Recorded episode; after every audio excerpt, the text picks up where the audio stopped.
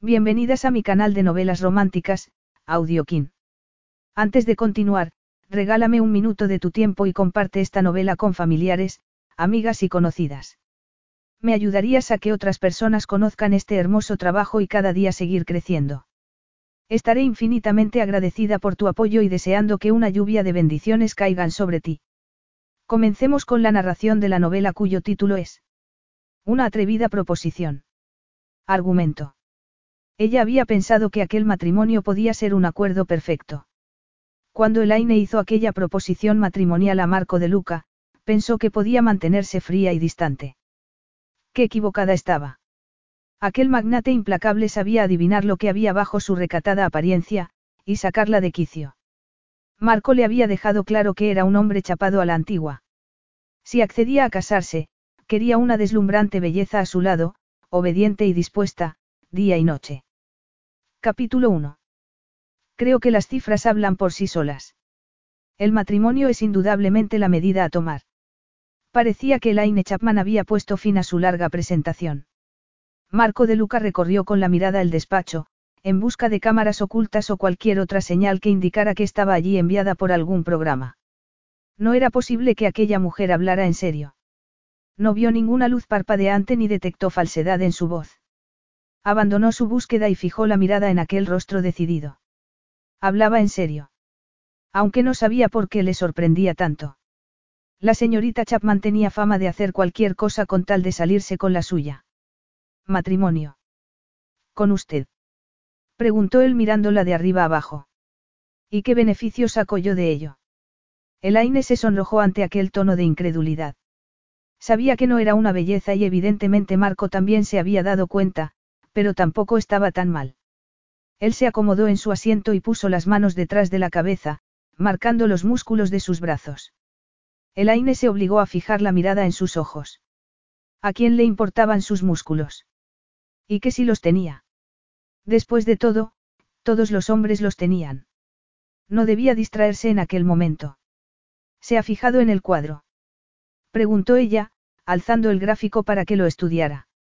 He escuchado lo que ha explicado, pero nada de lo que ha dicho tiene sentido.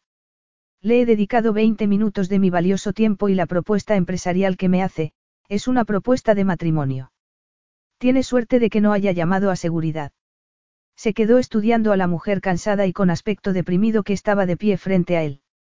La había visto unas cuantas veces a lo lejos, y siempre, incluso en fiestas de etiqueta, la había visto vestida con trajes serios y con el pelo rubio recogido en un moño. Era una de aquellas mujeres empeñadas en parecer hombres para competir en el mundo empresarial. La clase de mujeres que se esforzaban por ocultar cualquier signo de feminidad. Aquella en particular había hecho un excelente trabajo. También sabía que, si pudiera usar su feminidad, se aprovecharía sin vergüenza ni escrúpulos, aunque no lo había experimentado personalmente. Ya se lo he explicado, dijo Elaine estirándose el traje antes de continuar. Es un hombre inteligente, señor de Luca y sabe que los hombres casados ganan más que los solteros. No puede fingir que las estadísticas no le interesan. Es conocido su deseo de expandir su compañía a cualquier precio. Un matrimonio entre nosotros sería una buena estrategia empresarial. James Preston. Aquel nombre saltó a su cabeza. James se resistía a cerrar un acuerdo multimillonario porque no quería vender su querido hotel a un hombre que no conociera las alegrías de una familia. Por ello, estaba buscando un hombre casado que tomara el mando. Marco quería llegar a un acuerdo, pero se le resistía. Llevaba semanas intentándolo. No le gustaban los fracasos. Ya había sufrido bastantes. Una boda parecía una solución desesperada. Llevaba 33 años eludiendo los compromisos y no tenía quería caer en ello ahora. ¿De veras crees que estoy dispuesto a casarme contigo para mejorar mis beneficios? Ella apretó los labios, incómoda ante sus palabras. Sí, así es. Usted es una leyenda en la industria. No solo por todo lo que ha conseguido, que bastante impresionante es, sino por su determinación, y eso es algo que compartimos, aunque los objetivos sean diferentes. ¿Y qué beneficio saca usted de esto, señorita Chapman? Preguntó levantándose de la mesa y rodeándola para acercarse a ella. ¿Por qué, siendo una mujer empresaria como es, tiene que haber algún interés. Elaine respiró hondo para calmarse. Había preparado respuestas a todas sus objeciones, pero al ser el centro de su intensa mirada oscura, sus argumentos se mezclaban en su cabeza. Nunca había visto a un hombre tan atractivo. Era el prototipo de hombre alto, moreno y guapo. Trató de recomponer sus pensamientos y continuó con lo que había ensayado, aunque le resultó difícil concentrarse estando tan cerca de alguien tan alto, guapo e intimidatorio. Su masculinidad era tan intensa que casi se podía acariciar alargando la mano. No recordaba haber tenido antes una fantasía y allí estaba, en medio de una presentación de trabajo, teniendo pensamientos perturbadores con el hombre que tenía frente a ella. Estaba empezando a pensar que había hecho mal los cálculos. Respiró hondo para apartar aquellas ideas e insistió. Mi padre, como todos los hombres de su edad, piensa que el sitio de una mujer está en la cocina. Y aunque no tengo inconveniente en que una mujer esté en la cocina, no es lo que quiero. Quiero hacerme con la compañía, pero mi padre cree que no soy capaz de dirigirla. ¿De veras es capaz de dirigir una compañía? Marco se apoyó en el escritorio y Elaine se fijó en sus grandes manos. Eran unas manos bonitas, masculinas y curtidas. Odiaba las manos finas en un hombre. Al menos en teoría, ya que hasta entonces nunca se había detenido a pensar en ello. Se estaba distrayendo de nuevo. No era el momento de dejar que sus hormonas hicieran acto de presencia. Deseaba llevar a cabo su plan, lo necesitaba y no iba a dejar que aquel hombre se interpusiera. Soy más que capaz y estoy preparada, dijo ella poniéndose de pie. Soy licenciada en empresariales y actualmente soy la directora financiera de una pequeña compañía. Puede estar seguro de que, con o sin esas cualificaciones, si fuera un hombre, mi padre me entregaría las riendas de la compañía con mucho gusto. Si tan competente es, ¿por qué no ha creado una empresa propia? Sus labios, exuberantes cuando no los apretaba, se tensaron y entrecerró los ojos. Lo habría hecho, pero mi padre me hizo firmar un contrato de no competencia cuando trabajé para él. Tengo prohibido empezar un negocio que pudiera competir con Chapman Electronics. Y tan tonta fue como para firmarlo. Disfrutaba viendo cómo se ruborizaban sus mejillas. Se preguntó si le pasaría lo mismo cuando se excitaba. Eso le llevó a cuestionarse cómo sería despertar la pasión en una mujer como Elaine. En aquel momento pensé que el negocio me lo pasaría cuando se retirara, así que no le di importancia, dijo ella cortante. Y piensa que un matrimonio de conveniencia le va a ayudar a salir de esta situación en la que usted misma se ha metido. Ya se lo he dicho. He hecho mis averiguaciones, dijo dando un paso hacia él y poniendo los brazos en jarras, marcando su estrecha cintura y la redondez de sus pechos. Sé que usted está decidido a hacerse con la compañía de mi padre una vez se jubile. ¿Y qué ventaja saca con la boda? La operación ya está cerrada y los contratos ya están firmados, ¿verdad? Dijo ella a modo de respuesta y él asintió. Ahora, mi padre no puede echarse atrás. Bueno, podría intentarlo, pero no sería cómodo para él. Su voz era enérgica, lo que dejaba pocas dudas de que estaba diciendo la verdad. Parecía completamente despiadado. Eso le gustaba. Si me caso con usted, como su esposa poseeré la mitad de sus bienes, lo que me hará copropietaria de los negocios de mi padre. Podría negociar simplemente una compraventa, pero hay una cláusula en su contrato que dice que, si me vende a mí, perderá la compañía. Sí, conozco la cláusula de la que me habla. Lo cierto es que me hizo gracia. No sé si la añadieron por su sexo o por su competencia. Su voz grave tenía una nota de burla que la hizo estremecerse. Mi padre es un consumado machista. Lo ideal sería mandarle al psiquiatra para que resolviera sus problemas. Quizás si pudiéramos llegar a algún tipo de acuerdo, dijo ella con amargura. Pero eso no es posible, así que aquí estoy. Mi padre es un buen empresario, un adversario a tener en cuenta. Pero yo soy mejor. He encontrado un vacío legal. El contrato dice que no puedo comprar el negocio, pero no dice nada de hacerme con él por medio de un divorcio, dijo sin poder disimular su satisfacción. Elaine se quedó estudiando su rostro, tratando de averiguar lo que estaba pensando, pero no lo consiguió. Aquel hombre parecía de piedra. Marco reparó en el montón de documentos. Señorita Chapman, a mí me parece que solo ha considerado el acuerdo desde un punto de vista. Usted consigue un negocio familiar, ¿y yo qué? Un incremento de beneficios basado en estadísticas hipotéticas. Creo que no. Así no se hacen los negocios. Sé cómo se hacen los negocios, replicó ella. Estoy preparada. Estudié en Harvard. Las horas de clase no enseñan la realidad del mundo empresarial. Usted sabe de números, de escenarios teóricos, pero no sabe nada de cómo funcionan las cosas de verdad. Como prueba, su disposición a afirmar cualquier cosa que su padre le ponga por delante. Ella alzó la barbilla en señal de desafío. Sé cómo funcionan las cosas. El dinero es lo que hace que el mundo gire. Y lo que propongo le reportará dinero. Obtendrá mayores beneficios con esto que con el insignificante negocio de mi padre.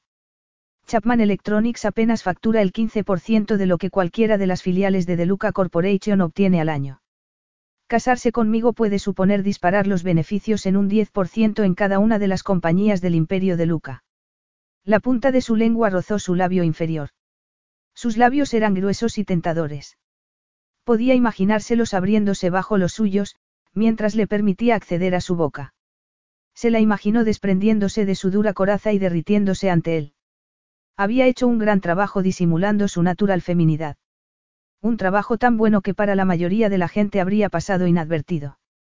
Pero una belleza tan natural como la suya era imposible de ocultar completamente. Tenía unos ojos grandes de color azul, finas cejas arqueadas y piel clara. No iba tan maquillada como las mujeres con las que él solía salir y había una frescura en su aspecto que lo intrigaba. Hacía tiempo que una mujer no lo intrigaba de aquella manera. Según su experiencia, las mujeres siempre se comportaban de la misma manera ante un hombre rico. Eran seductoras, transparentes y, una vez apagada la llama, aburridas. ¿Y cuánto debería durar ese matrimonio? El atrevimiento de aquella proposición le hacía plantear aquellas preguntas.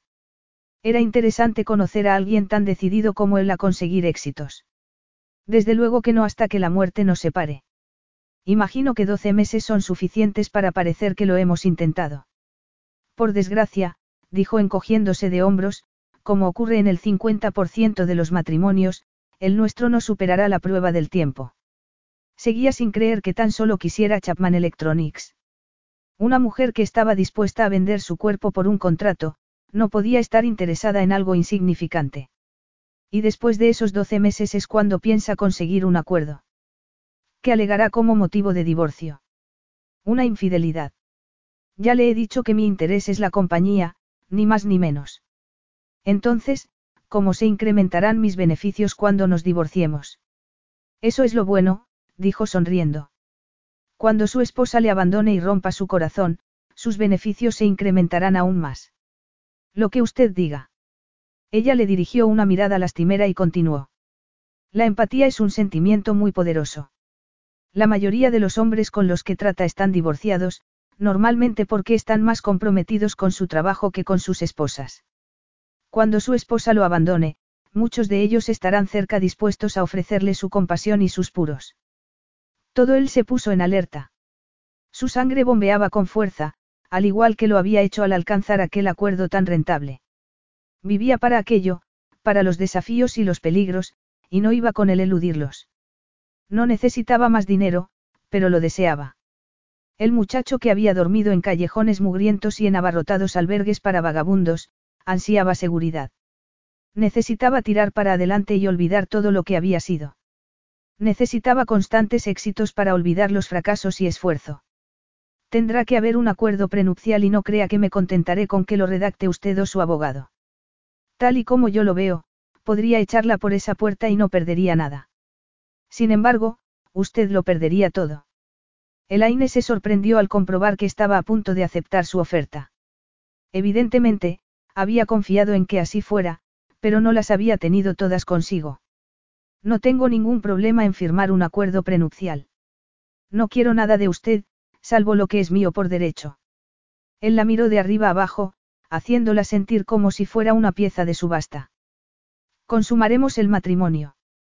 Parecía importante saberlo. Sorprendentemente, su cuerpo estaba reaccionando a la idea. La silueta que había adivinado bajo su atuendo masculino le resultaba tentador. Y había algo en aquella blusa de cuello alto que parecía pedir a gritos ser desabrochada botón a botón. Se sorprendió al ver que se ruborizaba desde el cuello hasta las mejillas. No había visto ruborizarse a una mujer desde, bueno, las mujeres con las que solía relacionarse no eran de las que se sonrojaban.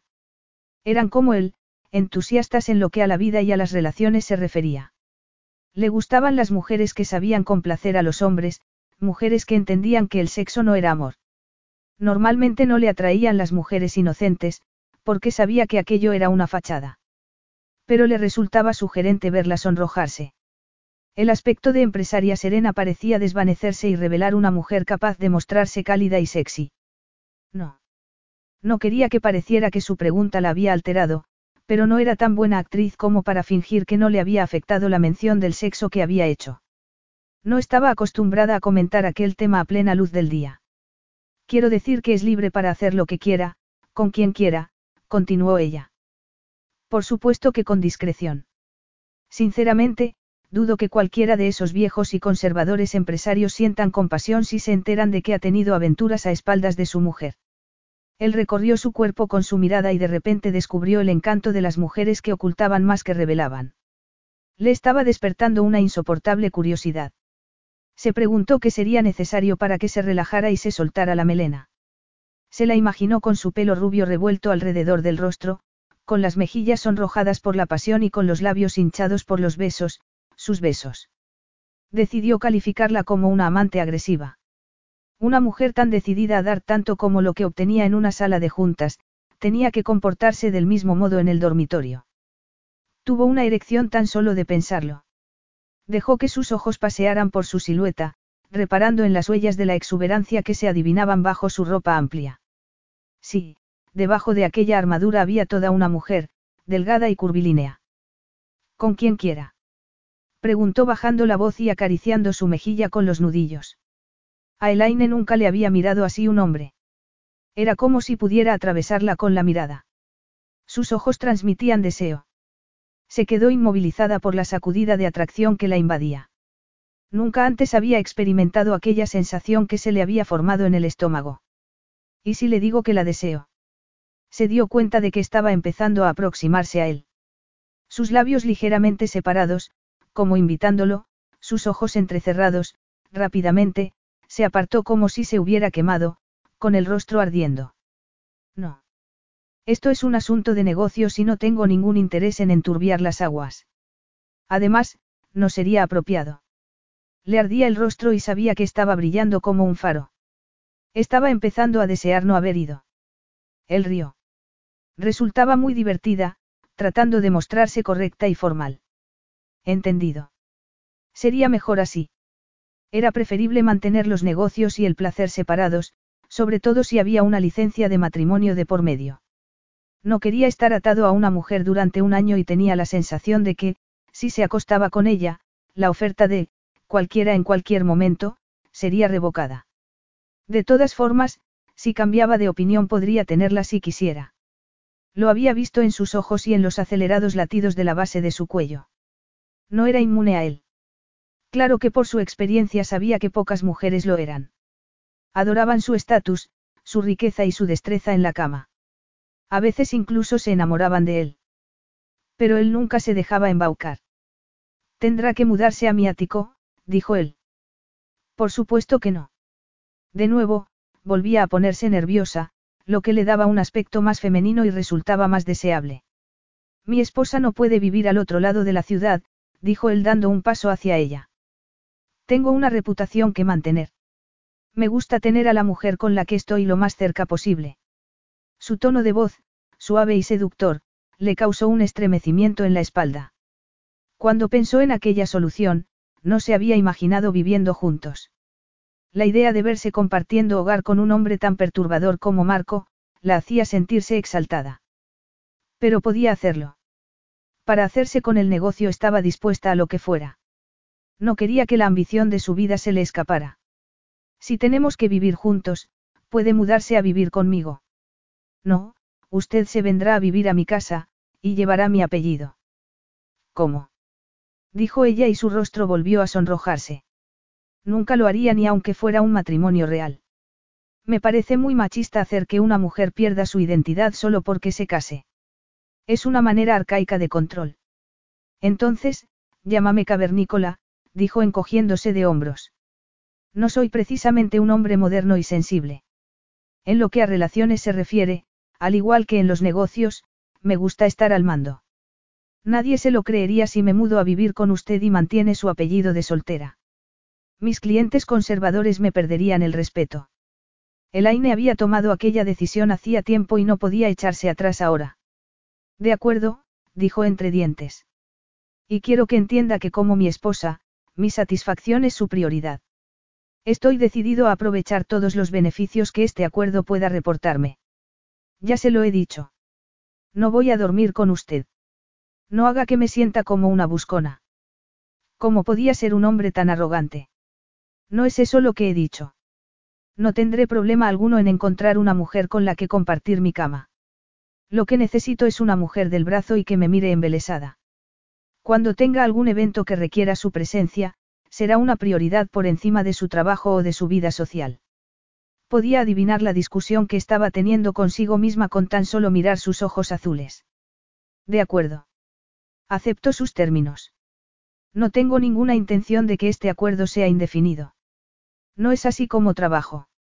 Incluso aunque acabara en mi cama, tan solo será hasta que termine el acuerdo. No se enamore de mí, porque yo no me enamoraré de usted. Aquello era una versión de la advertencia que solía hacer al inicio de una relación. Si había algo que no soportaba, era que una mujer se pusiera sentimental y se mostrara sorprendida al terminar la relación. Y las relaciones siempre tenían un final. Lo intentaré, dijo Elaine fríamente. Aquello la devolvió a la realidad. Era un mujeriego dominante, la clase de hombre que más detestaba, y haría bien en recordarlo. Que no se enamorara de él. Había tenido que evitar reírse en su cara. Ni siquiera le caía bien. Además, ¿cómo iba a enamorarse si habían dejado a un lado toda emoción? Muchas mujeres antes que usted se han enamorado de mí. O de mi cartera, que para el caso es lo mismo. Créame cuando le digo que no estoy interesada en usted o en su cartera. Soy capaz de mantenerme económicamente y mi gusto por los hombres no incluye reliquias de tiempos pasados. Trato hecho, dijo él, dibujando una sonrisa en su rostro. Ella alargó la mano y él la estrechó. Aquella mujer solo pensaba en negocios, excepto cuando se sonrojaba. Bien, señor de Luca, será un placer trabajar con usted, dijo mostrando una sonrisa profesional.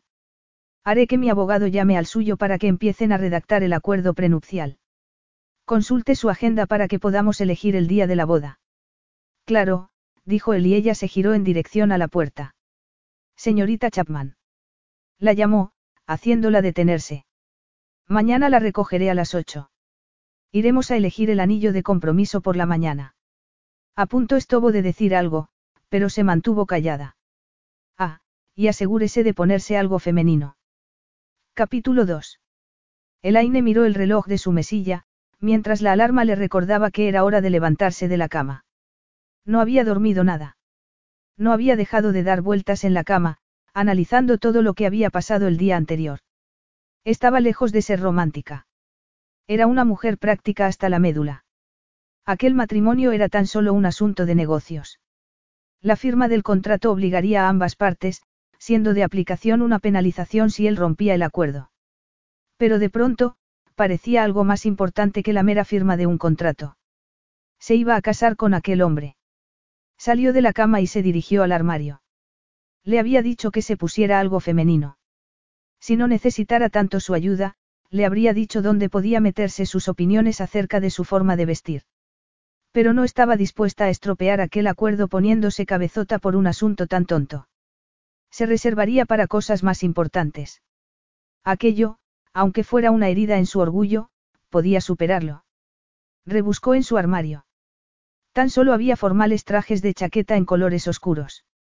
Eran prácticos, aunque no bonitos y menos aún femeninos. Seguramente su idea de feminidad era un corsé y un liguero. Al fondo del armario encontró un vestido amarillo hecho un ovillo. Lo sacó y lo estiró. Tenía flores y no dejaba de ser un vestido. Se dio una ducha rápida y se afeitó las piernas. Al mirarse al espejo, vio sombras oscuras bajo sus ojos por la falta de sueño. Parecía un mapache. Hacía tiempo que no sacaba partido de su aspecto. Últimamente se preocupaba de disimular su belleza con trajes que camuflaban su figura y recogiendo su melena dorada en un moño. No le gustaba cómo le sentaba, pero al menos había conseguido que los compañeros de trabajo dejaran de darle palmadas en la espalda y de mandarla a hacer café. Sacó su neceser de maquillaje e hizo memoria de la última vez que había asistido a una fiesta benéfica. Hacía seis meses, demasiado tiempo desde la última vez que se había puesto maquillaje. Aunque no hubiera tenido aquellas bolsas en los ojos, se habría sentido inadecuada para tomar el brazo de un hombre como Marco de Luca. Él era el ejemplo de lo diferentes que eran hombres y mujeres en el mundo laboral. Para él, su aspecto era un activo, mientras que a ella los hombres la trataban como una muñeca y las mujeres como a una enemiga. Al principio no había ocultado su cuerpo. No había sentido que fuera una desventaja ser una mujer. Pero había aprendido pronto. Tan solo había sido necesario un incidente para acabar en la lista negra de todas las compañías inmobiliarias de la ciudad. Un pequeño rumor que todo el mundo había creído a partir de una foto. Incluso el hombre implicado en el incidente lo había negado, pero eso no había servido de nada para acallar a los cotillas de la ciudad. Al final, el hombre había mantenido su puesto de trabajo y ella, a la edad de 20 años, había aprendido lo que era el mundo empresarial dominado por los hombres. Se aplicó el maquillaje necesario para ocultar las ojeras y se puso un poco de colorete, rímel y brillo de labios para resaltar ligeramente sus rasgos. Se quedó satisfecha de los resultados. No ganaría ningún concurso de belleza, pero se veía bien. Miró el reloj. Le quedaban cinco minutos. Corrió al vestidor y sacó un sujetador y un tanga amarillos. Su gusto por la ropa interior era la única concesión a la feminidad. El timbre de la puerta sonó y tuvo una extraña sensación en el estómago. Se llevó una mano al vientre en un intento de contener aquella emoción. Lo último que necesitaba era comportarse como una adolescente enamorada. No lo había hecho ni siendo una adolescente, así que no había razón para hacerlo ahora que tenía 25 años. Ya voy. Dijo, tratando de abrocharse el sujetador. Se miró una última vez en el espejo y sonrió. Su pelo estaba empezando a rizarse. No solía dejar que se le secara el pelo al aire, pero en aquel momento no podía preocuparse por ello. Se puso el vestido por la cabeza mientras salía de su habitación. Era más corto y tenía más escote de lo que recordaba.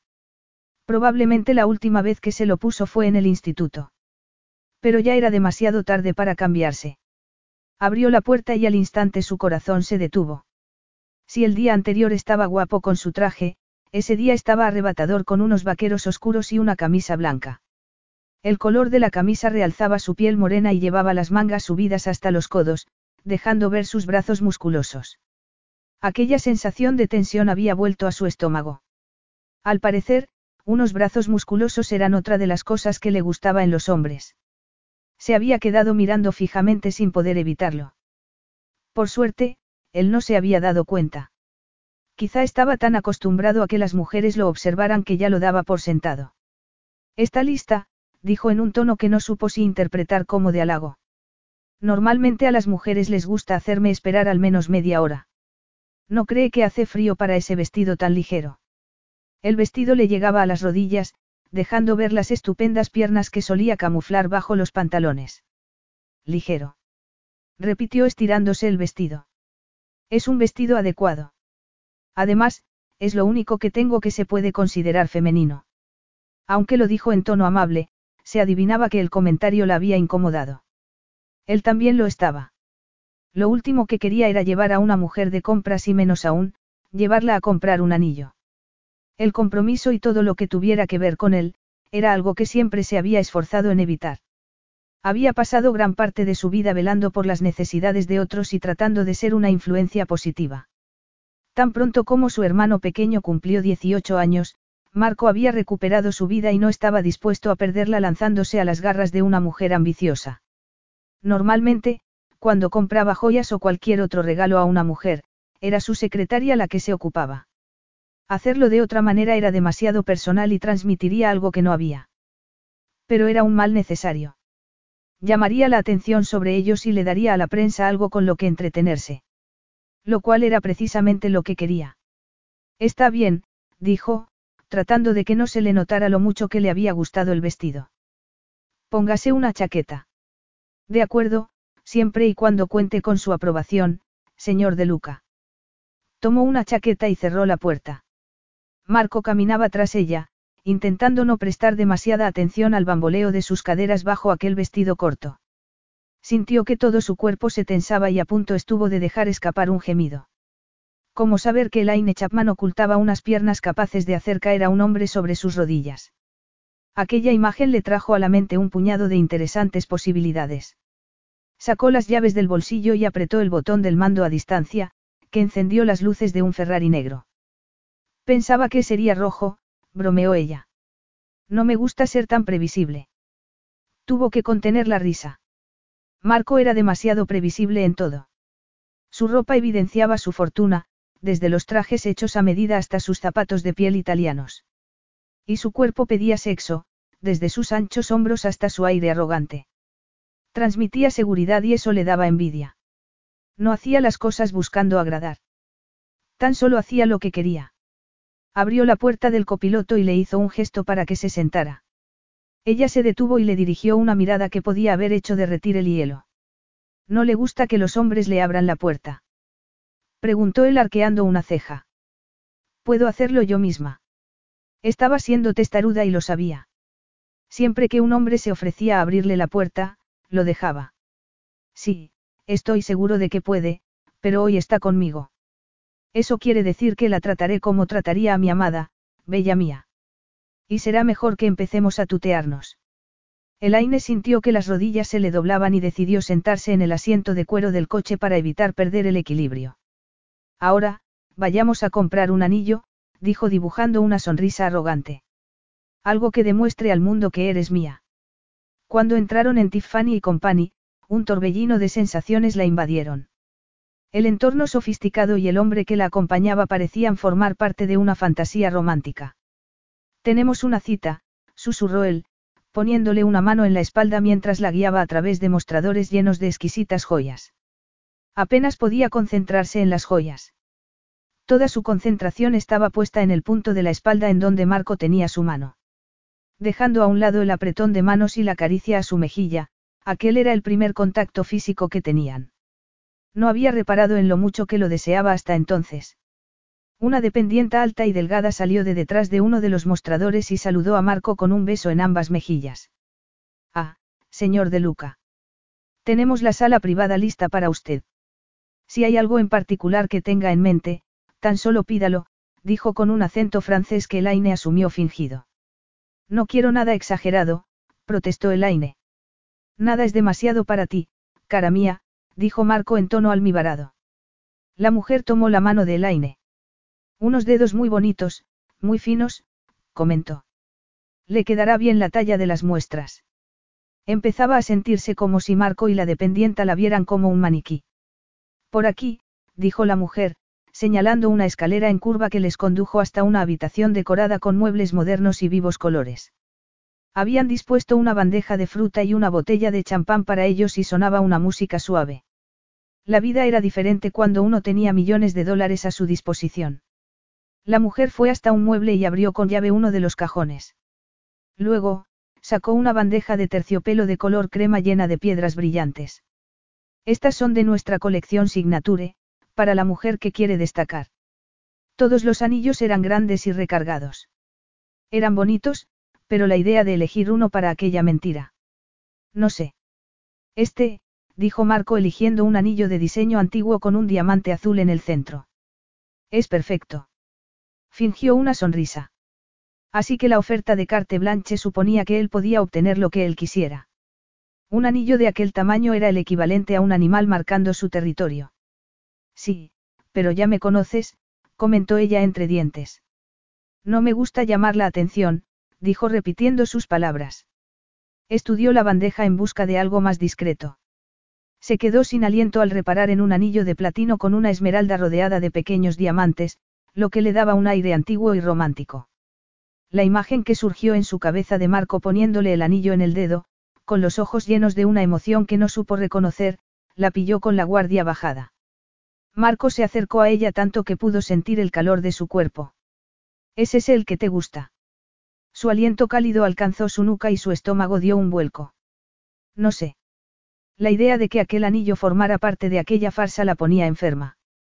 Es como tú, único, dijo susurrando. Con razón las mujeres caían rendidas a sus pies. Todo en él era peligrosamente tentador. Por un momento, deseaba creerse aquella fantasía. Cerró los ojos. Sabía que nunca tendría una boda de verdad. Nunca experimentaría ese momento de verdad. ¿Por qué no disfrutarlo? Nos llevamos este y la alianza que vaya a juego, dijo a la dependiente sin esperar respuesta de Elaine. Seguía demasiado cerca. Su cabeza parecía haberse puesto en huelga. La mujer se fue a por el muestrario de alianzas, dejándola a solas con Marco. Apenas podía respirar. Tranquila, le susurró al oído. Tiene que parecer que te gusta mi roce, como si te recordara los placeres que compartimos, dijo deslizando su mano desde la cintura hasta la base de su pecho. Un temblor recorrió su cuerpo y la hizo estremecerse. Nunca antes había tenido aquella clase de contacto. No creo que tengas que disimular que te gusta. Su comentario arrogante fue suficiente para sacarla de su nube. Se apartó de él, incapaz de recobrar la calma. Simuló estar observando un cuadro de la pared mientras su cuerpo seguía recordando el sitio donde su mano había hecho contacto. La mujer volvió a la sala con una sencilla alianza de platino, diseñado para combinar con el diseño asimétrico del anillo. Este es perfecto. Nos los llevaremos envueltos, si no es mucha molestia, dijo Marco con los ojos clavados en ella. Quiero esperar y dárselos más tarde. La sonrisa que le dedicó fue cálida e íntima, pero no destinada a ella. Era tan solo de cara a la galería. No quería saber el significado de la fría y oprimente sensación que sentía en el pecho. Una hora más tarde, con las compras envueltas, estaban de nuevo paseando bajo el sol, cuyos cálidos rayos disminuían el ambiente frío. El teléfono móvil de Marco sonó. Dígame. Dijo e hizo una pausa. Adelante con cien mil, añadió y después de otra pausa continuó, en absoluto, merece la pena. Gracias, tú también. Colgó y se guardó el teléfono en el bolsillo. Era una obra benéfica. Preguntó ella, sintiendo que el corazón se le ablandaba. Sí, se trata de una organización benéfica que facilita ayuda a familias con hijos que tienen necesidades especiales. Suelo hacerles donaciones. Es muy amable de tu parte. No soy un hombre amable, cara, dijo deteniendo su paso. Cuanto antes te des cuenta de ello, más fácil será tu vida durante los próximos doce meses. Pero has donado todo ese dinero. En mi beneficio. Es una importante donación. La filantropía puede hacer mucho bien en los negocios. Se apartó de ella y siguió caminando. Sus pasos eran tan largos que no le quedó más remedio que acelerar los suyos. Todos los cálidos sentimientos se desvanecieron. Sabía que era despiadado en lo que a negocios se refería. Su reputación era legendaria. Diez años atrás, aquel hombre se había convertido en el multimillonario más joven del mundo. Era conocido por hacer desaparecer cualquier obstáculo en su camino, aunque para ello tuviera que llevarse a cualquiera por delante. Lo importante era el resultado. ¿Acaso el hecho de que hubiera accedido a casarse con ella para aumentar sus beneficios no era prueba suficiente? Aunque teniendo en cuenta que había sido idea suya, ella entraba en la misma categoría. Su reputación con las mujeres era tan legendaria como su visión para los negocios. Un par de años atrás había roto con una modelo italiana y ella había vendido su historia a las revistas de cotilleos.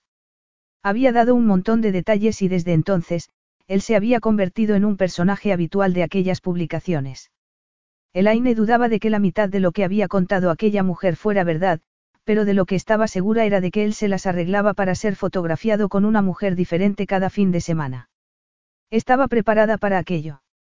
Sabía que era un hombre sexy y que su encanto atraía a casi todas las mujeres.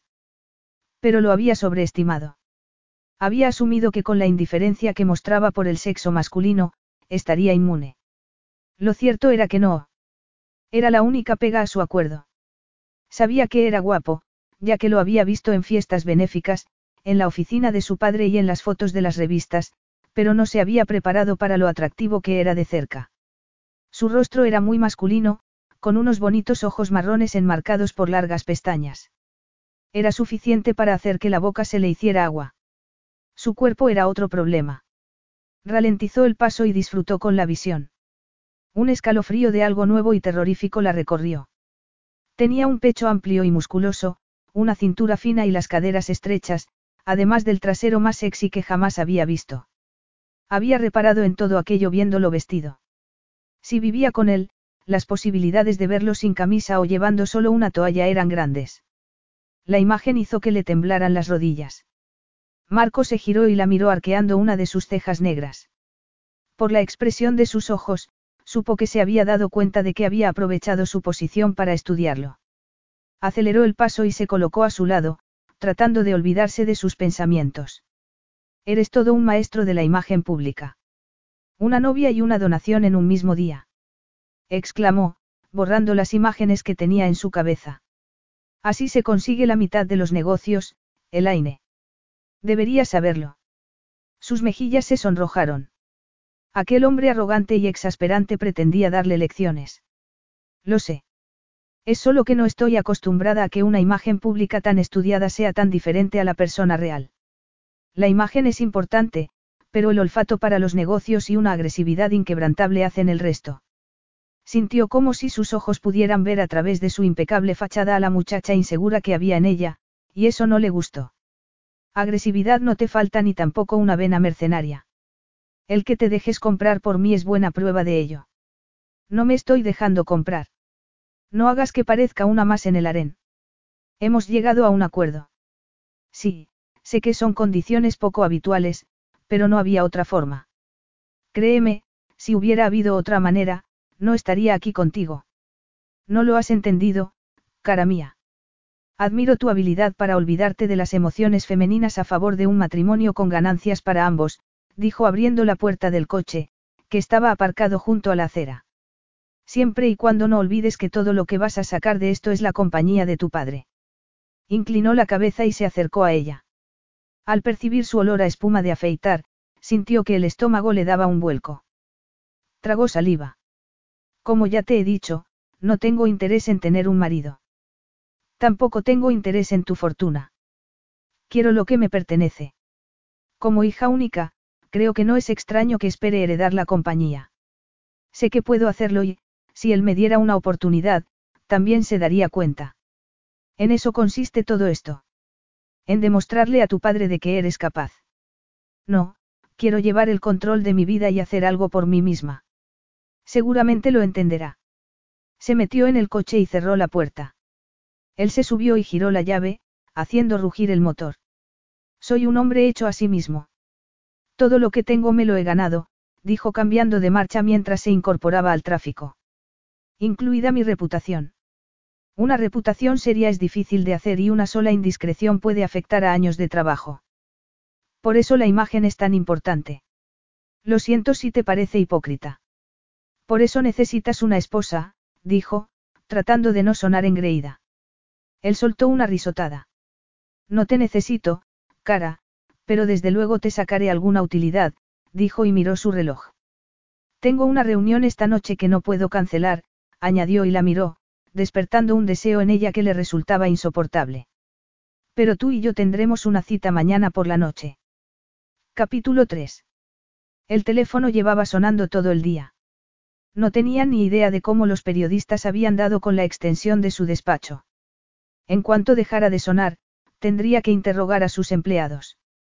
Lo cierto era que quería prensa. Eso era parte del acuerdo. Pero no quería que los periodistas tuvieran acceso directo a él. Era tarea de su secretaria filtrar las llamadas y la pagaba muy bien por ello. La visita a Tiffany's había provocado el efecto que buscaba. La foto de él con Elaine entrando juntos y saliendo con un puñado de bolsas había aparecido en todas las publicaciones. En una de ellas, le vinculaban incluso con la mafia. Su herencia italiana debía de ser el origen de dicho rumor. Claro que algunas revistas no necesitaban mucho para inventar una historia.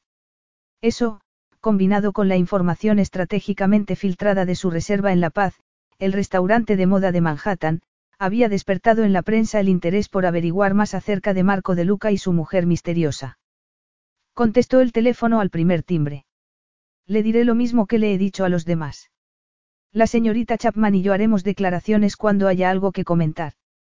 Por su experiencia, los desmentidos eran la mejor manera de alimentar un rumor. Cuanto más lo negara, más interés despertaría. Es una lástima. Pensé que serías más franco con tu hermano. Rafael. Se sorprendió gratamente al oír la voz de su hermano pequeño. A pesar de vivir a poco menos de media hora uno de otro, al ser Marco un adicto al trabajo y Rafael un hombre hogareño, era difícil hacer coincidir sus agendas. Imagino que habrás visto el periódico de esta mañana. Sí, Sara me lo ha enseñado. Le encantan los cotilleos. Aunque dudo que te vayas a casar con esta mujer para salvar a su padre de la mafia. Marco rió. La mafia ha dejado de pedir mi opinión acerca de a quienes tiene que romper las piernas. Entonces, ¿por qué te casas? Marco sacó un bolígrafo y empezó a hacer anotaciones en su agenda.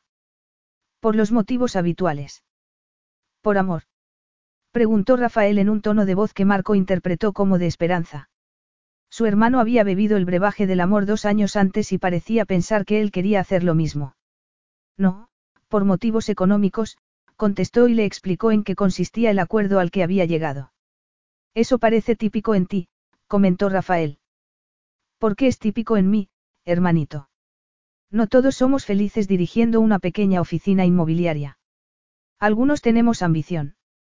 En mi pequeña oficina inmobiliaria se cierran operaciones millonarias. Además, me gusta volver cada noche junto a mi esposa. Bueno, eso es lo que a ti te gusta, dijo Marco cortándolo. Yo ya he criado un chico y no tengo pensado volver a hacerlo. No tengo previsto ningún tipo de compromiso en mi agenda. Esto lo hago por negocios. Rafael carraspeó. Sé que cuidar de mí no fue fácil. Pero te estoy agradecido. No necesito tu agradecimiento, Rafael. Eres mi hermano y lo hice con mucho gusto. Pero este matrimonio, si es que quieres llamarlo así, es tan solo un asunto de negocios. No durará de por vida, como mucho un año. Si ninguno de nosotros ha alcanzado su objetivo para entonces, cada uno seguirá su camino. ¿Qué me dices de ella? Sabe que no estás locamente enamorado de ella. Marco soltó una carcajada. Soy un cretino, pero tampoco soy tan malo. Seguirás adelante con esto a pesar de lo que te diga, ¿verdad?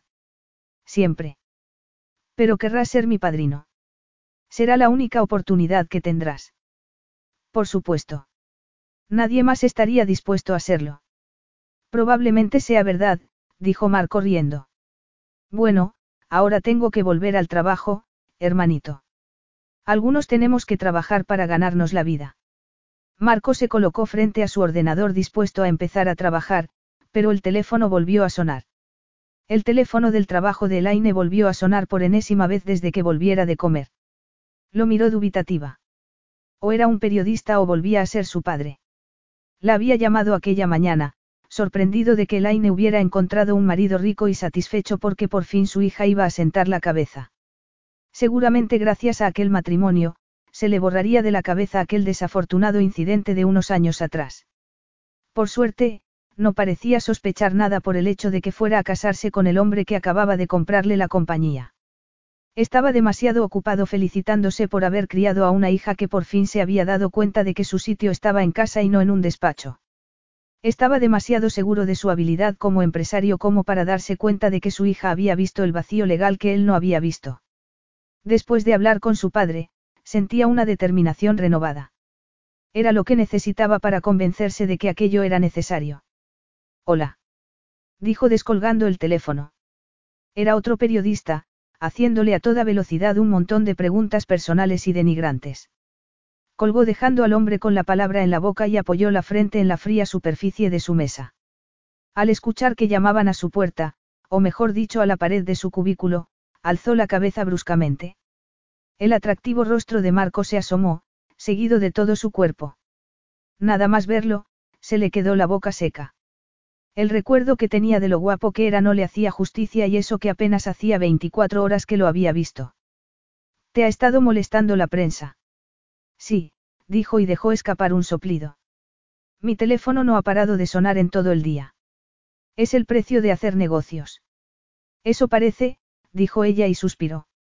No hago esto solo porque crea que tengo algún derecho por ser hija de mi padre, añadió. Hace cuatro años, Chapman estuvo a punto de declararse en bancarrota. Encontré un error en el sistema y ayudé a mi padre a reorganizar el modo en el que los productos eran enviados. Eso hizo que la compañía dejara atrás los números rojos. Demostré mi valía y salvé la empresa familiar.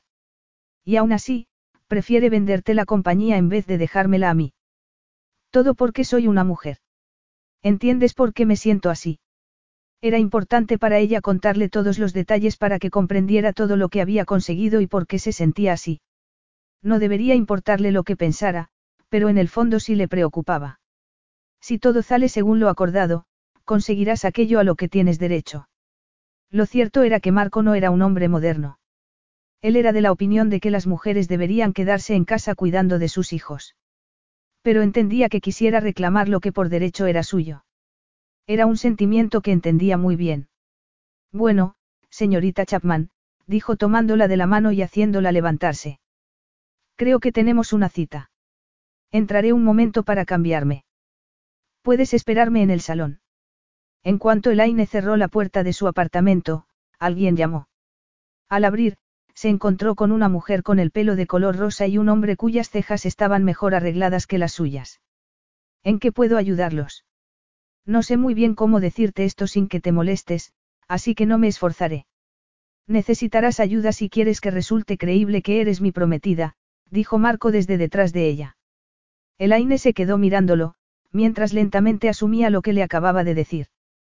Vas a transformarme. Yo no, ellos, dijo señalando a las dos personas que seguían en el umbral de la puerta. No soy una muñeca.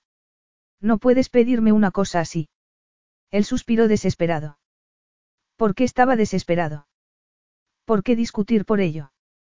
Lo necesitas, créeme, y voy a salirme con la mía, así que será mejor que te dejes. No recordaba haber estado nunca tan enfadada. Estaba asumiendo el control sobre ella y no había nada que le molestara más que perder el control. Le dirigió una mirada que hubiera intimidado a la mayoría de los hombres. Pero se había comprometido con un hombre que no se dejaba intimidar. La calidad de una mujer no se mide por su aspecto. Es una opinión muy interesante, pero no es real. Claro que sí. Por supuesto que no. Lo mismo se aplica a los hombres. Si uno se viste conforme a lo que quiere ser, es más fácil conseguirlo. Si fuera a una reunión vestido con un bañador, nadie me tomaría en serio. Tu sobrio y estereotipado estilo no va a hacer que te ganes respeto. Tampoco lo iba a conseguir vistiendo femenina, pero no quería discutir sobre ello con él. No estoy aquí para convertirme en una mujer trofeo. Él siguió sonriendo para mantener las apariencias ante los estilistas, que pretendían no haber reparado en su discusión. Pero Elaine no se dejó engañar. Se había dado cuenta de que su expresión se había endurecido y que los músculos de sus hombros estaban tensos. Están aquí para convertirte en lo que yo quiera. Ambos deseamos este matrimonio, ¿verdad, cara mía? La amenaza era implícita. Sintió como si unos dedos fríos rodearan su corazón. No podía estropear aquel acuerdo. Tenía que esforzarse. No iba a perderlo todo por algo tan simple como un corte de pelo y un poco de brillo en los labios. Se sentó en una silla y puso una expresión neutra. La peluquera charló animadamente mientras hacía su trabajo, agitando las tijeras de vez en cuando para enfatizar algún comentario. Le tiñó algunos mechones de un tono más claro y le cortó el pelo en capas para darle cuerpo y movimiento. El hombre, Giorgio, estaba allí para maquillarla y depilarle las cejas. Giorgio se separó y la miró, como si se tratara de un artista contemplando su obra maestra. Soy estupendo, dijo mientras le entregaba un espejo. Apenas podía reconocer a la mujer que tenía frente a ella. Llevaba un corte de pelo moderno y divertido. Su cara resplandecía, seguramente por los polvos que Giorgio le había aplicado, y sus ojos se veían más grandes y brillantes. Odiaba tener que admitir que había mejorado, pero así era. Marco la hizo levantarse de su silla. Luego, la besó en la mano, haciendo que sus piernas le temblaran. Muy guapa. Llamaron de nuevo a la puerta, rompiendo la magia del momento. Imagino que sabes quién está llamando, ¿verdad? Él asintió, abrió la puerta y dio una propina al mensajero que le entregó una funda. Es el vestido para la cena. Le entregó la funda y se quedó mirando la percha. La estaba haciendo cambiar en todo, desde el pelo hasta el vestuario, para adecuarla a su tipo de mujer. Abrió la boca para hacer algún comentario, pero la expresión de sus ojos color chocolate la hizo detenerse. Era ella la que había propuesto aquel acuerdo para conseguir lo que quería. Se fue a su habitación, abrió la funda y sacó un vestido dorado de finos tirantes. Le quedaba perfecto. Demasiado perfecto. El vestido se ajustaba a sus curvas como una segunda piel, realzando su fina cintura y su pecho generoso, y dejando demasiado escote a la vista para su gusto. Marco ni siquiera le había preguntado por la talla. La había adivinado. No había mejor muestra de lo mujeriego que era. Y lo que era aún peor era sospechar que la extraña sensación de su estómago era envidia al imaginarlo con otras mujeres.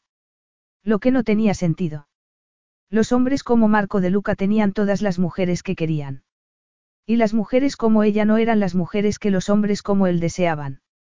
Salió de su habitación, deseando cubrirse. En otro tiempo le habría gustado el vestido y se habría sentido guapa. Pero ya no. Se sentía expuesta.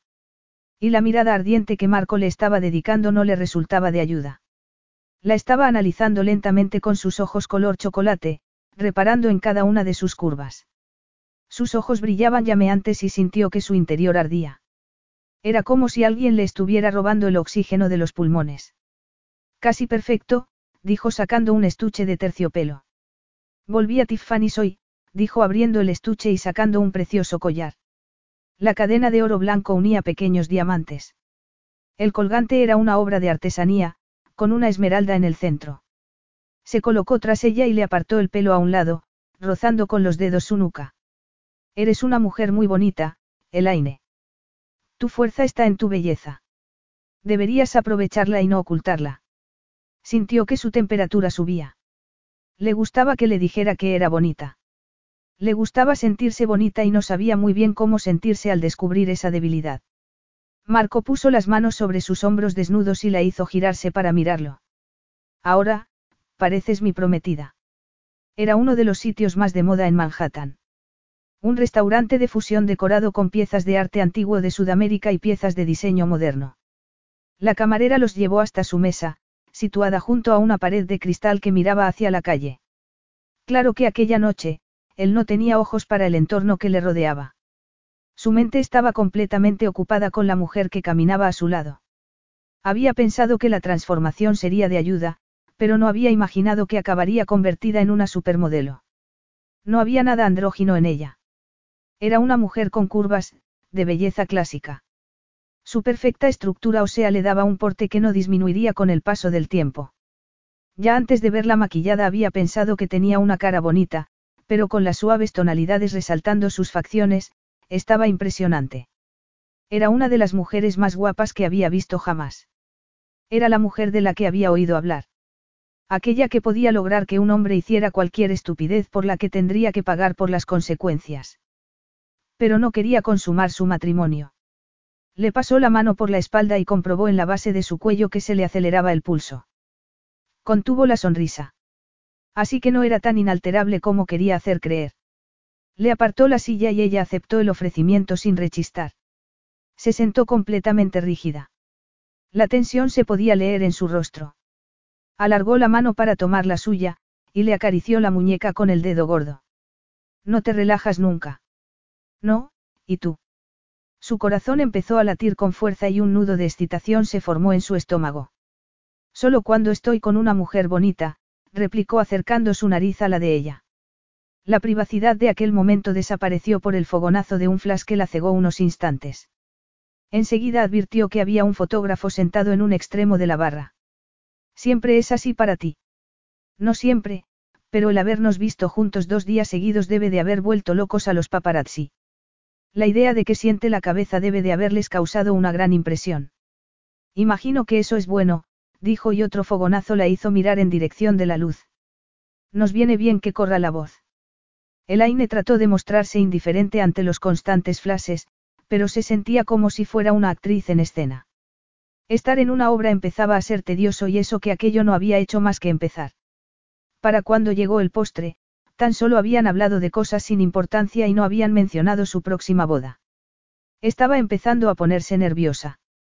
Sabía que no la había llevado hasta allí para hablar de lo bien que estaban jugando los Kicks esa temporada. Marco de Luca no hacía nada sin un propósito. Además, a ella no le gustaba sentirse así, perdida y sin poder prepararse. Tenía intención de mantener el control, pero él se lo estaba arrebatando poco a poco. Antes de que pudiera probar su mousse de chocolate, Marco se puso de pie, la tomó de la mano y la hizo levantarse. Había temido que hiciera algo así. ¿Pueden prestarme atención? El corazón de Elaine latió desbocado. Esperaba que no hiciera lo que pensaba que iba a hacer. Tengo algo que preguntarle a esta bonita mujer, anunció. El periodista empezó a disparar fotos como un loco. Eso le sirvió para recordarle que debía mostrarse feliz. Elaine Chapman, dijo girándose y mirándola a los ojos. Me harías el honor de ser mi esposa.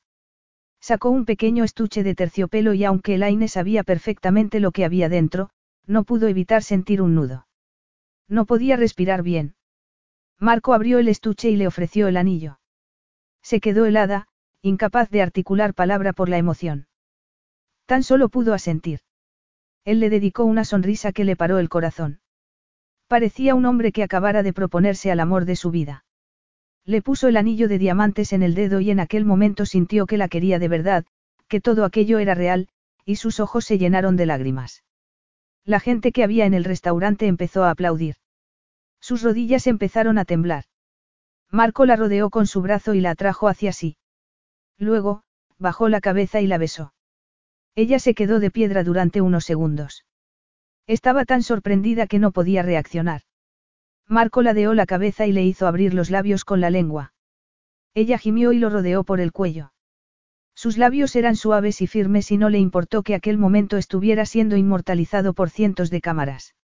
No le importaba estar en medio de un restaurante. Lo único que le importaba era aquello. Había pasado mucho tiempo desde la última vez en que la habían besado. Debía de hacer años, aunque no podía pensar con claridad. Y desde luego, nunca la habían besado así. Acarició con los dedos su espalda y ella acarició su pelo negro. Estaba a punto de derretirse. Marco le pasó la lengua por el labio inferior y ella se dejó llevar por el momento. Elaine le metió la lengua en la boca y se dio cuenta de que Marco sintió una sacudida en su cuerpo. La tomó por las caderas. Ella sintió los pechos hinchados y una tensión desconocida entre los muslos. Luego la soltó. Elaine quiso tirar de él para volver a atraerlo a pesar de que tenían público. Creo que ha resultado convincente, ¿verdad? Susurró él a su oído. La emoción que había sentido al rozar sus labios desapareció. Todo había sido un espectáculo. Mientras los flashes continuaban disparándose y la gente seguía aplaudiendo, ella permaneció sonriente, deseando irse a casa, meterse en la cama y llorar. Capítulo 4. He venido para hablar de los términos y las condiciones, dijo Marco al entrar en el apartamento de Elaine sin esperar a que ella lo invitara a pasar. Te dije que mi abogado se pondría en contacto contigo. No quería tener a Marco en su apartamento. Era su santuario, el refugio del ritmo frenético que llevaba en su vida. Tenerlo allí no le parecía adecuado. No lo había visto desde el anuncio de su falso compromiso. Supongo que tienes redactado el contrato. Así es, contestó ella mirando su cartera. Lo había redactado en cuanto se había dado cuenta del vacío legal del contrato de su padre. Él sonrió con ironía. Es necesario que dejemos claro lo que cada uno pretende obtener de esta unión antes de que firmemos nada, dijo él sonriendo con ironía. De acuerdo, dijo ella lentamente. Podemos trabajar en esa mesa, añadió señalando la mesa baja que había en medio del salón. Marco estudió la distribución del pequeño apartamento. Había papeles por todas partes. Había un desorden organizado, todo estaba apilado perfectamente. La cocina y el salón le servían de despacho y, dado que rara vez tenía visitas, solía dejar todo fuera en vez de guardarlo en sus carpetas. Elaine se agachó, recogió un montón de documentos y los dejó en un armario metálico que había en un rincón. Cuando volvió, Marco estaba hojeando una de las carpetas que había dejado sobre la mesa. ¿Es este tu plan de negocio? Preguntó mirándola y, al ver que asentía, continuó, tienes buenas ideas, añadió dejando la carpeta en su sitio. Un estremecimiento recorrió su cuerpo. Sí, creo que puedo duplicar los beneficios en un par de años implantando tecnología básica. En los últimos años no ha habido avances en Chapman. Mi padre no es un hombre muy moderno. Eso tengo entendido, dijo Marco sonriendo. Elaine continuó como si él no hubiera dicho nada. Quiero crear una página web para vender por Internet. También creo que se puede mejorar el servicio por teléfono para una mejor eficiencia y un ahorro de costes. Su corazón latía más rápido como solía ocurrirle cada vez que hablaba de la compañía. Aquel hombre que estaba sentado en su sofá no tenía nada que ver en aquello. Eso está muy bien, dijo él sin mostrarse demasiado sorprendido.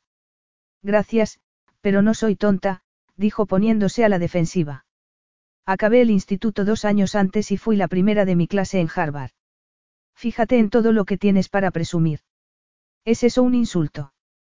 Preguntó ella entornando los ojos. Solo si no te sientes a gusto con lo que tienes para presumir. Así que te gusta bromear. Sé cuándo emplear mis cualidades.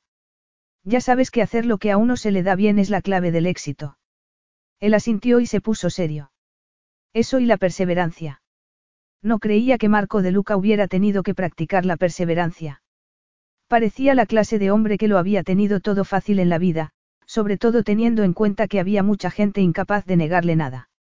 Y aunque fueran lo suficientemente valientes para hacerlo, era un hombre con mucho carisma. La gente se sentía atraída por él. Estaba segura de que se le daba muy bien conseguir lo que quería. ¿Qué es lo que esperas sacar de nuestro acuerdo? Preguntó Marco. Quiero lo que te he dicho. Quiero la compañía de mi padre, ni más ni menos. Eres una mujer ambiciosa, Elaine. Me cuesta creer que te conformarás con la compañía de tu padre pudiendo obtener mucho más. ¿Por qué? ¿Crees que porque soy una mujer mi objetivo principal es casarme con un hombre rico y pasar el día de compras? Me estimo demasiado como para que mi felicidad dependa de un marido. Su madre había sido así de patética. Había ido tras los hombres en un intento de llamar la atención de un marido indiferente, buscando algún tipo de aceptación en los demás. Elaine estaba siguiendo su propio camino en busca de su propio éxito. Desde luego que no estaba dispuesta a convertirse en la misma clase de mujer que su madre. Se había esforzado mucho para alejarse de aquel comportamiento. Era una ironía que aquel rumor sobre su jefe en Stanley Winthrop y ella hubiera echado por tierra aquel trabajo.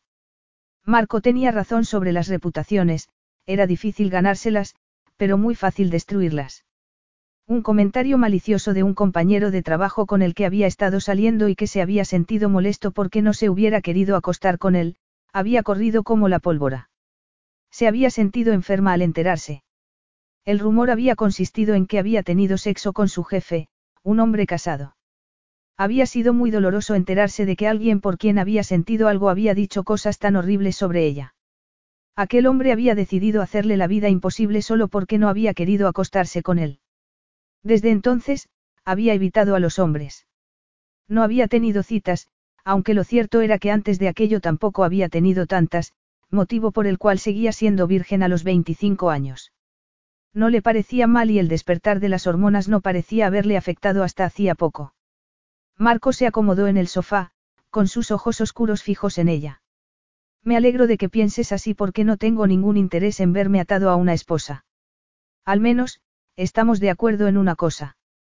Tenía la sensación de que iba a ser lo único en lo que estuvieran de acuerdo esa noche. También tenemos que estar de acuerdo en otra cosa, no puedes quedarte embarazada. En caso contrario, perderás los derechos sobre la compañía. Y puedes olvidarte de cualquier pensión económica por mi parte. No quiero una esposa y mucho menos un problema de pañales. Ella parpadeó, sorprendida por las palabras que acababa de decir. Pensé que ya habíamos acordado que no me acercaría a tu dormitorio mientras dure este, matrimonio. Y teniendo en cuenta que ambos sabemos que la cigüeña no trae bebés, creo que en lo último de lo que te deberías preocupar es de la paternidad. Al menos, es lo último en lo que te deberías preocupar respecto a mí. No puedo hablar en nombre de tus amigas. Siempre practico sexo seguro. Era completamente cierto. Marco no tenía ninguna intención de mantener a una mujer durante 18 años y era muy cuidadoso en sus prácticas sexuales tanto por el bien de su salud como por el de su chequera. Pero eso no significaba que algunas de sus amantes hubieran intentado entorpecer sus precauciones. En una ocasión pilló a una mujer con la caja de preservativos abierta, agujereándolos con una aguja antes de guardar cuidadosamente cada uno en su funda. También había habido una mujer que había intentado adjudicarle un hijo, a pesar de estar embarazada de ocho semanas cuando hacía dos que se conocían. Conocía muy bien cómo funcionaba la mente femenina. Sus principales objetivos eran la riqueza y la seguridad económica. Para su propia madre eso había estado por encima de todo, incluso de sus hijos. Bueno, no vas a practicar sexo conmigo, dijo ella sonrojándose. Su aspecto recatado le resultaba divertido, sobre todo viendo lo que le provocaba. Le suponía un reto intrigante. ¿Cuáles son exactamente tus términos y condiciones? Preguntó ella, como si estuviera leyendo sus pensamientos. Muy sencillo. Solo he accedido a esto por el bien de mi compañía. Tengo que estar seguro de que ganaré más de lo que perderé cediendo los derechos de Chapman Electronics. Eso significa que necesito que estés disponible las 24 horas. A Elaine no le gustó aquello, aunque el pellizco que sintió en el estómago no parecía indicar lo mismo. ¿Para qué necesito estar disponible? Para asuntos de negocios, cenas personales, para cualquier cosa para lo que necesite a mi esposa. ¿Y qué pasa con mi trabajo, con mi vida? Pensé que esa compañía era lo más importante en tu vida. Así es. Entonces, eso supone que durante los próximos 12 meses tu prioridad seré yo. Ahora mismo estoy en negociaciones con James Preston. Está vendiendo uno de sus hoteles en Hawái, pero no quiere hacerlo a alguien que pueda convertir su lugar de vacaciones familiares en un centro de fiestas de estudiantes. Por lo que necesitas una esposa, dijo ella, sintiéndose triunfante. Sí, para eso me vendrá bien tener una esposa, replicó él sonriendo. Así que se supone que yo sea la prueba de la transformación de Playboy a amante esposo. Algo así. Se sentía indignada por Marco. Su vida personal no tenía nada que ver con lo buen empresario que era. Al parecer, ni siquiera los hombres estaban libres de los puntos de vista retrógrados de otros. Aunque no le parecía bien cómo Marco trataba a las mujeres, no tenía nada que ver con la manera en que llevaba los negocios. Así que nos necesitamos mutuamente, dijo ella. No es una necesidad para mí. Quiero el hotel para obtener un incremento de beneficios, pero realmente eres tú la que necesita este acuerdo, no lo olvides. ¿Quieres decir que cuando me saques del trabajo en mitad del día tendré que comportarme como la esposa perfecta? Una sonrisa se dibujó en el rostro de Marco, lo que hizo que su corazón se acelerara. Algo así. ¿Qué es esto? preguntó Elaine, soltando un puñado de papeles sobre el escritorio de Nogal de Marco. El acuerdo prenupcial que ha redactado mi abogado, contestó Marco sin apartar la mirada de la pantalla del ordenador. ¿Acaso no estaba claro en el encabezamiento? Por supuesto que sí, dijo recogiendo los papeles y ordenándolos antes de volver a dejarlos. Me refiero a esto. A la cláusula de infidelidad. ¿Es ese su nombre oficial? Si tengo una aventura perderé la compañía, pero no hay ninguna limitación si la aventura la tienes tú. Es una doble vara de medir. Nunca había estado tan enfadada en toda su vida, incluido el día en que había tenido que enfrentarse a Daniel por los rumores que había inventado sobre ella. Su mirada oscura se encontró con la de ella. La rabia corría por sus venas cegándola, pero aún así, había algo que le provocaba un cosquilleo por todo el cuerpo y que no sabía cómo llamar. Si es así como lo ves, dijo encogiéndose de hombros. Yo lo interpreto como una forma de proteger mis activos. Elaine se cruzó de brazos, tratando de ocultar sus pezones turgentes. No soy un activo tuyo. Se supone que seamos un equipo. Él se puso de pie y rodeó la mesa. Su altura y complexión resultaban intimidatorias. No, señorita Chapman, no somos un equipo. Tengo que recordarte una vez más que soy la parte fuerte de esto. Eso significa que se hará lo que yo diga, dijo tomando el acuerdo prenupcial de su mesa. No te meterás en la cama de otros hombres mientras dure nuestro matrimonio. Si quieres sexo, lo tendrás conmigo. Basta solo con que haya un rumor para que la compañía permanezca dentro del grupo de empresas de Deluca. Elaine trató de contener la vergüenza que la embargaba. ¿Qué tenía aquel hombre que tanto la alteraba? ¿Qué me dices de ti? Eres libre para hacer lo que quieras. Sí, con quien quiera, si no recuerdo mal. Es la doble moral más repugnante que he oído jamás. Esto no lo dijiste el otro día cuando hablamos de los términos y condiciones. Tan solo quiero que quede cubierta cualquier eventualidad. No puedo permitir que mi esposa sea vista con otros hombres. En un matrimonio de verdad, eso no ocurriría. Además, no me gusta compartir. Entonces, a mí tampoco. Disfruta de los próximos doce meses de celibato. ¿Crees que puedes resistirte a mí? Sin dudarlo, contestó ella sonriendo. Marco la atrajo hacia él, estrechando sus senos contra su musculado pecho. No me lo creo, dijo y unió sus labios a los de ella antes de meterle la lengua en la boca. No pudo resistirse, no quería hacerlo. Deseaba disfrutar de aquel momento ardiente y sensual, tan inusual en su vida. Él bajó las manos a su trasero y la estrechó contra su cuerpo, hundiendo su erección en su vientre. Ella gimió, disfrutando de las sensaciones electrizantes que la invadían, regocijándose en el hecho de que estaba tan excitado como ella. Sus pechos deseaban sus caricias. Sus pezones advertían de lo excitada que estaba. Sentía tensión entre los muslos. Lo deseaba. Quería que le enseñara todo aquello que nunca se había molestado en aprender. Elaine deslizó las manos por los músculos de su espalda y luego por su pecho. Era fuerte y perfecto, como debía ser todo hombre. Quería sentir su cuerpo sin las capas de ropa que lo separaban. Deseaba. Se apartó de él como si se hubiera quemado. Lo siento, dijo. Sentía los labios tensos e hinchados y su respiración era entrecortada. Algunos mechones de su pelo se habían escapado del moño. No hay nada que lamentar. Nos vamos a casar dentro de dos semanas. Será mejor que durmamos juntos, así sacaremos provecho del matrimonio por conveniencia. Fueron las últimas palabras las que evitaron que dijera que sí. Si no le hubiera recordado con su comentario mordaz que no significaba nada para él, habría accedido. Pero ella no veía el sexo como él.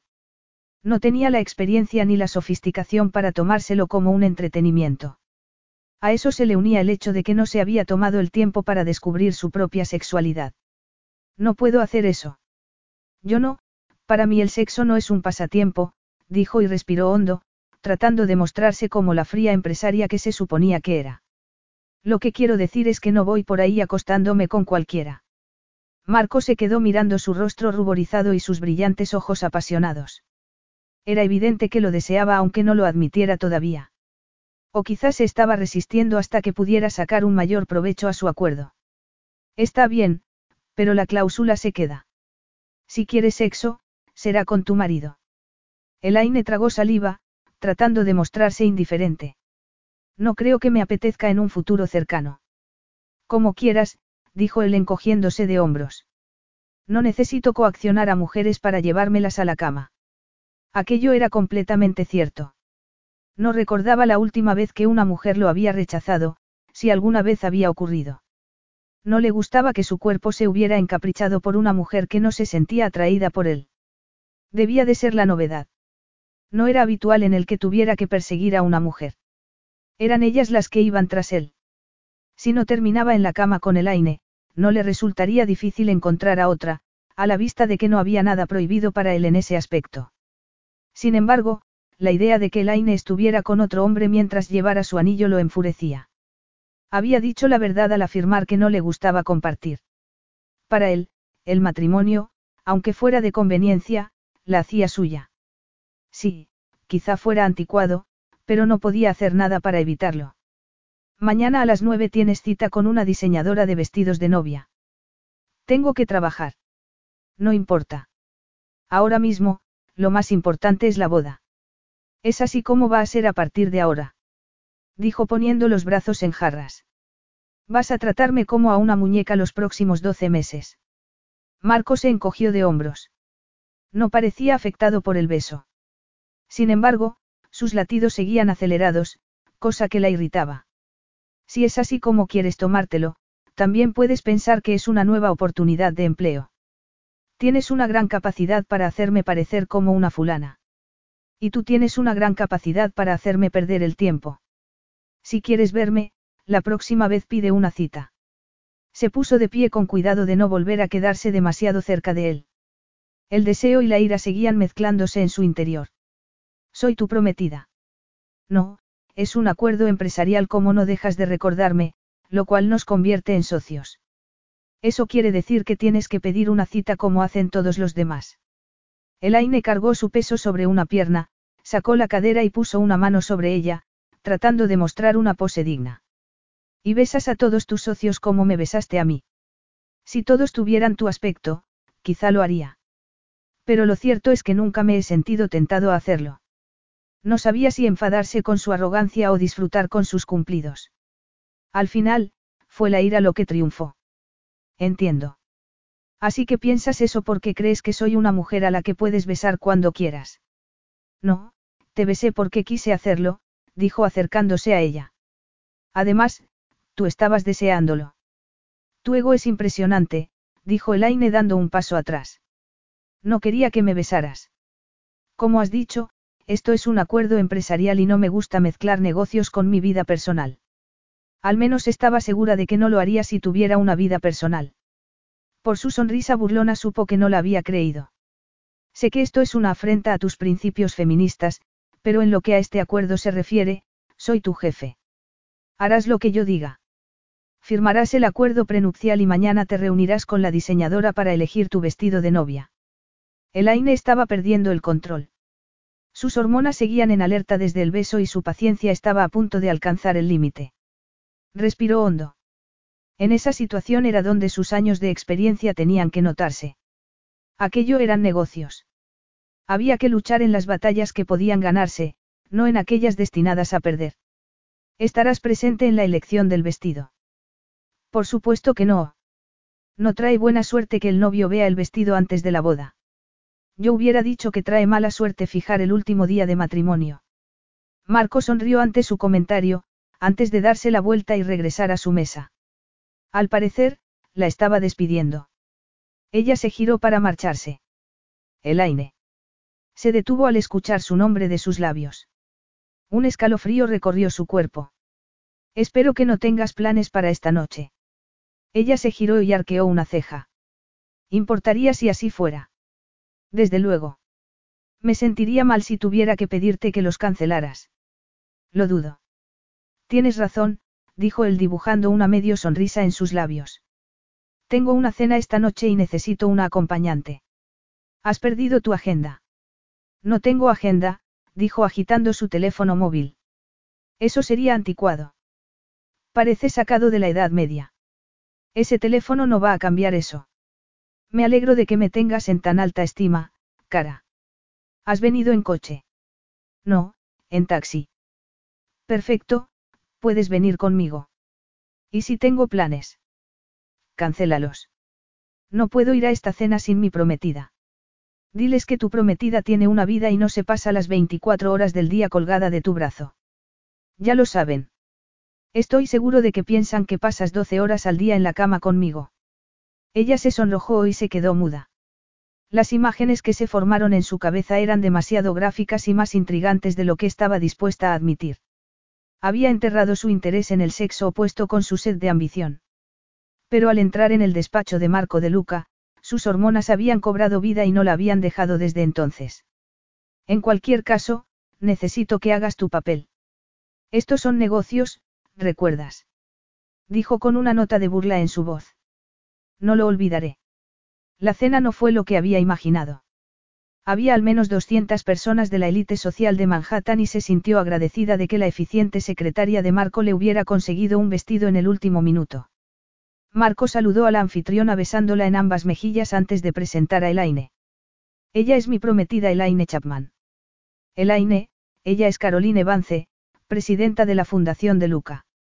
Encantada de conocerla, dijo estrechando la mano de la otra mujer e ignorando las preguntas que asaltaban su cabeza.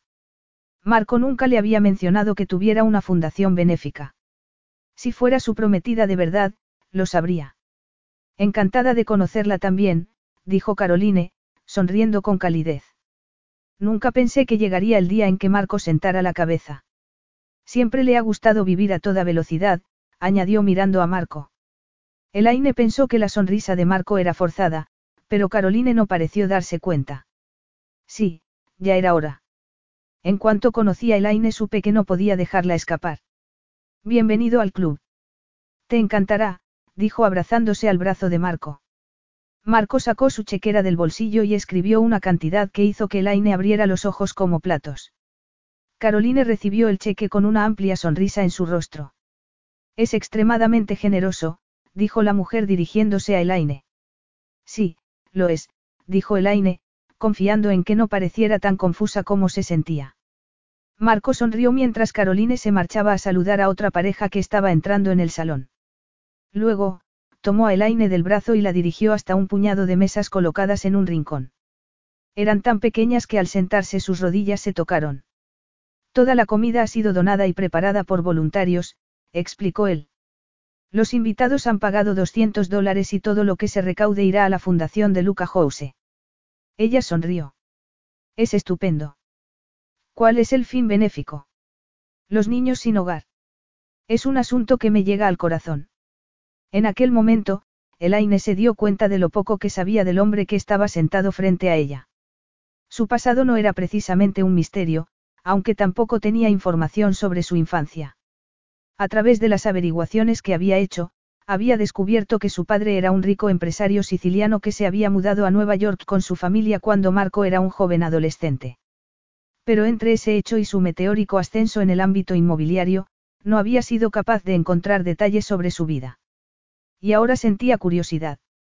Marco decía que era un hombre hecho a sí mismo, lo cual significaba que había construido su imperio sin la ayuda de su padre.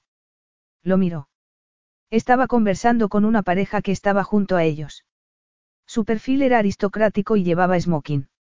No tenía aspecto de ser un hombre que hubiera tenido que luchar por nada.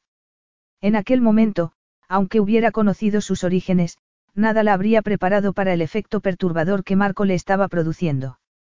Apenas podía saborear la cena gourmet que se estaba sirviendo esa noche. Cada pocos minutos, sus rodillas rozaban las de Marco bajo la mesa o alguien se acercaba a felicitarles por su compromiso, momento en el que él la tomaba de la mano y la miraba intensamente a los ojos. O peor aún, se llevaba su mano a los labios y le daba un beso, haciendo que el puñado de mariposas que se habían instalado en su estómago aletearan. Cuando les retiraron los platos, les ofrecieron bebidas que Elaine declinó. Sus defensas ya estaban suficientemente mermadas. No tenía ningún sentido añadir alcohol a la ardiente atracción que sentía por Marco. Así que se sentó erguida en su silla, sonrió a todo aquel que la miraba y trató de no sobresaltarse cada vez que la pierna de Marco tocaba la suya. El sonido de las copas brindando la distrajo y al mirar al otro lado del salón, vio a Caroline colocándose ante un estrado. Caroline carraspeó y el sonido de las conversaciones disminuyó. Quisiera dar las gracias a todos por haber venido esta noche. Vuestro apoyo supone mucho. Voy a presentaros al fundador de De Luca House, el señor Marco De Luca. Marco le dirigió una sonrisa, se puso de pie y se inclinó para darle un beso en la mejilla antes de atravesar el salón. No pudo evitar reparar en la masculinidad de sus movimientos. Subió al escenario y su presencia llamó la atención de todos los presentes, ella incluida. Gracias a todos por estar aquí, dijo con voz aterciopelada. En estos tiempos que corren, sé que hacer grandes contribuciones puede parecer pedir demasiado. Pero os pido que recordéis que estos niños nunca han tenido cubiertas sus necesidades básicas, ni siquiera en los mejores momentos. No tienen comida, ni ropa, ni siquiera un techo. ¿Qué significa para ellos la moda cuando ni siquiera tienen un abrigo con el que protegerse? Elaine sintió que se le encogía la garganta al mirarlo a los ojos. Su corazón dio un vuelco porque bastante terrorífico le resultaba el deseo que sentía, como para que encima sintiera emoción. Marco continuó. Su ligero acento hacía que su discurso fuera más conmovedor. ¿Y cómo podemos preocuparnos por tener una casa de verano cuando ellos no tienen un techo bajo el que cobijarse? Su discurso continuó. Sus palabras eran apasionadas. Se refirió a las estadísticas sobre cuántos vagabundos de Nueva York eran niños. Su fundación trabajaba para dar a esos niños un hogar que les diera una sensación de familia y una educación. La idea era proporcionarles una base a la que siempre pudieran recurrir, incluso después de alcanzar la mayoría de edad. Cuando Marco terminó, muchos de los invitados estaban conteniendo las lágrimas y Elaine tuvo la sensación de que las emociones que Marco había despertado en ellos se reflejarían en sus donaciones. Marco volvió junto a ella, deteniéndose en el camino para estrechar algunas manos. Una vez a su lado, la rodeó con su brazo por la cintura, haciendo que su corazón diera un vuelco. Ha sido, dijo ella tratando de disimular la emoción, un discurso muy bonito. No sabía que hubiera tanta necesidad. Mucha gente cree que el gobierno se está ocupando de todo lo relativo a estos niños, pero no es así. No había sido su caso. Rafael y él habían sido abandonados, primero por su padre y luego por su madre. Y nadie se había ocupado de ellos.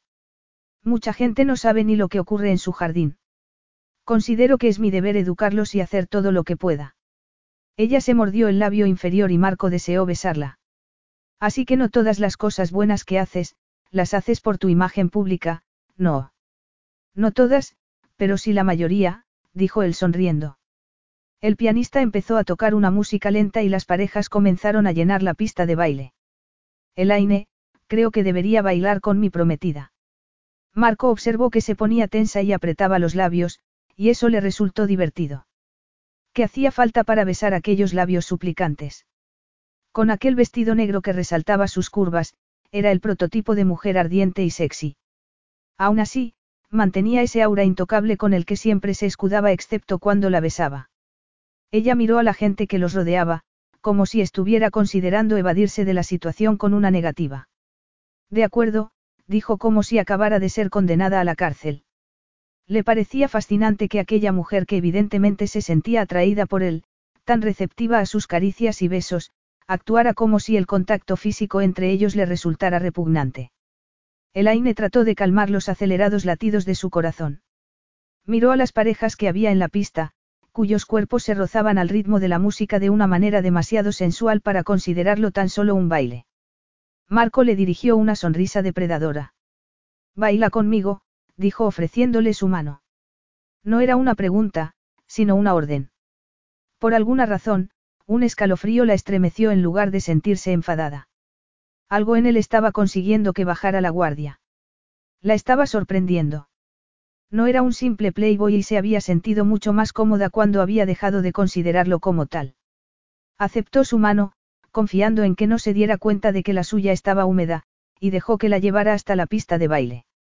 Una voz en su interior no dejaba de decirle que aquello no estaba bien. Ignoró la sensación placentera de su estómago cuando la rodeó con sus brazos y la estrechó contra el calor de su cuerpo. Bailar con su prometido era necesario para mantener su parte del acuerdo. La música era sensual y cautivadora, y enseguida se dejó llevar por el ritmo. Una de sus manos apretaba la suya y la otra estaba sobre su espalda, sujetándola, atrayendo sus senos contra su pecho musculoso. Sus pezones estaban turgentes. Era una sensación extraña e inesperada y, a pesar de lo mucho que lo deseaba, era incapaz de evitarla. Ni siquiera era capaz de fingir que no le gustaba. Su corazón estaba latiendo con fuerza y estaba segura de que él podía sentirlo.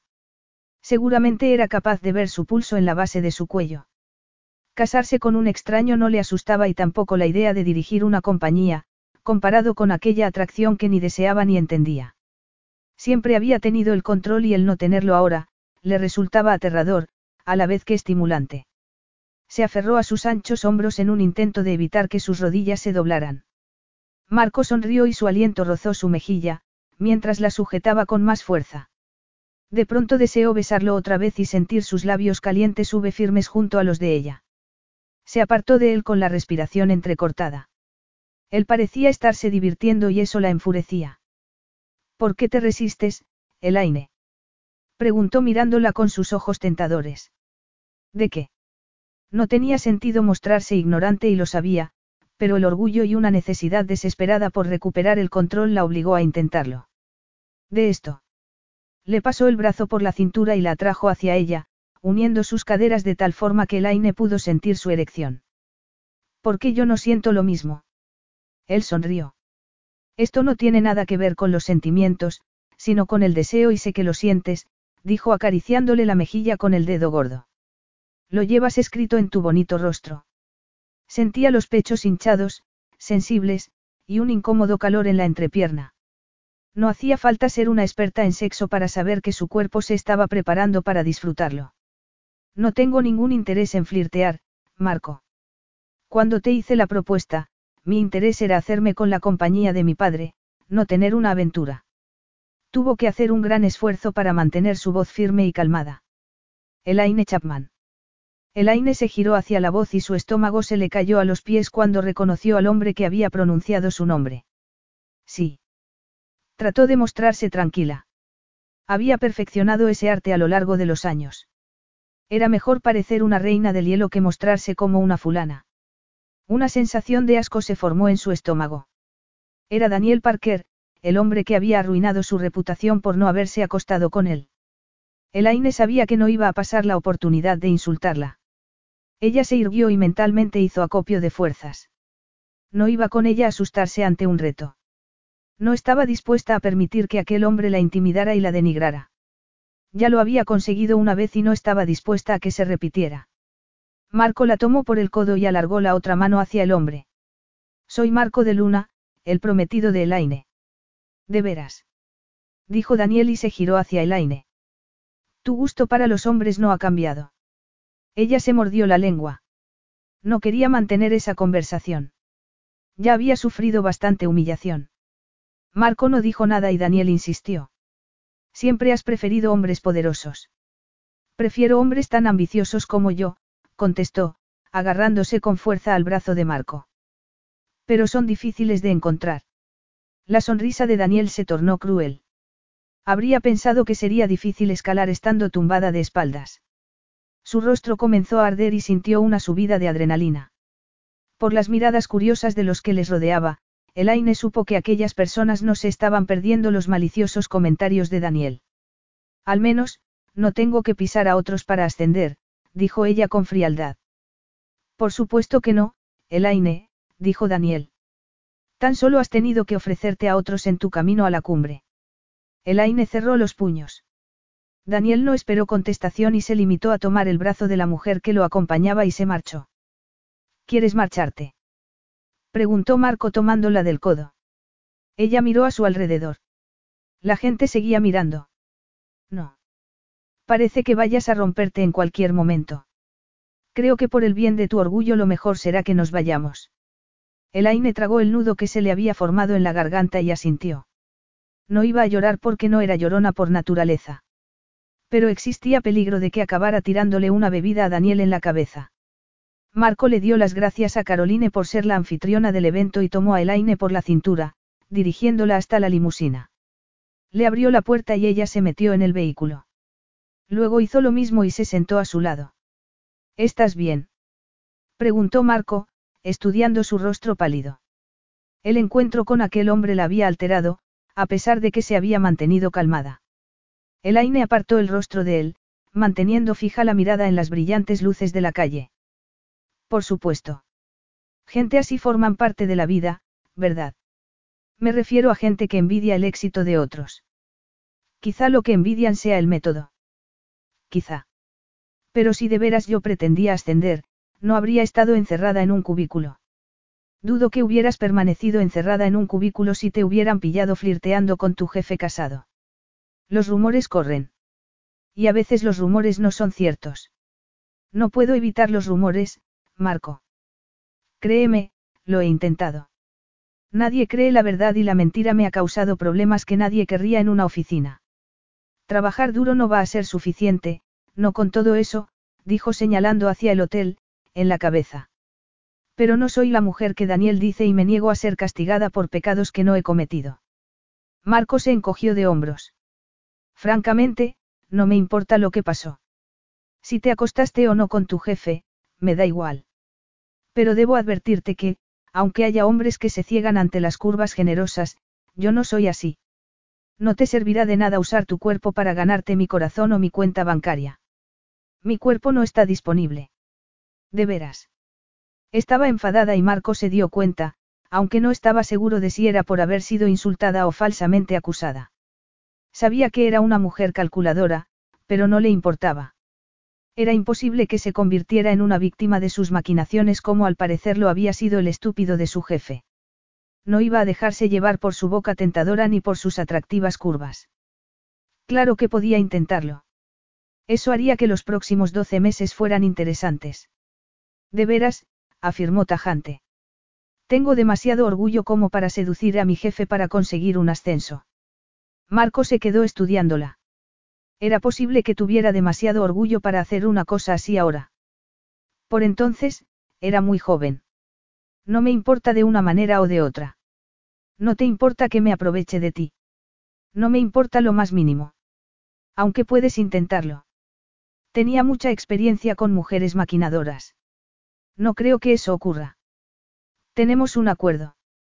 Ya tengo lo que quiero. Él alzó la mano y le acarició la mejilla. ¿Qué tenía aquella mujer que resultaba tan tentadora? Pero ¿y si pudieras conseguir más? ¿No te atrae eso? Elaine dejó escapar un suspiro. No, me gusta ganarme las cosas. Marco sonrió lentamente. Eso podría interpretarse de muchas maneras, cara mía. ¿Sabes a lo que me refiero? La limusina se detuvo delante del edificio donde estaba su apartamento. Ninguno de los dos se movió. Ella abrió la boca y se pasó la lengua por los labios. Era pura tentación y no estaba acostumbrado a resistirse. Marco se inclinó hacia adelante, pensando en que se apartaría. Pero se encontraron a medio camino y sus bocas se unieron. Él la tomó por la nuca y se hundió en su boca, saboreándola. Bruscamente, Elaine se apartó. No debería haber ocurrido. Es solo un beso, protestó él, consciente de que sonaba tan frustrado como se sentía. Se había hecho a la idea de tomarla en el asiento trasero del coche, con las ventanas tintadas como única separación entre ellos y el mundo.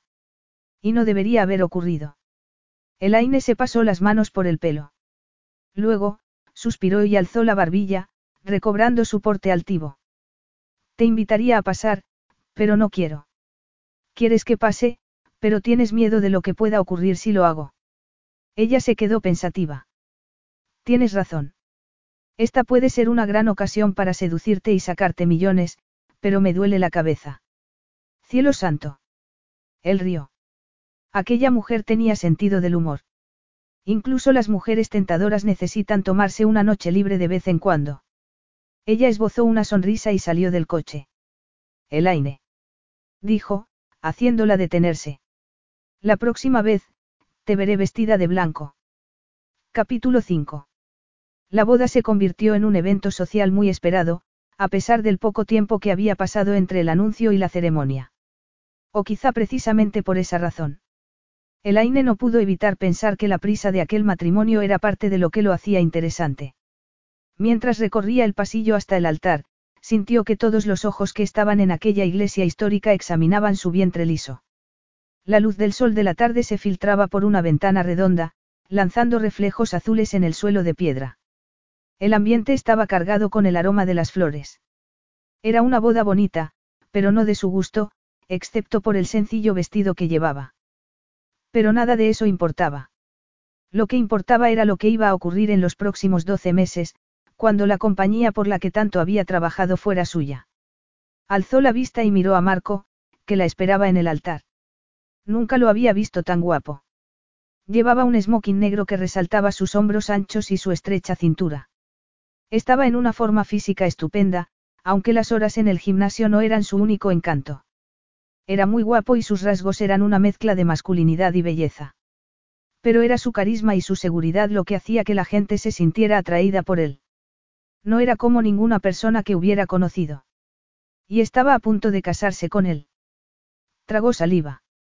Aquello no era más que un acuerdo empresarial, un contrato más. Se aferró al ramo y tomó la mano del novio. Elaine no supo cómo se las había arreglado para sobrevivir a la ceremonia, al besamanos y a las cuatro horas de recepción. Le dolían los pies por los tacones y la cara de tanto sonreír. Bailar con Marco y pretender que no se estaba derritiendo por el calor que le estaba haciendo sentir, había sido agotador, además de una tortura. Se acomodó en el asiento de la limusina y dejó escapar un suspiro. Ha sido agotador. Eso lo suelen decir las recién casadas después de la luna de miel. La limusina llegó al ático de Marco y Elaine no esperó a que le abriera la puerta. Se bajó y lo esperó junto a la entrada del edificio. Marco llegó a su lado y la adelantó. Sus pasos eran largos y a duras penas podía seguirlo.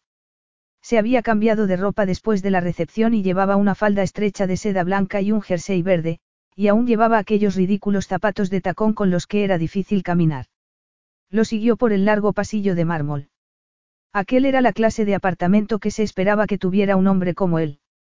Probablemente las mujeres fantaseaban con un sitio así. Su estómago se encogió al pensar en que había llevado a otras mujeres allí. ¿Cuántas habrían sido? O lo que era más importante, ¿a cuántas tendría que ver durante su matrimonio? Los oiría mientras estuviera en su habitación tratando de dormir.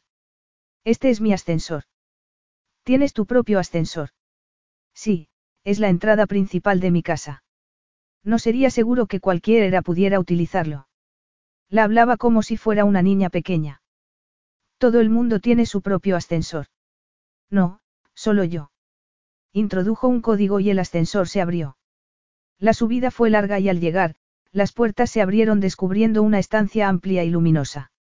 No tenía nada que ver con el resto del edificio. No era recargada, ni tenía filigranas doradas en las ventanas, ni había un jacuzzi en medio de la habitación. Lejos de lo que había imaginado, era un apartamento moderno de líneas sencillas. Las paredes blancas y el techo abovedado daban sensación de amplitud. Las ventanas eran enormes cristaleras de suelo a techo con una fantástica vista del perfil de Manhattan. La cocina y el salón estaban unidos. Las encimeras de la cocina eran de granito y los electrodomésticos de acero inoxidable. Era la clase de hogar en el que siempre se había imaginado. Su pequeño apartamento con muebles de segunda mano no podía competir con el espacioso y moderno ático de Marco. Pero no tenía dinero para una casa así. ¿Te gusta? preguntó Marco. Su voz grave y sexy la hizo estremecerse. Sí. Está decorado con mucho gusto y la vista es asombrosa. Aunque estas ventanas no ofrecen demasiada privacidad, no. Vamos a necesitar privacidad. Preguntó enarcando las cejas. No. Quería decir que, me refiero a que la gente puede ver lo que ocurre dentro. No pueden ver desde fuera, es un cristal especial. Pero tomaré nota de que pretendes hacer cosas en mi salón que requieren privacidad. Trataré de trabajar desde casa más a menudo. Era en momentos como aquel cuando deseaba poder tener respuestas rápidas. Carraspeó y trató de mostrar cierta dignidad. ¿Dónde está mi habitación? Al final del pasillo, la última puerta. Hay un cuarto de baño en la habitación, así que tienes la privacidad que necesitas. Estaré en mi despacho, tengo trabajo que hacer. No quería ver en qué dirección se iba, ni siquiera lo intentó. Se limitó a avanzar por el pasillo, pensando en el baño que se iba a dar. Su habitación era blanca, como el resto de la casa, y le agradó comprobar que tenía vistas del perfil de la ciudad. Desde luego que eran unas vistas mejores que las que tenía en su apartamento, que consistían en una pared de ladrillos y en la ventana del dormitorio del vecino. Todas sus pertenencias, excepto el mobiliario, habían sido llevadas por una compañía de mudanzas, y seguían guardadas en las cajas que estaban arrinconadas. No le apetecía desempaquetarlas esa noche. Lo único que le apetecía era darse un baño y meterse en la cama. La imagen de Marco con el pecho desnudo y su piel junto a la suya se formó en su cabeza. Sola. Se iba a ir a la cama sola. Entró en el cuarto de baño y su corazón estuvo a punto de detenerse. Había una ducha separada de la bañera, todo en mármol italiano. Volvió al dormitorio y estuvo revolviendo hasta que encontró su iPod. Luego buscó la maleta en la que había puesto su ropa para sacar un pijama. Le llevó un rato llenar la bañera, pero mereció la pena. Se sumergió en el agua caliente y sintió que sus músculos tensos comenzaban a relajarse. Cerró los ojos y apoyó la cabeza, tratando de asimilar lo que había pasado ese día. Su momento de tranquilidad se vio interrumpido por una corriente de aire fresco. Levantó la cabeza y vio a Marco en la puerta. Me alegro de comprobar que te sientes como en casa. Sal de aquí. exclamó Elaine tratando de cubrirse. Nunca antes había estado desnuda delante de un hombre. Ahórrate tu pudor de doncella. No tenía ni idea de lo acertada que era su descripción. No hay nada que no haya visto antes, añadió. Confiaba en poder retrasar un viaje un par de días, pero me necesitan en Hawái para cerrar un importante acuerdo. Podemos seguir esta conversación cuando no esté desnuda y goteando agua. Marco tensó la mandíbula. La imagen que aquel comentario evocaba era tan erótica que a punto estuvo de sacar aquel cuerpo resbaladizo de la bañera para demostrarle lo que podía hacerle mientras estuviera desnuda y goteando agua. Había pensado que al pillarla en el baño podría desvelar el misterio y disminuir así parte de su atractivo. Pero no había ocurrido.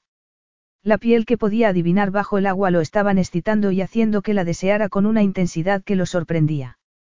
Los intentos de Elaine por cubrirse habían hecho que su escote asomara sobre la superficie del agua y le estaba costando trabajo apartar la mirada. Había visto muchas mujeres desnudas, algunas de ellas muy guapas. ¿Por qué iba a ser aquella especial? No debería serlo, pero lo era. De acuerdo, te esperaré en el salón. Tan pronto como se fue, Elaine salió de la bañera. Se envolvió en una toalla y echó un vistazo al dormitorio. Después de comprobar que no estaba allí, buscó algo que ponerse. Abrió el armario y a punto estuvo de caerse de espaldas. No había ningún traje de chaqueta azul o negro. El armario estaba lleno de ropa de marca y toda ella era muy diferente al que solía ser su uniforme. Aquel acuerdo mejoraba por momentos. Echó un vistazo a la ropa. Había prendas de cachemir, seda y algodón, en tonos azules, rojos y dorados. Su parte más femenina estaba encantada ante aquella variedad. Era como estar de compras en casa. Pero no iba a aceptar aquello, aunque tampoco estaba dispuesta a ir a hablar con él vestida con una toalla. Oyó a Marco paseando por el salón. Le incomodaba imaginar cuál sería la reacción de Marco al verla con el bonito vestido de seda que había elegido. Volvió a dejar el vestido en el armario, tratando de olvidar la imagen de Marco acariciándola por encima de aquella fina seda. Todas las prendas eran extremadamente femeninas y ligeras. Eligió un vestido de algodón y, con el colgado del brazo, se fue a la cómoda en busca de ropa interior, que probablemente también había sido elegida por él. Su rostro comenzó a arder al pensar en las manos de Marco sobre aquellos sujetadores y bragas de encaje. Le resultaba muy íntimo, insoportablemente sensual. Eligió unas bragas rojas y el sujetador a juego y acarició con los dedos el tejido. Habría hecho Marco lo mismo. Se la habría imaginado con ello puesto. Apretó los muslos para sofocar la sensación que la asaltó y sus pezones se erizaron bajo la toalla.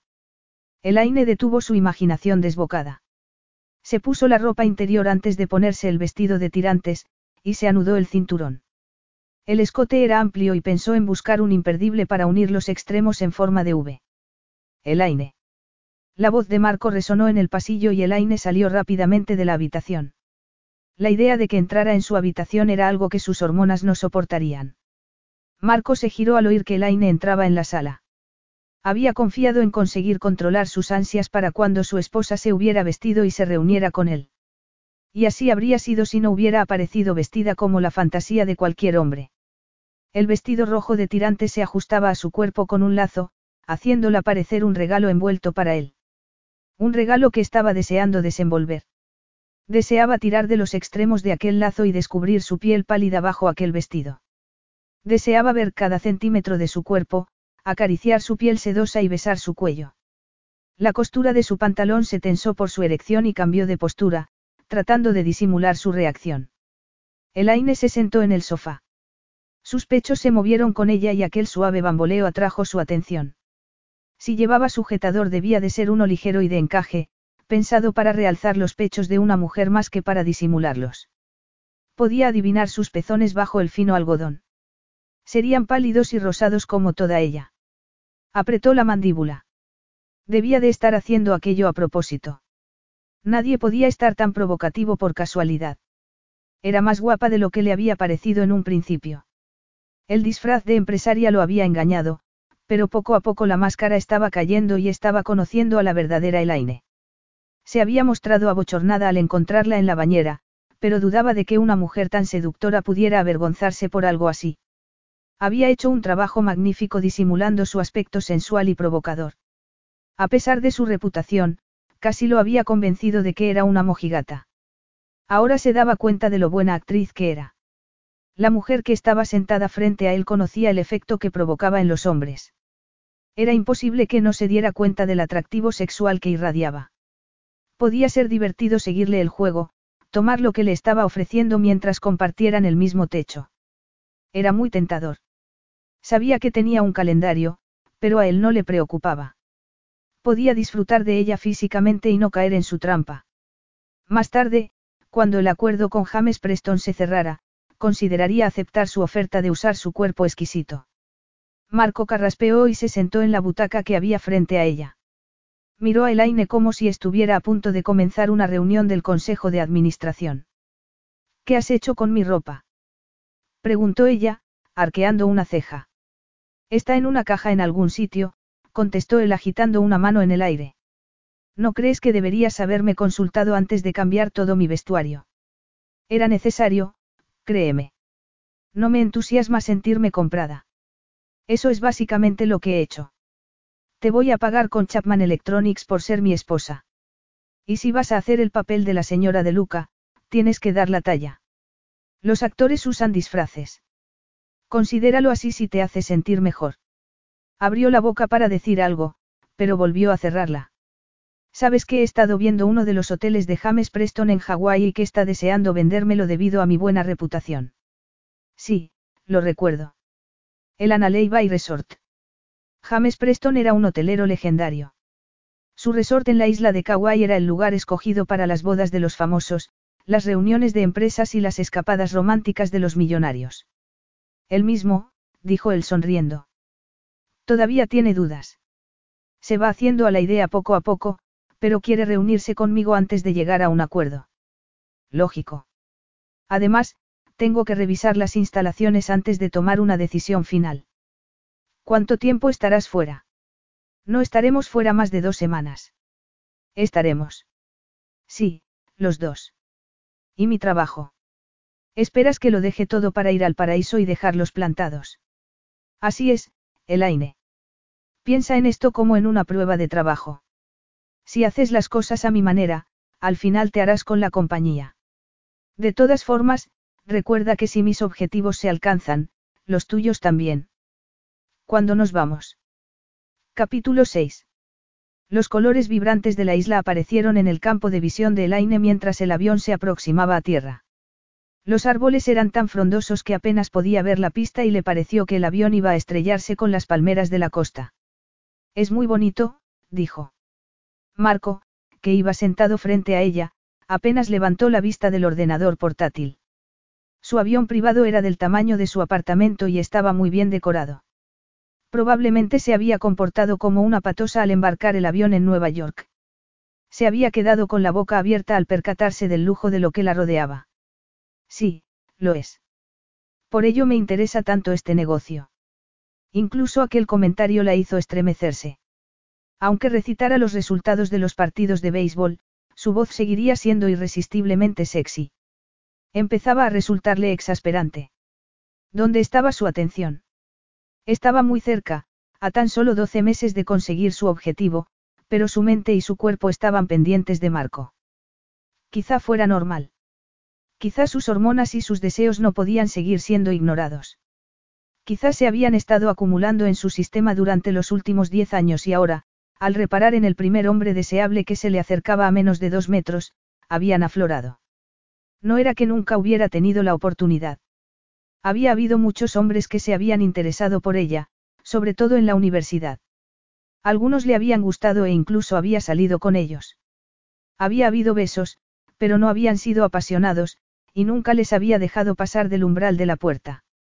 Era como si nunca hubiera tenido el tiempo o las ganas de tener una relación física. No podía olvidarse de Daniel, alguien que le había gustado mucho y por quien se había sentido atraída. Había estado a punto de dejarlo cruzar la puerta, pero al final, no sabía si por nervios o por su moral, no lo había hecho. Su rechazo lo había cambiado todo. Al día siguiente, Daniel había dado rienda suelta a los rumores y al final del día todo el mundo había dado por buena su versión acerca de por qué la iban a ascender. Sus compañeros de trabajo habían preferido creer que se había acostado con su jefe, en vez de darse cuenta de que era muy buena en lo que hacía. Y de esa manera, su carrera había terminado antes incluso de empezar. Lo que la traía al momento en el que estaba, en un avión privado, recién aterrizada en Hawái, con un esposo de conveniencia por quien sentía una fuerte atracción. Marco se puso de pie nada más detenerse. Iremos directamente a Analei Bay Resort y nos pondremos cómodos en nuestra habitación. Más tarde, cenaremos con James y su esposa. Nuestra habitación. Vamos a compartir. Marco observó cómo Elaine se ruborizaba. Le resultaba divertido que una mujer de su edad pudiera ruborizarse con tanta facilidad. Prefería mujeres más sofisticadas, la clase de mujeres que no esperaban nada de un hombre salvo unas cuantas noches de mutua satisfacción. El único color en las mejillas de aquellas mujeres era el maquillaje que se aplicaban. Le resultaba un reto hacerla sonrojarse. De nuevo, Elaine se ruborizó desde el cuello. No vas a deshacerte de mí tan fácilmente, cara mía, dijo acercándose a ella y levantándole la barbilla para que lo mirara a los ojos. Estoy aquí para mostrarme como un marido enamorado. Y estamos de luna de miel, lo que quiere decir que permanecerás muy cerca de mí. Elaine sacó la lengua para humedecerse los labios y rozó el dedo gordo de Marco, que sintió un estremecimiento desde su mano a su entrepierna. Lo deseaba. Probablemente deseara su dinero más que a él, pero no podía negar que no lo deseara físicamente. Y estaba loco por tomarla, por tumbarla en el suelo y hacer que aquellas preciosas e interminables piernas lo rodearan por la cintura mientras gemía de placer junto a su oreja. Estaba tan excitado que casi le dolía. Pero no llevaba ninguna protección y no era por casualidad. No quería correr riesgos con aquella mujer tan interesada con la que se había casado. Sus propios padres le habían dado una lección sobre la naturaleza humana. La avaricia y la autosatisfacción estaban en la esencia de todo ser humano. Incluso las personas más honestas y buenas podían corromperse por un precio. El cebo adecuado podía hacer que la gente cometiera toda clase de pecados. No confiaba en aquella mujer. Sus motivos no estaban del todo claros. Había mentido a su propio padre y se había casado con un extraño, todo por su interés personal.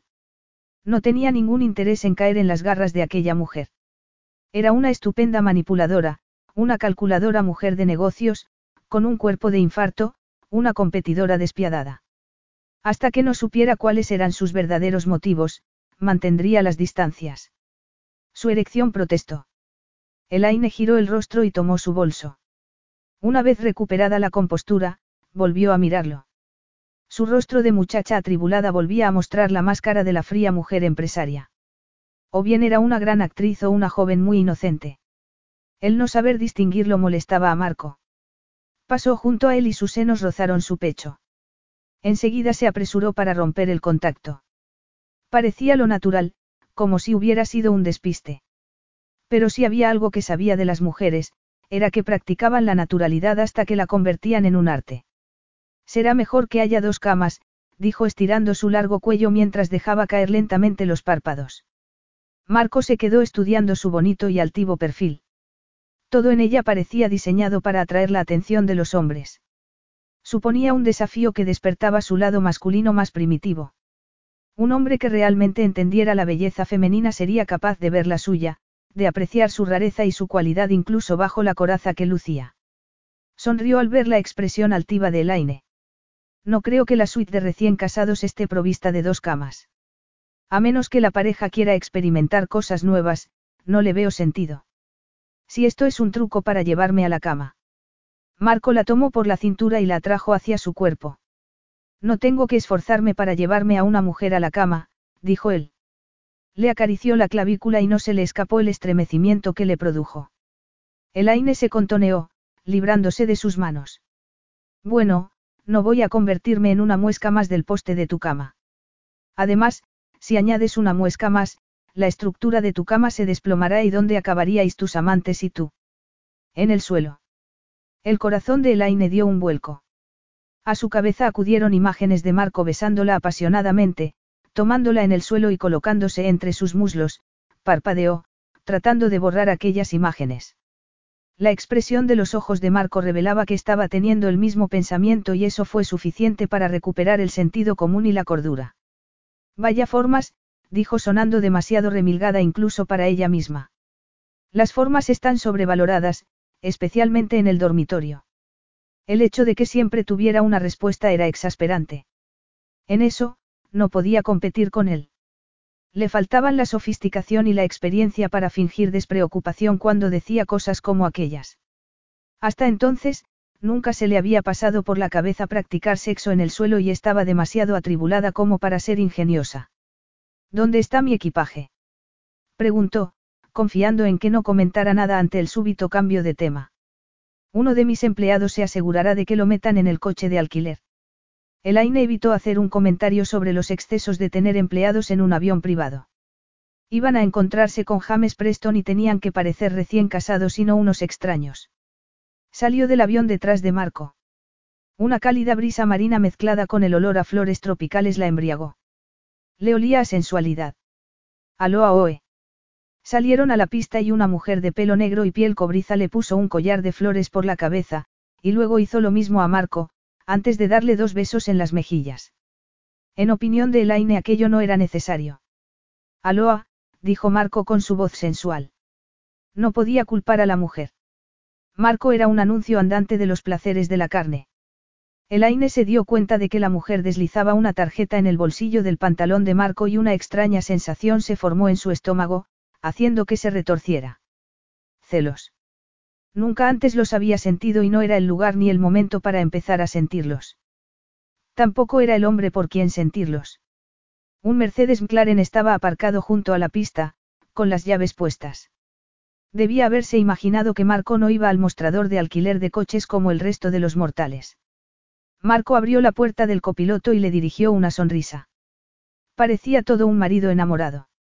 No tendría ningún problema para convencer a James Preston de que se había reformado.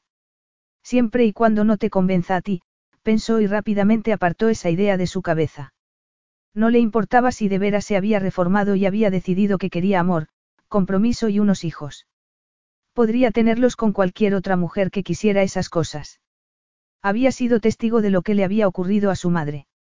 Había visto cómo había perdido su autoestima y cómo había hecho el ridículo para llamar la atención de los hombres, buscando el visto bueno de su marido y, cuando no había podido conseguirlo, había buscado jóvenes amantes al ser incapaz de valorarse ella misma.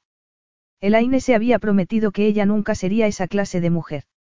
Nunca haría que sus esperanzas, sus sueños y su autoestima dependieran de otra persona. Marco le puso la mano en la espalda y Elaine se metió rápidamente en el coche para evitar su roce. El frío del asiento de cuero le ayudó a sofocar las llamas que su mano habían encendido, pero las ascuas seguían ahí. Confiaba en que no se diera cuenta de lo mucho que le perturbaba físicamente. Un vistazo a su sonrisa deslumbrante mientras entraba en el coche, le hizo ver que era consciente del efecto que tenía en ella. La Virgen y el Playboy. Era una pareja desigual. Nunca en su vida había sentido aquel nivel de deseo por un hombre y no sabía cómo disimularlo. El motor se puso en marcha y Marco apretó el acelerador, haciendo que el coche pasara de 0 a 100 km por hora en un segundo. Elaine abrió los ojos como platos al ver el cuenta kilómetros. Más despacio. Un coche como este no está hecho para ir despacio. Después de unos minutos, Elaine se relajó. El coche era seguro y Marco lo conducía con soltura, aprovechando su fuerza y obteniendo la respuesta que quería, una respuesta que solo él podía conseguir. Y así, su mente volvió a pensar en sexo. Provocaba ese efecto en las mujeres, en todas las mujeres, pensó mientras recordaba lo que había hecho aquella atractiva mujer nativa al llegar. La mujer del aeropuerto, te ha dado su número de teléfono. Marco se metió la mano en el bolsillo, sacó la tarjeta y la dejó en el regazo de Elaine. No lo he mirado. Los números que había anotados en la tarjeta confirmaron la sospecha de Elaine. Muy bonito. Estamos de luna de miel y está intentando atraerte. Él sonrió. Tiene sentido habiendo dos camas en la suite nupcial. Eso es repugnante, replicó sintiendo que le ardía el rostro. Fuiste tú la que puso las reglas del acuerdo, Elaine. No creo que fueras capaz de traer una mujer a nuestra habitación. Tienes que reconocerme el mérito por ello, dijo burlón. No es que me haya acostado con todas las mujeres con las que me fotografían. El poste de mi cama es bastante robusto. El Aine no supo por qué, pero el nudo de tensión que se le había formado en el pecho se aflojó. Creo que ambos somos víctimas de las mentiras de la prensa. Todo tiene que ver con la ambición, dijo Marco encogiéndose de hombros. Hay mucha gente que quiere llegar a la cima. Quieren fama y fortuna y no les importa si para ello tienen que pisar a otros. Tu problema abrió puertas a más de una persona en la compañía, ¿verdad? Dijo y ella asintió. Por eso tus compañeros se creyeron los rumores. Tu caída era el secreto de su éxito. Supongo que carezco de picardía. Quizá debería haberme inventado algún otro rumor. Dudo de que carezcas de picardía, dijo y tomando su mano izquierda, se la levantó para hacer brillar su anillo de compromiso y su alianza a la luz del sol. Esta es la prueba. Y eso, ¿Qué dice de ti? Él rió. Nadie me ha acusado nunca de ser un buenazo. Elaine no pudo evitar imaginarse que en la cama sí lo sería. Rápidamente puso freno a su imaginación y se concentró en el bonito paisaje que los rodeaba. El agua era clara y transparente, y había delfines nadando. Parecían acompañarlos mientras avanzaban. La carretera se acabó al pie de la montaña, ante una pesada puerta de hierro en la que había un interfono y un teclado de números. Marco se acercó y metió una serie de números con sus largos y bronceados dedos. Elaine no pudo evitar reparar en sus manos una vez más. Las puertas se abrieron y continuaron avanzando por el camino de acceso. El hotel estaba construido en la ladera de la montaña. La terraza de cada habitación era privada y daba a la bahía, con sus aguas brillantes y su increíble paisaje. Todo en la isla parecía estar afectando a sus sentidos. El ambiente salino era intenso, así como el perfume de las flores. La manta verde que cubría la montaña era densa, en contraste con la contaminación de Nueva York. Marco le pasó el brazo por la cintura y la condujo hasta la entrada principal del hotel. Los tonos rosas y naranjas de la puesta de sol se reflejaban en la piedra exterior. Un pequeño grupo de hombres salió del hotel y les dio la bienvenida con sus sonrisas. Un hombre joven y rubio estrechó la mano de Marco. Aloa, señor de Luca. El señor Prestan está en una reunión y lamenta no poder darles la bienvenida a usted y a su esposa. Me llamo Jonathan y estaré encantado de ofrecerles lo que necesiten. La villa Anolani ha sido reservada para ustedes. Está a casi un kilómetro de la costa. Si quiere, uno de nuestros empleados o yo mismo podemos acompañarlos y ayudarlos a bajar el equipaje. Gracias, pero no será necesario. Aunque nos vendría bien un mapa del resort. Jonathan se metió la mano en el bolsillo del traje y sacó un panfleto. Si hay algo en particular que necesite, el conserje se lo proporcionará. Creo que no he metido el cargador de mi teléfono móvil en la maleta, dijo Marco. Me gustaría que me llevaran uno enseguida. Después de averiguar el modelo, Jonathan y el resto del personal volvieron al hotel para completar su misión. Era increíble la clase de servicio que el dinero podía comprar. Aunque la economía de su familia era desahogada, no podían aspirar a ser clientes de un sitio así. Marco tan solo tenía que firmar un cheque y aquel lugar sería suyo. Aquel nivel de riqueza y de poder era asombroso. Elaine se preguntó si sería consciente de lo afortunado que era por estar en esa posición. Probablemente no. Había nacido en la abundancia y había aumentado su riqueza. Con razón era tan arrogante. No has olvidado el cargador, dijo Elaine al volver al coche. No, pero Jonathan seguirá teniendo trabajo si se las arregla para presentarse en la villa con uno en las próximas dos horas. Estás poniendo a prueba al personal. ¿Por qué no? No soy un jefe fácil, Elaine. En un resort de este nivel, espero encontrar un servicio impecable. Me gustaría que el cambio de propiedad afectara lo menos posible y mantener el mismo personal ayudaría mucho. Aún así, esto no es una obra benéfica, lo cual quiere decir que quiero la perfección o si no, perderán sus empleos. Marco la miró. Su expresión era reprobadora. ¿Te supone algún problema? No me parece justo echar a alguien solo porque no encuentre un cargador para tu móvil. Si vas a dirigir una compañía, tendrás que adoptar la misma mentalidad. El tiempo es dinero. Cuando tus empleados pierden el tiempo, malgastan tu dinero. Cuando dejan a un cliente insatisfecho, te cuesta dinero. Tienes buenas ideas, pero si no puedes llevarlas a cabo, si no puedes contar con un equipo que te ayude, no conseguirás nada.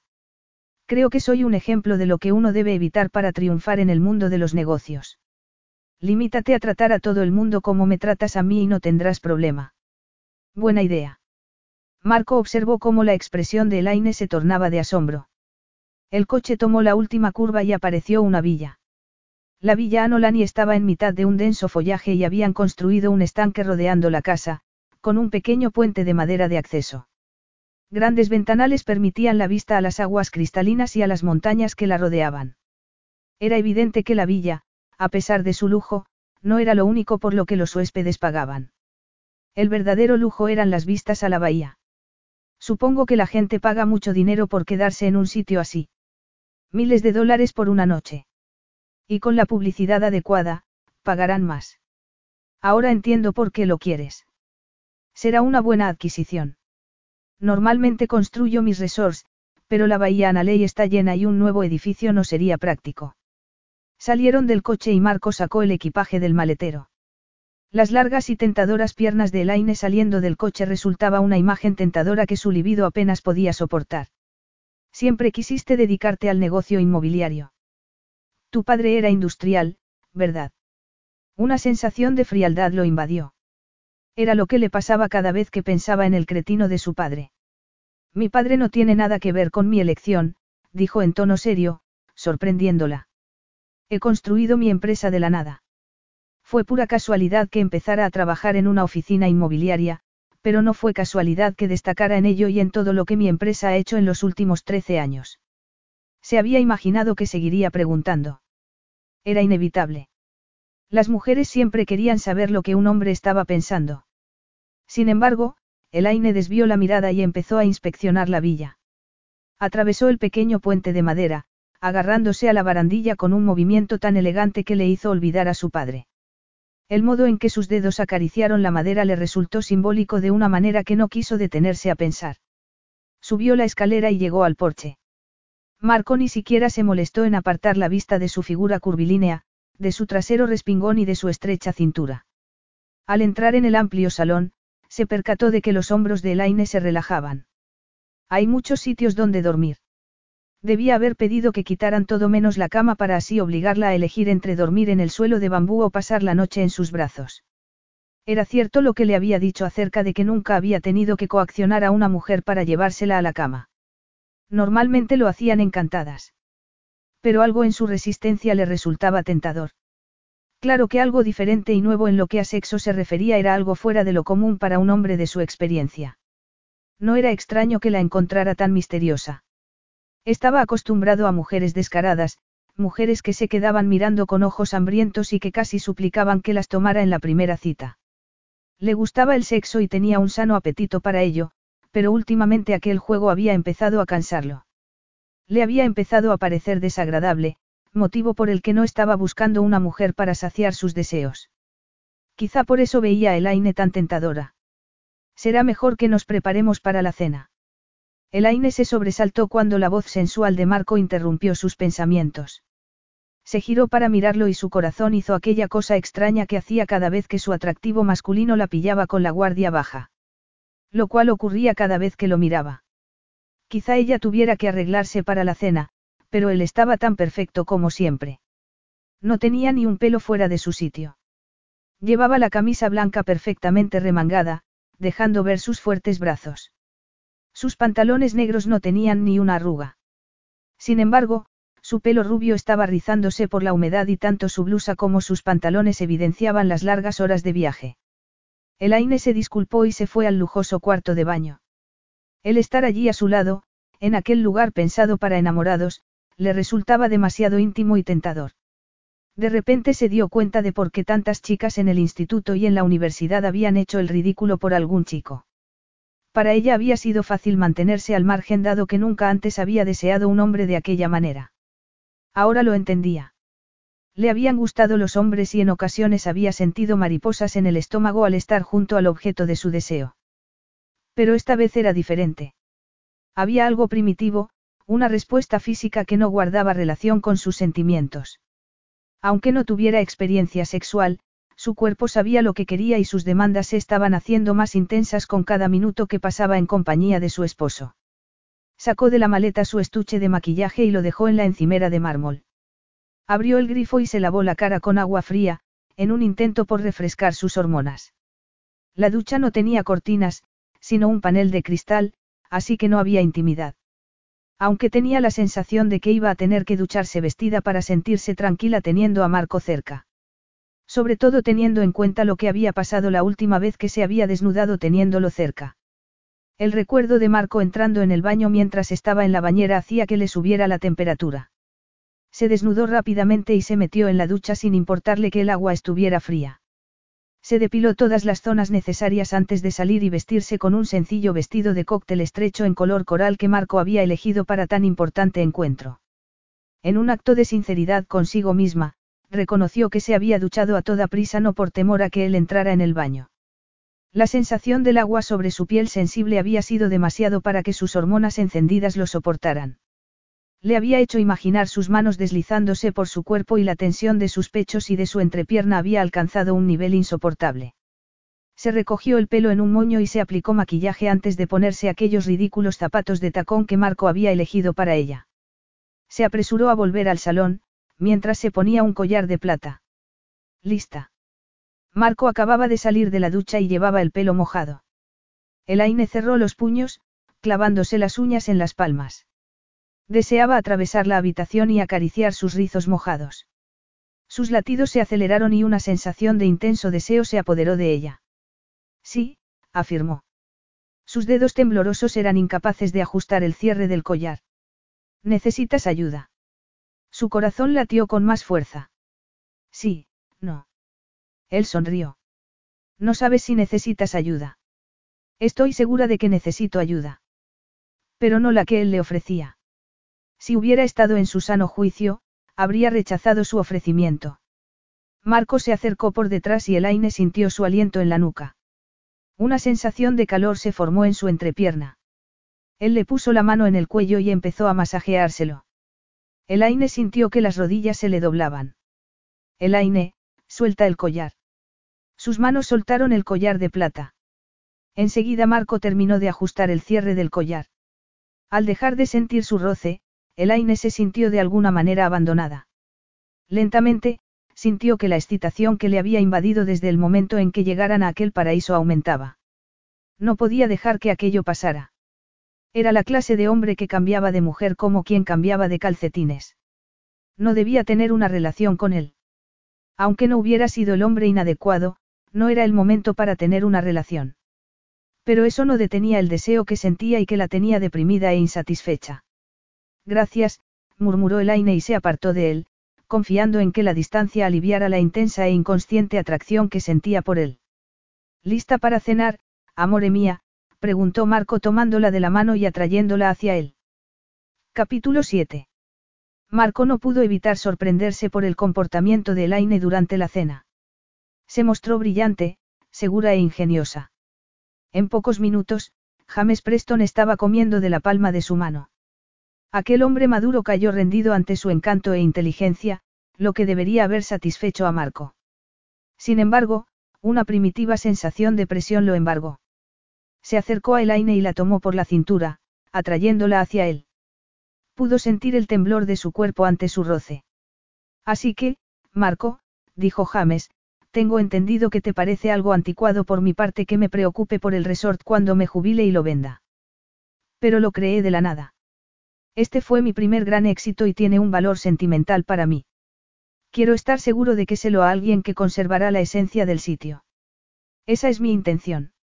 Seguirá teniendo un propietario, así que tendré el control total. Mi idea es mantener a exclusividad. Marco continuó explicándole sus planes para conseguir una clientela aún más exclusiva para el hotel, con lo que incrementaría los beneficios y mejoraría la economía local. ¿Y tu encantadora esposa participará en el proceso? Preguntó James mirando a Elaine. Marco la sujetó con fuerza. Mi esposa participará en la medida que ella quiera. James arqueó sus cejas canosas. Bueno, ya veo que es muy posesivo, no. Dijo dirigiéndose a Elaine.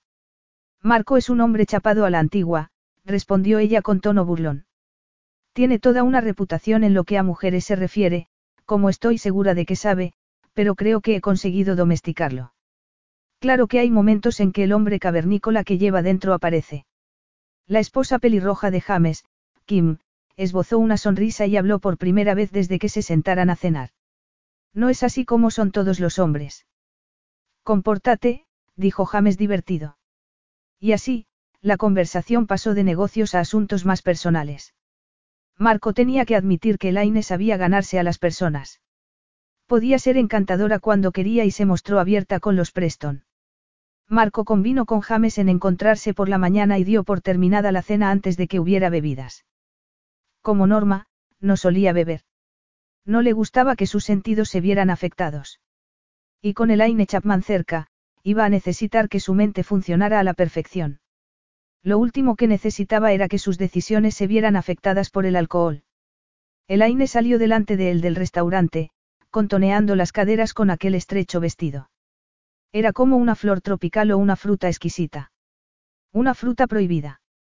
Estaba fuera de sus límites, una circunstancia extraña para él y que la hacía más suculenta. Elaine estaba junto a la puerta del copiloto.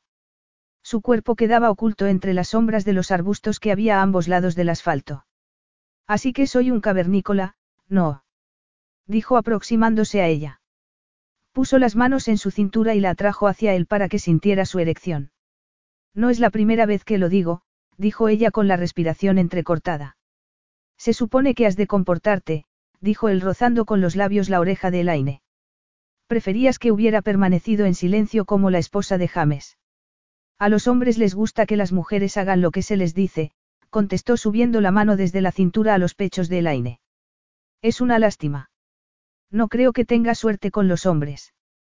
Cara mía, no me lo creo. Eres la tentación personificada. Incluso cuando soy contestona. Especialmente cuando eres contestona. Elaine echó hacia atrás la cabeza, relajando su cuerpo y acoplándose contra él. Marco la besó en el cuello y ella se puso rígida. Detente. Él la soltó. ¿Por qué? En algún momento entre el restaurante y el coche había decidido que no debía luchar contra aquella atracción que sentía por ella. Mientras que mantuviera el control de la situación, y no había duda de que lo haría, no habría peligro en disfrutar de una aventura con ella. Le resultaba sencillo disfrutar de los placeres de la carne sin vincular sus sentimientos y, por su experiencia, las mujeres modernas se tomaban el sexo de la misma manera. Elaine bajó la mirada. Solo complicaría las cosas. Marco la tomó por la barbilla y levantó su rostro, obligándola a mirarlo. No hay nada complicado en relación al sexo. Quizá para ti no. Elaine sabía que para ella lo sería. La cena había sido una tortura. Verlo hablar de negocios, con aquella expresión implacable mientras hablaba de sus planes para el resort, la seguridad que irradiaba, la arrogancia, había sido el espectáculo más sexy que había visto en su vida. Le había hecho sentir no solo deseo, sino muchas cosas más. No le había gustado el modo en que Kim Preston había admirado el físico espectacular de Marco, aunque no podía culparla. La mirada de Elaine había estado clavada en la alianza de la mano de Marco y no había podido dejar de pensar que aquel hombre era suyo. No era cierto. No era suyo y nunca lo sería. Ni siquiera debía desear que lo fuera. Sentía que era incapaz de seguir resistiéndose. Si se dejaba llevar, si perdía el control, iba a caer en un abismo del que le sería imposible salir. No es nada complicado, dijo él con su voz sexy, provocándole un estremecimiento. Es la cosa más básica del mundo. Hombre y mujer, deseo y satisfacción. Lo que su comentario prometía, había robado su determinación. Marco, estoy cansada y tengo jet lag. Elaine sabía que la ausencia de un no rotundo no se le iba a pasar por alto. No había sido capaz de reunir las fuerzas para hacerlo. Sabía que era peligroso volver a la villa sin una decisión definitiva, pero quizá eso era lo que quería. Tenía que admitir que, al menos en aquel momento, lo que quería era dejar la puerta un poco abierta. No quería perder la posibilidad de hacer el amor con él y menos cuando lo deseaba tanto. Continuaron en silencio el camino de vuelta al hotel. Elaine trató de calmar su respiración y de controlar las emociones que la embargaban. ¿Dónde estaba su mente fría? Era como si su faceta analítica la hubiera abandonado cuando más la necesitaba, como si no quisiera tomar parte del desastre venidero. No, no habría ningún desastre. Mantendría el control. El problema era que no estaba del todo segura de querer controlarse. En cuanto el coche se detuvo frente a la villa, salió. Necesitaba desesperadamente poner distancia entre Marco y ella para aclararse la cabeza. Más que oírlo, sintió que Marco entraba en la habitación. Dormiré en el sofá, anunció ella rápidamente. Tú eres mucho más grande que yo. Como quieras. Tengo que trabajar un rato antes de meterme en la cama. Estaré en el estudio. ¿Te trajeron el cargador del móvil? Sí, lo trajeron, dijo sonriendo. Así que el personal podrá respirar tranquilo. Elaine no sabía por qué estaba iniciando aquella conversación ni por qué se sentía tan reacia de dejarlo marcar y dar por terminada la noche. Todavía no había descartado del todo hacer el amor esa noche, aunque él al parecer sí lo había hecho. Debería sentirse aliviada. Siempre y cuando sigan trabajando así. Marco se dio la vuelta y Elaine no pudo evitar disfrutar de las vistas. La anchura de sus hombros, su cintura estrecha y su trasero musculoso eran demasiado tentadores para dejarlos escapar. Tenía que poner sus ilusiones en algún sitio y hacía tiempo que no tenía ninguna. Y las que había tenido, eran inocentes en comparación a las emociones que invadían su cuerpo. Seguramente me vaya a la cama, dijo ella. Marco se dio la vuelta y reparó en su aspecto lánguido. Probablemente estaba sopesando la necesidad de mantener su imagen de mujer distante frente a la necesidad de una noche de descanso. Claro que no tendría una noche de descanso ni en el sofá ni en la cama. Marco se fue al estudio sin molestarse en saber cuál era su decisión final. El deseo que sentía lo perturbaba. Sí, hacía tiempo que no estaba con una mujer, pero eso no explicaba la intensidad de aquella sensación que le impedía concentrarse. Era irónico que nunca le había propuesto matrimonio a ninguna mujer y que aquella con la que se había casado parecía evitar todo contacto físico con él. Pero sabía que ella lo deseaba tanto como él, aunque algo la estaba deteniendo para dar el paso. Podía ser parte de su actuación. Quizás se estaba mostrando reticente con el fin de elevar su frustración sexual. O quizá fuera cierto que estuviera negándose a mantener una relación física. No podía descartar esa posibilidad. Pero fuera cual fuese el motivo, seguía excitado. Apretó los puños y centró su atención en el ordenador, tratando de poner a trabajar su mente. Pero fue un intento inútil. Él no era un hombre acostumbrado a renunciar.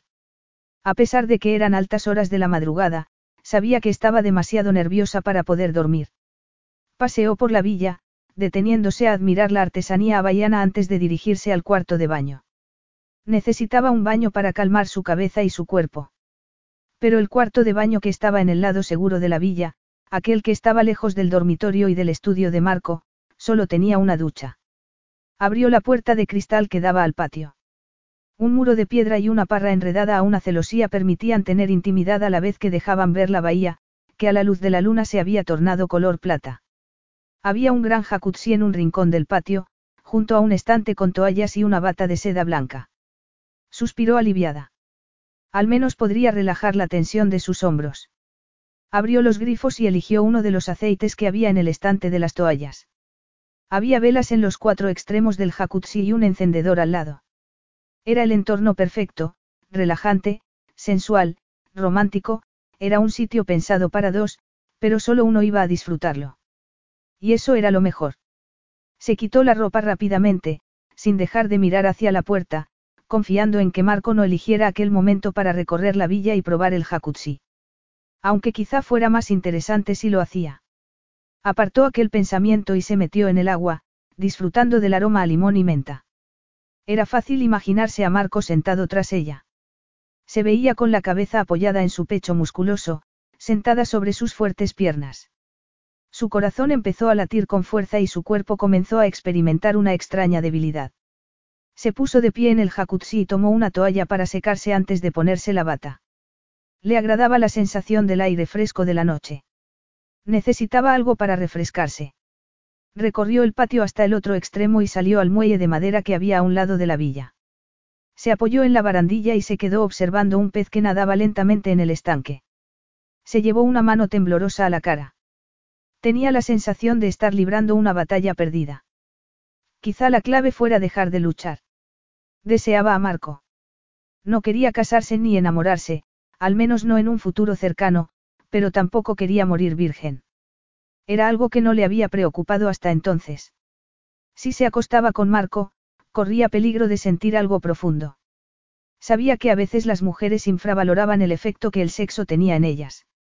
Pero si mantenía la cabeza fría y se lo tomaba como una experiencia de la que aprender, quizá pudiera mantenerse distante.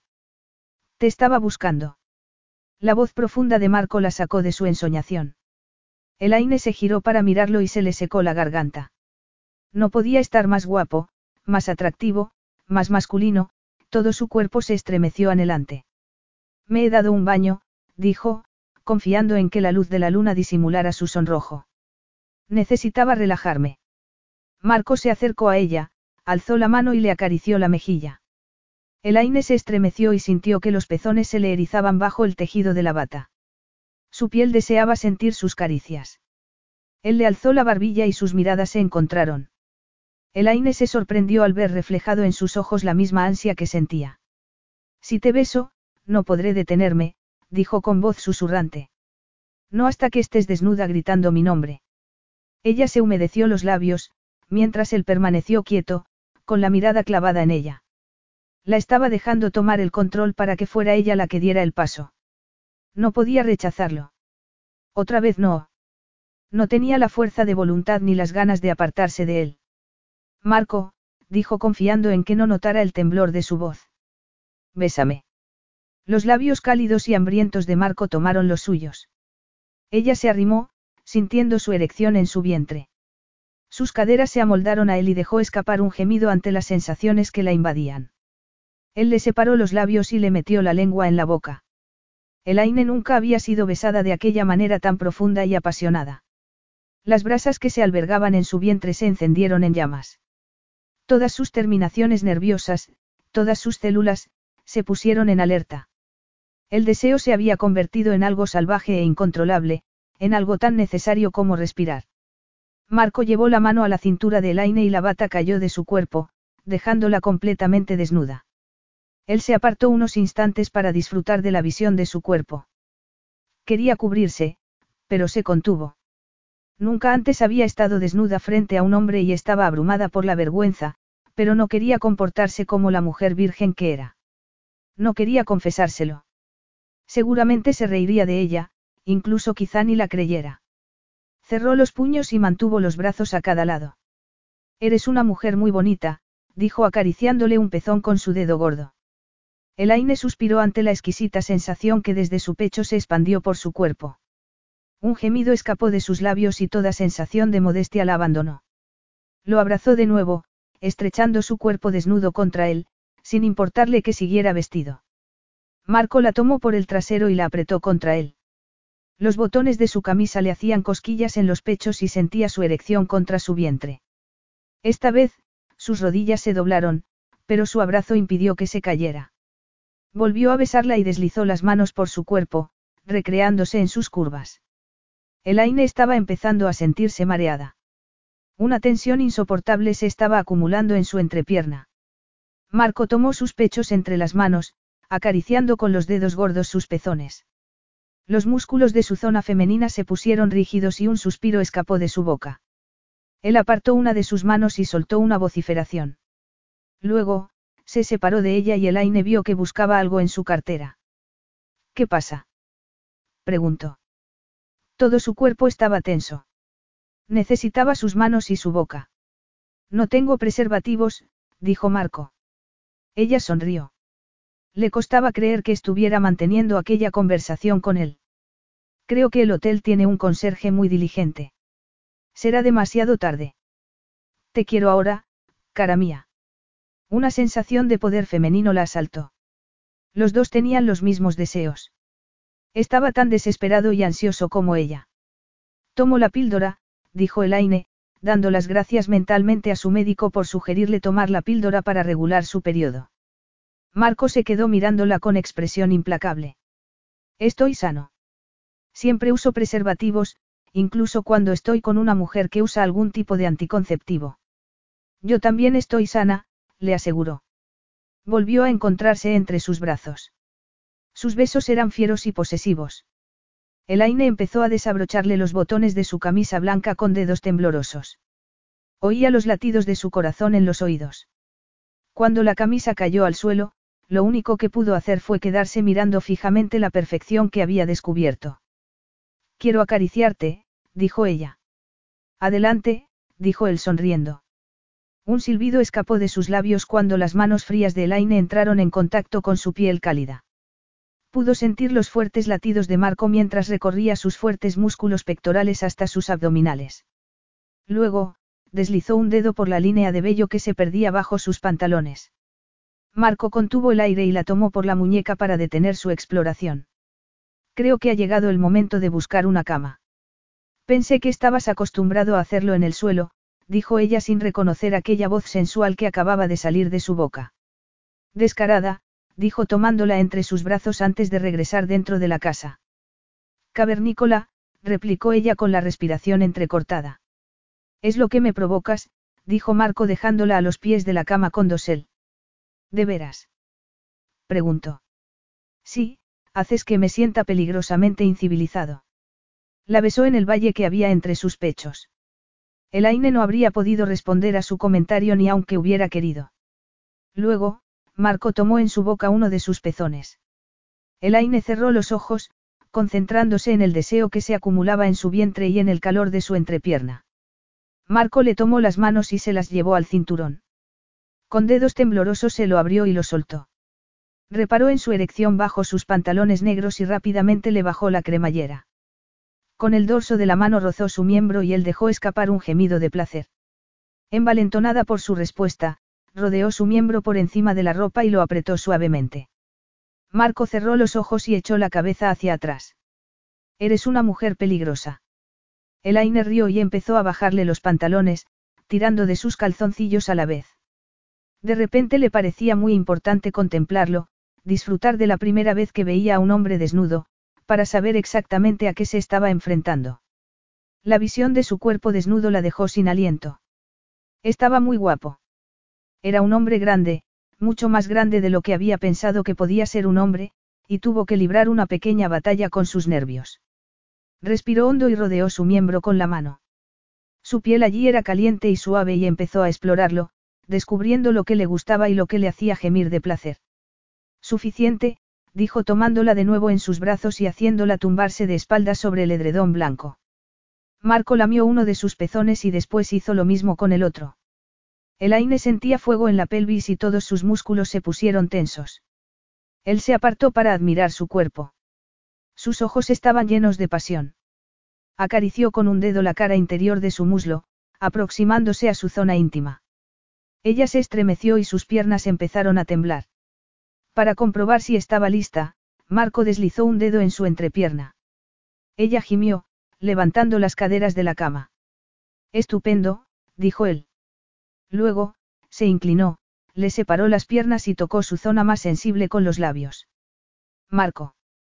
exclamó Elaine apartándolo. Él rió y le apartó las manos antes de volver a bajar la cabeza y pasar la lengua por su punto más sensible. La tensión en su pelvis se incrementó y pensó que iba a estallar en pedazos. Marco volvió a hacer lo mismo, penetrándola con la lengua y la tensión se rompió. Una oleada de placer la recorrió y por un momento era como si no hubiera nada más, tan solo aquellas sensaciones profundas que tan perdida y sin aliento la estaban dejando. Cuando volvió en sí misma, Marco estaba sobre ella, colocándose para penetrarla. Había alcanzado el orgasmo, pero seguía insatisfecha. Deseaba que la poseyera. Se aferró a sus caderas y lo estrechó contra ella. La penetró y el dolor la cegó unos instantes. Sus ojos se llenaron de lágrimas. Se mordió el labio inferior para evitar dejar escapar un grito y se quedó inmóvil, tratando de recuperar el aliento. ¿Qué? Marco empezó a apartarse de Elaine, pero ella lo sujetó por las caderas, atrayéndolo de nuevo. No, ya estoy mejor. Tan solo quédate quieto un momento, dijo y lo rodeó con las piernas. Lentamente el dolor fue desapareciendo y dio paso a una sensación de plenitud que era incapaz de describir con palabras. De nuevo, la excitación afloró en ella. Marco permaneció inmóvil. Los músculos de su cuello estaban tensos, mostrando el esfuerzo que estaba haciendo para mantener el autocontrol. Ahora, suplicó Elaine. Entonces, Marco empezó a moverse. La sensación era muy intensa y placentera. Estaba perdida en el ritmo de sus embestidas. Sintió los espasmos de los músculos de su pelvis. Estaba llegando a algo que era demasiado profundo para comprender. Entonces supo de qué se trataba. Era tan intenso, tan apasionado que no podía mantenerlo en su interior por más tiempo. Dejó escapar un gemido mientras el placer la invadía y se expandía por ella a oleadas. Se aferró a sus hombros, anclándose a él mientras alcanzaba el clímax. Marco se puso rígido sobre el aine y empujó. Al llegar al orgasmo se quedó quieto durante unos segundos antes de dejarse caer y abrazarla. Su corazón latía acelerado, al mismo ritmo que el de ella. Era imposible controlar las sensaciones que la embargaban. Le había enseñado una parte de ella que no sabía que existiera. Su corazón estaba pletórico y sintió que unas lágrimas surcaban sus mejillas. No quería pensar en por qué se sentía completa con Marco a su lado. En ese momento temía ser la tonta inocente que había jurado que nunca sería. Capítulo 8. Marco rodó sobre su espalda. Su respiración era pesada y podía sentir los latidos de su corazón en la cabeza. Todo su cuerpo seguía en llamas por la que había sido la mejor experiencia sexual de su vida. Además del hecho más imprudente y estúpido que jamás había cometido. Había practicado sexo con ella sin preservativo y la había creído cuando le dijo que tomaba anticonceptivos. Y lo cierto era que era virgen. Una virgen. Nunca antes había besado a una mujer inocente y ahora acababa de acostarse con una. Se sentía culpable por haberle arrancado su virginidad a la vez que sentía rabia ante la idea de que estuviera ingeniándoselas para atraparlo. Se giró y miró a la mujer que tenía a su lado en la cama. Tenía unas lágrimas rodando por las mejillas y el labio inferior, hinchado por sus besos, estaba temblando. Sintió un nudo en su interior y la culpabilidad pudo con la ira. ¿Te he hecho daño? Preguntó, secándole una lágrima con el dedo. Ella sacudió la cabeza y sonrió. No me ha dolido demasiado. ¿Por qué no me dijiste que eras virgen? No pensé que importara. De hecho, pensé que no te darías cuenta. Además, no me habrías creído. No lo sabes. Tenía razón. No la hubiera creído. Habría pensado que era alguna clase de estratagema, alguna táctica para hacerle bajar la guardia y conseguir que hiciera algo estúpido e irresponsable. Aún así, había hecho algo estúpido e irresponsable. Unas cuantas lágrimas más rodaron por sus mejillas. Te he hecho daño, ¿verdad? No, no sé por qué estoy llorando. No suelo ser llorona. La primera vez de una mujer es muy emotiva. ¿Tienes experiencia? Tan solo esta vez. Una expresión de alivio apareció en sus llorosos ojos azules. Marco tenía intención de preguntarle acerca de las pastillas anticonceptivas, si de verdad las tomaba, pero no se atrevía a formular la pregunta al verla tan vulnerable. Ella se sonrojó y paseó los ojos por la habitación para desviar su mirada. Marco la tomó por la barbilla y la obligó a mirarlo. ¿Necesitas algo? No tengo ropa aquí. Él sonrió. He visto y saboreado cada centímetro de tu cuerpo, cara mía. Demasiado tarde para mostrarte vergonzosa. Bueno, es diferente. Estábamos, y ahora estamos. Elaine tiró de las sábanas y se cubrió el cuerpo con ellas antes de ponerse de pie. ¿A dónde vas? Iba a por mis pastillas anticonceptivas y después iba a dormir en el sofá. Aquello respondía a su pregunta sobre las pastillas. No vas a dormir en la otra habitación. Creía que a los hombres no os gustaba hablar después de, bueno, ya sabes. Vuelve a la cama, Elaine. Después de tomarte la pastilla, claro. Salió disparada. Sus pasos estaban limitados por la sábana que la rodeaba. No le encontraba sentido a aquella mujer. No daba la impresión de ser cándida y era extraordinariamente bella. El que se hubiera metido en su cama sin experiencia era una pieza más en aquel puzzle. Se enorgullecía de adivinar lo que pensaban otras personas. En los negocios había algo más que números, había intuición. Con el Aine, su intuición parecía estar de vacaciones. No la entendía mejor que la primera vez que había entrado en su oficina con aquella extraña propuesta. Elaine volvió a la habitación. Su rostro estaba sonrosado y llevaba la bata de seda que habían dejado en el porche y la sábana colgando del brazo. Mira, no estaba mintiendo, dijo mostrándole el paquete de pastillas. No pondría en riesgo la compañía por algo así. Dejó las pastillas en la mesilla de noche y se quedó de pie abrazándose. Se la veía joven e inocente. Algún desconocido y oculto instinto protector le hizo levantarse y tirar de ella hacia la cama. Así que, ¿por qué has decidido acostarte conmigo? Habías dejado claro que querías reservarte. No del todo, contestó ella encogiéndose de hombros. Es como dijiste, deseo y satisfacción. Nunca antes había deseado tanto estar con alguien y no habría dado el paso si no hubiera estado segura de lo que quería. Hubo un hombre con el que pensé que, bueno, cuando le dije que todavía no estaba lista, pareció entenderlo. Pero al día siguiente descubrí que le había ido contado a todos los de la oficina que estaba fuera de alcance porque tenía algo con el jefe. Sé que conoces la historia. De todas formas, nunca he querido volver a intentar tener una relación. La veracidad de sus palabras hizo que Marco sintiera una punzada de dolor en su pecho. La imagen de una joven e inocente Elaine siendo arrastrada por el barro por un cínico, con el corazón roto y la reputación hecha añicos, le afectó más de lo que esperaba. No quería ser parte de aquel mundo que le había robado la inocencia, pero ya lo era. Esta no va a ser una relación permanente. No es así como hago las cosas. No le gustaba la crudeza de sus palabras, pero no quería darle tiempo para que fantaseara con la idea de un futuro en común. Esa era una razón por la que siempre había evitado mujeres sin experiencia. Pensaban que el amor y el sexo eran dos cosas ligadas y lo cierto era que él no ofrecía esa clase de amor. Elaine se irguió. Sus ojos azules no mostraban emoción alguna. Lo sé. Yo tampoco busco una relación. Una vez más, aquella mujer se las había arreglado para sorprenderlo. Nunca decía o hacía nada de lo que esperaba que hiciera o dijera.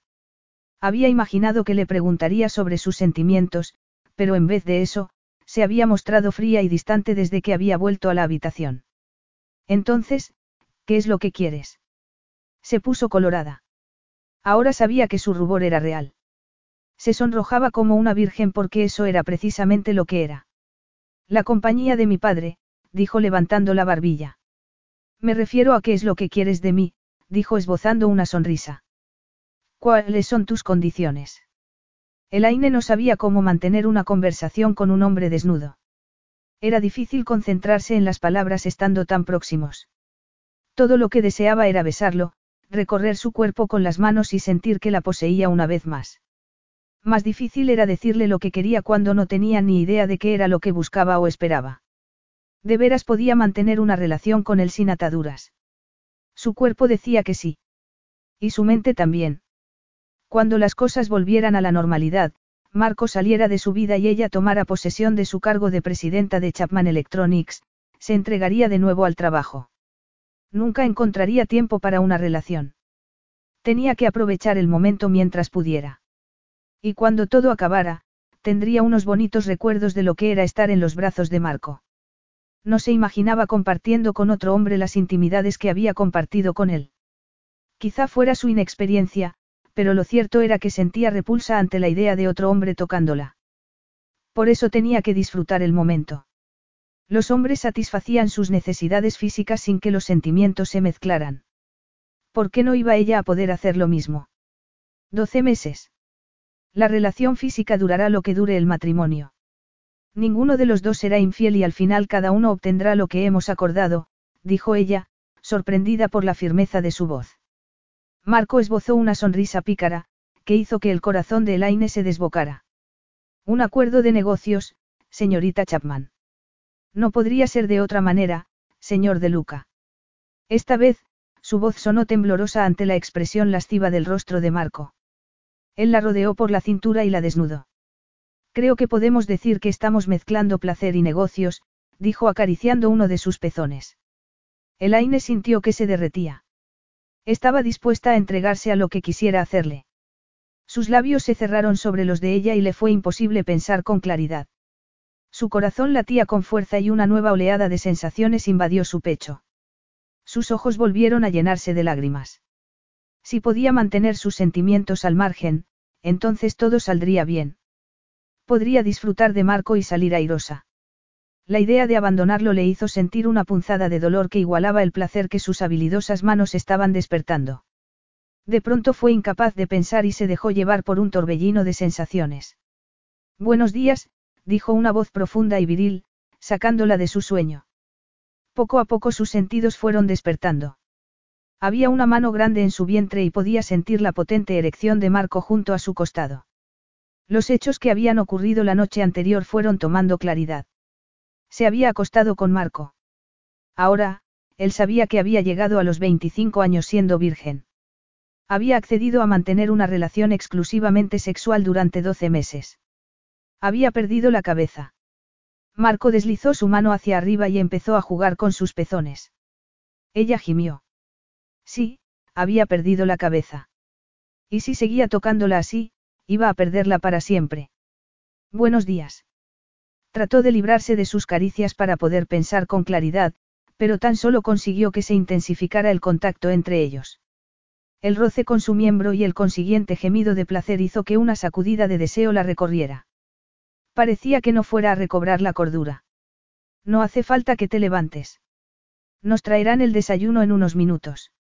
No quiero que me encuentren desnuda en tu cama. Somos recién casados. ¿Dónde si no iban a encontrarte? Marco levantó las manos por encima de la cabeza de Elaine, atrapándola. Bajó la cabeza y la besó apasionadamente. Luego, colocó uno de sus muslos entre los de ella, separándole las piernas. El interfono sonó y Marco se apartó de ella. No me importa que me encuentren en la cama contigo, pero no quisiera que nos interrumpieran haciendo el amor, dijo él sonriendo. Pierdo el control contigo, cara. No pudo evitar admirar su cuerpo desnudo mientras atravesaba la habitación para sacar unos vaqueros del armario. El saber que no llevaba ropa interior le resultaba excitante. Había pensado que hacer el amor con Marco iba a saciar su deseo. Se había equivocado. Lo único en lo que podía pensar era en saborearlo de nuevo. Ahora que había descubierto el sexo, se preguntó cómo la gente podía conseguir hacer cosas, porque el buen sexo aturdía los pensamientos y dibujaba una sonrisa bobalicona en el rostro. Miró su imagen en el espejo que estaba al otro lado de la habitación. No había ninguna duda de que lucía aquella sonrisa bobalicona. Tenía la piel de la cara y el cuello irritada por el roce de la incipiente barba de Marco. Sabía que, si se miraba la cara interna de los muslos, encontraría la misma irritación. Eso hizo que se ruborizara. Se levantó de la cama y pensó en ir al cuarto de baño para buscar su maleta. El día anterior no había deshecho la maleta. Se había resignado a dormir en el sofá y la idea de colgar su ropa en el mismo armario que Marco, le había parecido algo demasiado íntimo.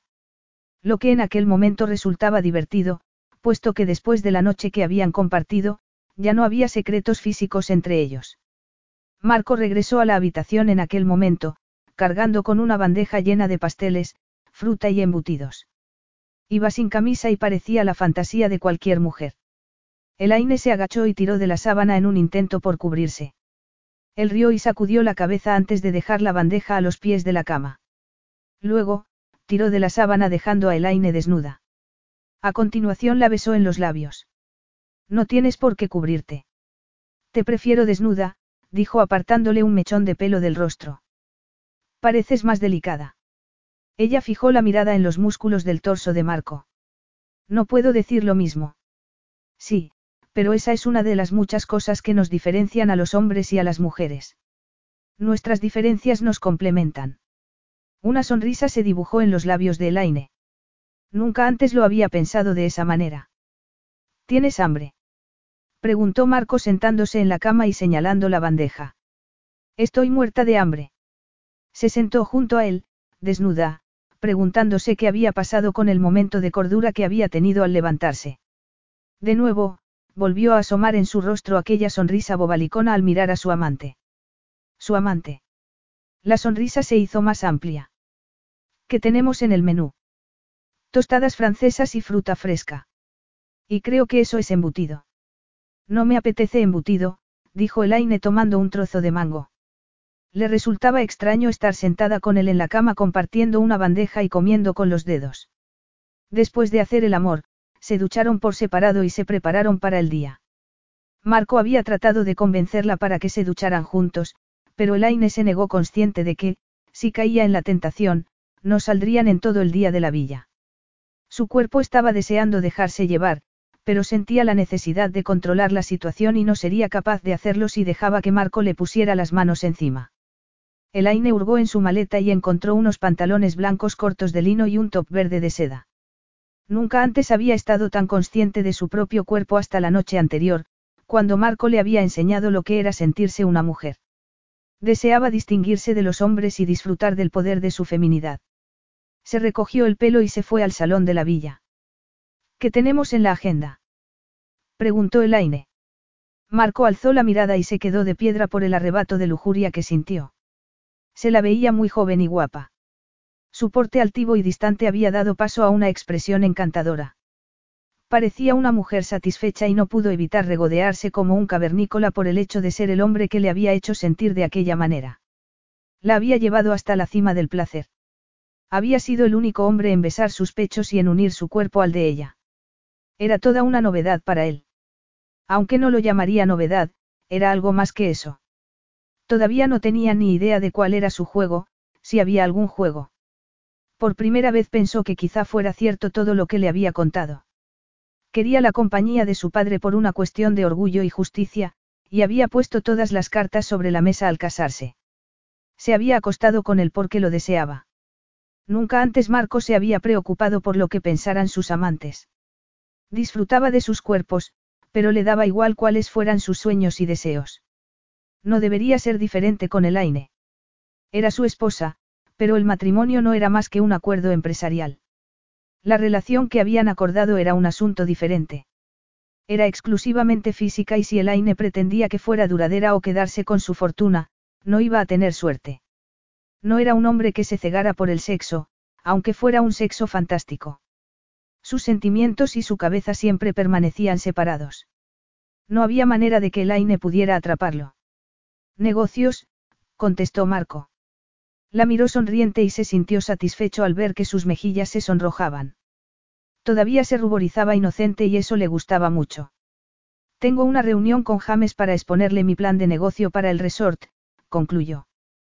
¿Quieres acompañarnos? Un brillo asomó en los ojos azules de Elaine y Marco ignoró la satisfacción que su felicidad le producía. Bueno, si no te importa. Ya es tuyo, dijo Elaine al salir de la oficina de James. Marco reparó en la sonrisa confidente de Elaine. ¿Eso crees? Ella asintió y unos cuantos mechones de pelo escaparon de su coleta. Tu idea es muy buena. Por lo que has dicho en la reunión, creo que tus planes reportarán un incremento de beneficios del 13% en dos años. Ese es un porcentaje más generoso del que había calculado.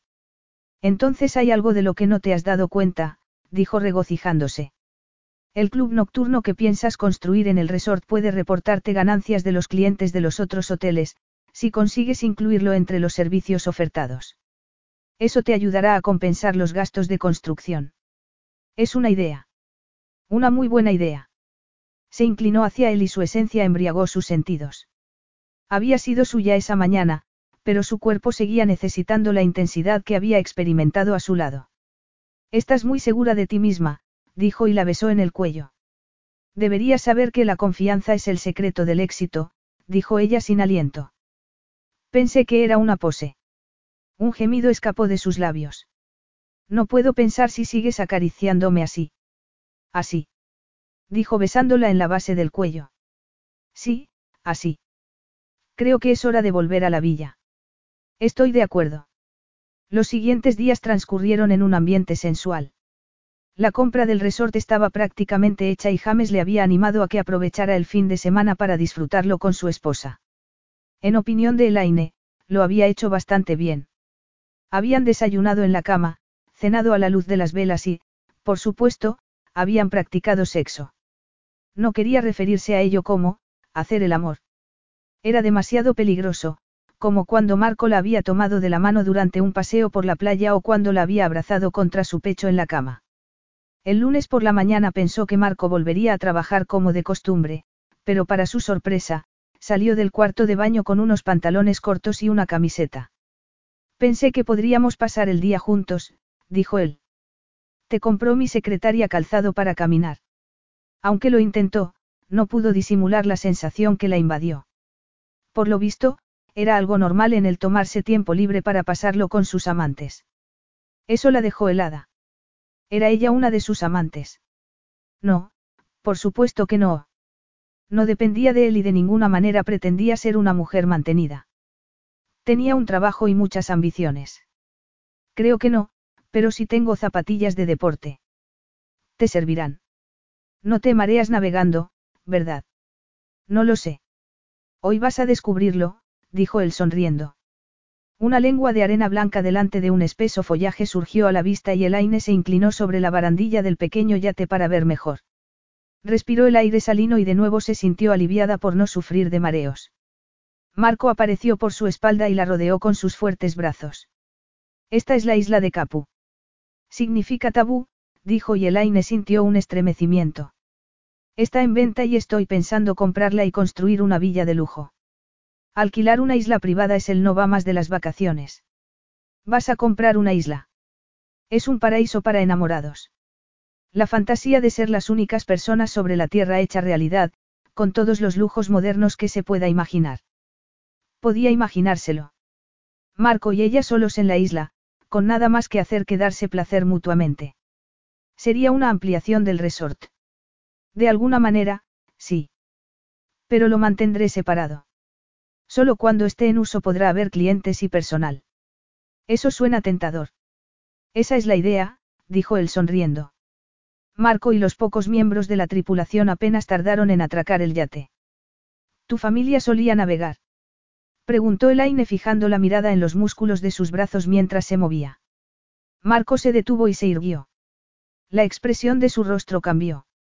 No, dijo y cruzó la cubierta antes de bajar al muelle. Marco no hablaba nunca de su familia y, hasta entonces, Elaine había pensado que era una casualidad. Pero debería haberse dado cuenta de que con Marco no había casualidades. Había evitado aquel tema a propósito y, si no quería hablar, no insistiría. No se había equivocado al adivinar que era reservado. No contaba nada personal, lo que tampoco le había importado puesto que ella tampoco quería revelar la desastrosa infancia que había tenido. Pero ya no era suficiente limitar la conversación al tiempo o a la bolsa. Quería más y eso era peligroso. Compré mi primer barco a los 19 años. Navegué desde Puerto Vallarla hasta San Diego y luego viajé por el país. Lo disfruté mucho.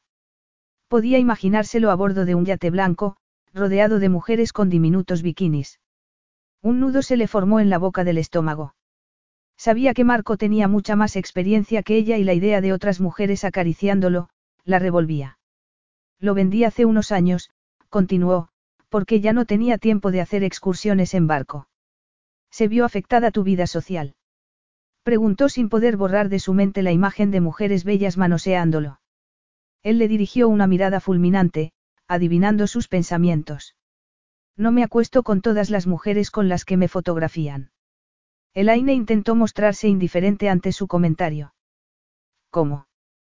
Creo que estás celosa, cara mía. Marco parecía divertirse con la idea. Lo malo era que tenía razón.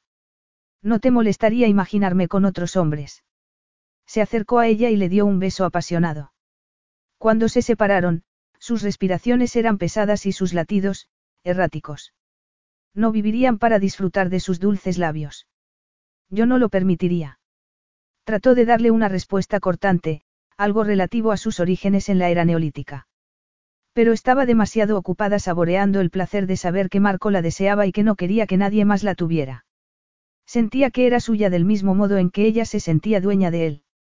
Rápidamente sacudió la cabeza para olvidar sus votos matrimoniales y siguió a Marco desde el muelle hasta la playa de arena blanca. No había ni una sola huella, tan solo la marca de las olas. Me han dicho que hay una cascada. Podemos ir a verla si te apetece caminar. Por supuesto, dijo ella tratando de mantener su ritmo mientras caminaban entre los árboles. Y pensar que hacía tan solo una semana estaba sentada en su cubículo gris, calculando números, parecía que hacía años de eso. Apenas encontraba conexión con aquellos dos momentos de su vida. De pronto, Marco se giró y sonrió. Ya estamos cerca. Oigo el agua. Caminaron en dirección al sonido, hasta donde acababan los árboles y se abría un claro. El agua caía en cascada por una formación rocosa hasta una poza de aguas profundas. Marco se puso a su lado y la rodeó por la cintura. Podía sentir el calor de su cuerpo a través de la ropa. No parece real. Es como un sueño. No solo se refería al entorno, sino al hombre que tenía a su lado. ¿Crees que esto les gustará a los que busquen un rincón romántico? A mí me parece absolutamente perfecto. ¿Quieres probar el agua? Ella lo miró escéptica. Pensé que habíamos venido por negocios. Marco sintió una erección al imaginársela con el cuerpo mojado y los pezones duros por el frío del agua.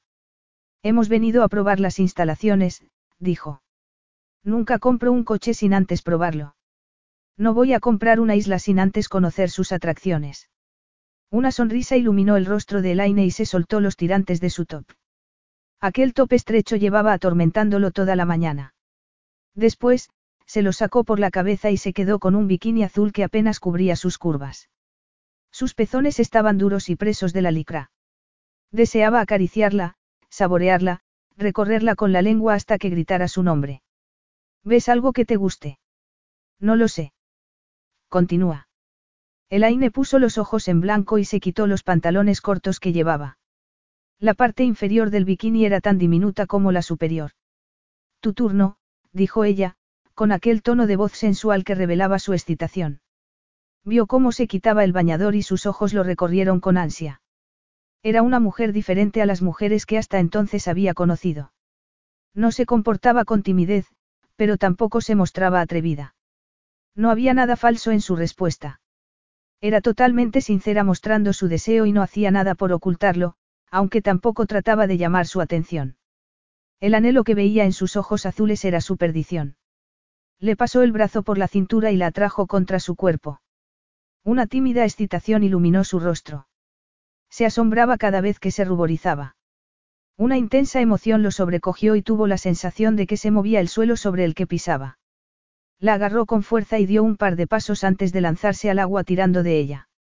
El Aine salió del agua chapoteando, con el pelo pegado a la cara y le lanzó una mirada de odio. Pero al verlo sonreír, olvidó su enfado. Si hubiera estado de pie, sus rodillas le habrían fallado. Se soltó de su brazo y nadó hasta la cascada, consciente de que la seguía. Luego se subió a una roca que había en la base de la cascada y se sentó recogiendo las piernas. De un impulso, Marco salió del agua a la roca con facilidad, marcándose sus músculos bajo su piel bronceada. Enfadada. Preguntó acariciándole la base del cuello. El contacto fue muy breve, pero sus pensamientos se volvieron perversos.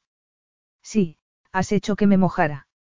Cuidado, un hombre puede interpretar eso de diferentes maneras, dijo y acarició el escote de Elaine. Siempre piensas en sexo. No siempre. Pero ese parece ser el tema cuando estoy contigo, dijo tomando sus pechos entre las manos y acariciando con los dedos los pezones. Ella se estremeció y miró hacia la vegetación en busca de algún movimiento entre las plantas. Marco, estamos al aire libre. Es una isla privada y la tripulación se ha quedado a bordo del yate. Se inclinó y la besó en el cuello. Elaine sintió flojear su cuerpo, rindiéndose a las sensaciones que tan fácilmente despertaba en ella. Marco le soltó los tirantes del bikini y la dejó desnuda ante su hambrienta mirada. Eres preciosa, dijo él acariciándole un pezón. Ella se estremeció y se preguntó si alguna vez alguien habría muerto de deseo. Marco tomó agua con la palma de la mano y la vertió por encima de Elaine, dejando que recorriera su cuerpo. El contraste entre el agua fría y el calor de su piel la hizo gemir, además de incrementar su excitación. Elaine se estiró, buscando algo a lo que aferrarse. Encontró un helecho y se agarró a él con tanta fuerza que las hojas cayeron entre sus manos.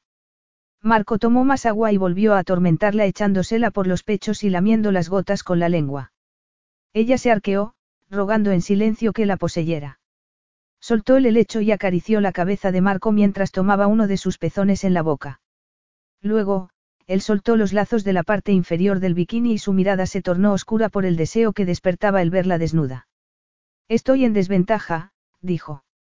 Elaine se sorprendió ante la audacia de acariciar su miembro por encima de su bañador.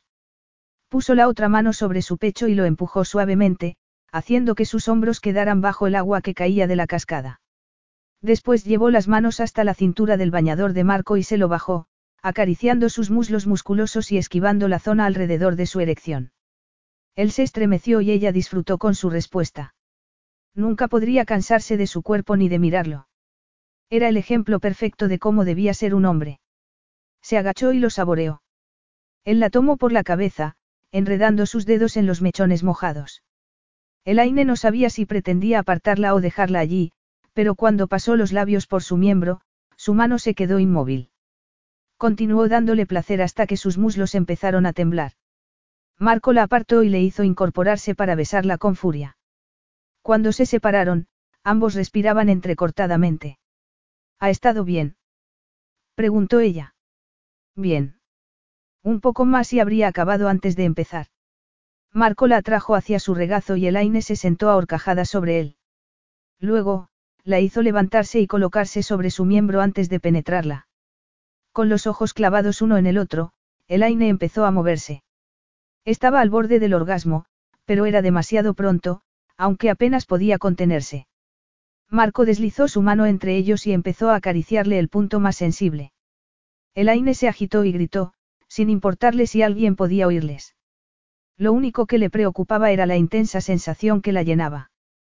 Marco la embistió una última vez y alcanzó el orgasmo, dejando escapar un gemido. A continuación, apoyó la cabeza sobre los pechos de Elaine y la envolvió con sus brazos.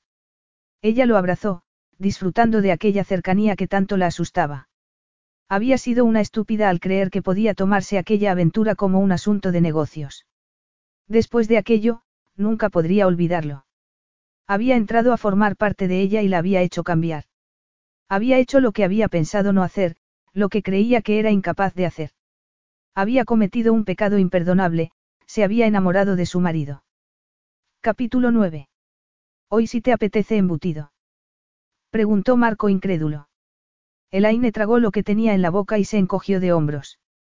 Sí, tenía buena pinta, dijo tomando otro trozo. Se había negado a comer embutido todas las mañanas que habían desayunado en la cama, pero ese día se le había hecho la boca agua. Llevaban en Hawái casi un mes. La venta del resort se había realizado y Marco había estado tratando de llegar a un acuerdo para adquirir la isla de Capu. Su rostro, y otras partes de su cuerpo, ardían al pensar en la tarde que habían pasado en la isla prohibida, haciendo el amor en la cascada. Los días después de aquello, desde que se diera cuenta de que lo amaba, habían sido una tortura. Por un lado se sentía más viva que nunca. Sentía las cosas más intensamente. Era más consciente de lo que la rodeaba. Por otro lado, sentía que se le rompía el corazón cada vez que lo miraba y pensaba en que su relación tenía las horas contadas. Miró el plato que tenía delante de ella y se sorprendió al ver que se había comido todo. Creo que estaba hambrienta, dijo sonriendo. Marco le dio un beso en la nariz y una extraña sensación recorrió su cuerpo. El sexo quema muchas calorías. Al menos si se hace tan bien como lo hemos hecho. A pesar de todo lo que había compartido con él, se ruborizó. No puedo negártelo, dijo tomando el último trozo de embutido de la bandeja. ¿Tienes algún plan para hoy? Debido a que su luna de miel se había alargado tanto, Elaine había estado trabajando a distancia, ocupándose de la contabilidad de su empresa. Además, había estado preparando su plan de negocio. No, anoche terminé de revisar la plantilla mientras estabas en esa reunión. Excelente.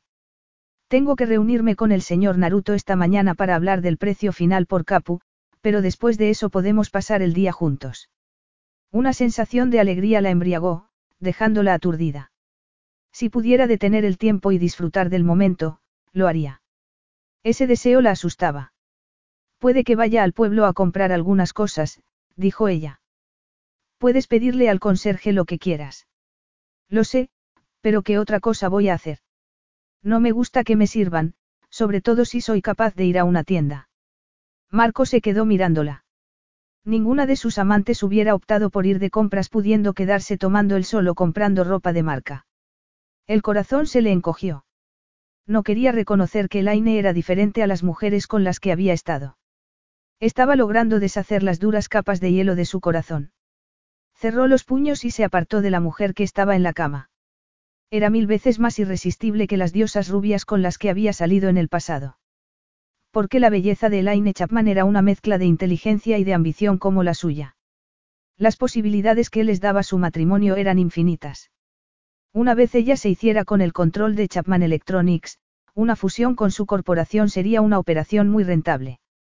Elaine tenía que saber aquellas cosas y, aunque para él era fácil bajar la guardia cuando estaban juntos, no debía olvidar que el principal objetivo de ella era hacerse con el poder. Su cándida sexualidad le hacía olvidar que tenía que mantenerse en guardia. Pero no podía dejar de preguntarse si se estaba aprovechando de su inocencia. Era lista y seguramente sabía lo que sentía un hombre ante la virginidad de una mujer. Quizá le había parecido una ventaja entregársela a él para hacer que se sintiera obligado. Y él había permitido que lo hiciera y que entrara a formar parte de su vida. Cuando los viajes duraban tanto, no solía compartir la habitación con mujeres. Le gustaba tener su espacio, su intimidad y, desde luego, no quería dar a una mujer una impresión equivocada. Pero había bajado la guardia con el aine y era un error que no podía continuar haciendo. Marco cruzó la habitación y comenzó a vestirse. Elaine había advertido que la expresión de sus ojos había cambiado, pero no era capaz de adivinar a qué se debía. Se levantó de la cama y antes de meterse en la ducha, eligió la ropa que iba a ponerse. Cuando volvió, Marco se había ido. El que no se hubiera despedido, le dolía más de lo que debería. Debía de deberse al síndrome premenstrual. Esa era su excusa para justificar el estado emocional en el que se encontraba. En cualquier momento le bajaría la regla. Su cuerpo funcionaba como un reloj gracias al milagro de las píldoras anticonceptivas. Fue al cuarto de baño, pero todavía no había empezado a manchar. Se llevó la mano al vientre esperando sentir alguna molestia que indicara la llegada de la regla, pero no sintió nada. Con manos temblorosas, metió lo necesario en el bolso y salió de la villa. Enseguida le bajaría la regla. Así tenía que ser. Porque si no, eso significaría que no había cumplido su parte del trato. Se sentó al volante e ignoró los fuertes latidos de su corazón. No estaba embarazada, imposible. Tomaba la píldora. Tomó la carretera y se detuvo en la primera tienda que vio. Imposible, no estoy embarazada, se dijo una vez más. Hizo una visita a los aseos, esperando que la naturaleza le diera alguna señal de que no estaba esperando un bebé de Marco. Nada. Era demasiado pronto para asustarse. Aturdida, recorrió la tienda hasta llegar donde estaban las pruebas de embarazo. Se llevó la mano al vientre, como si esperara encontrarlo abultado. Al empezar a leer las cajas, empezó a temblar. Al final, se decidió por tres marcas y fue a la caja a pagar. Con la bolsa fuertemente sujeta bajo el brazo, atravesó el aparcamiento hasta el coche.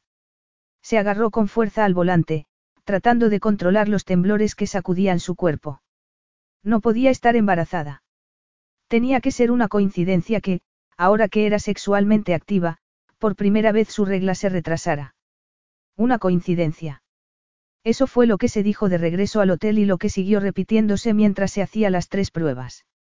Las fue dejando a un lado de la encimera, demasiado asustada para comprobar los resultados. Que no esté embarazada, rezó en silencio. Al final se puso de pie y se quedó mirando las pruebas.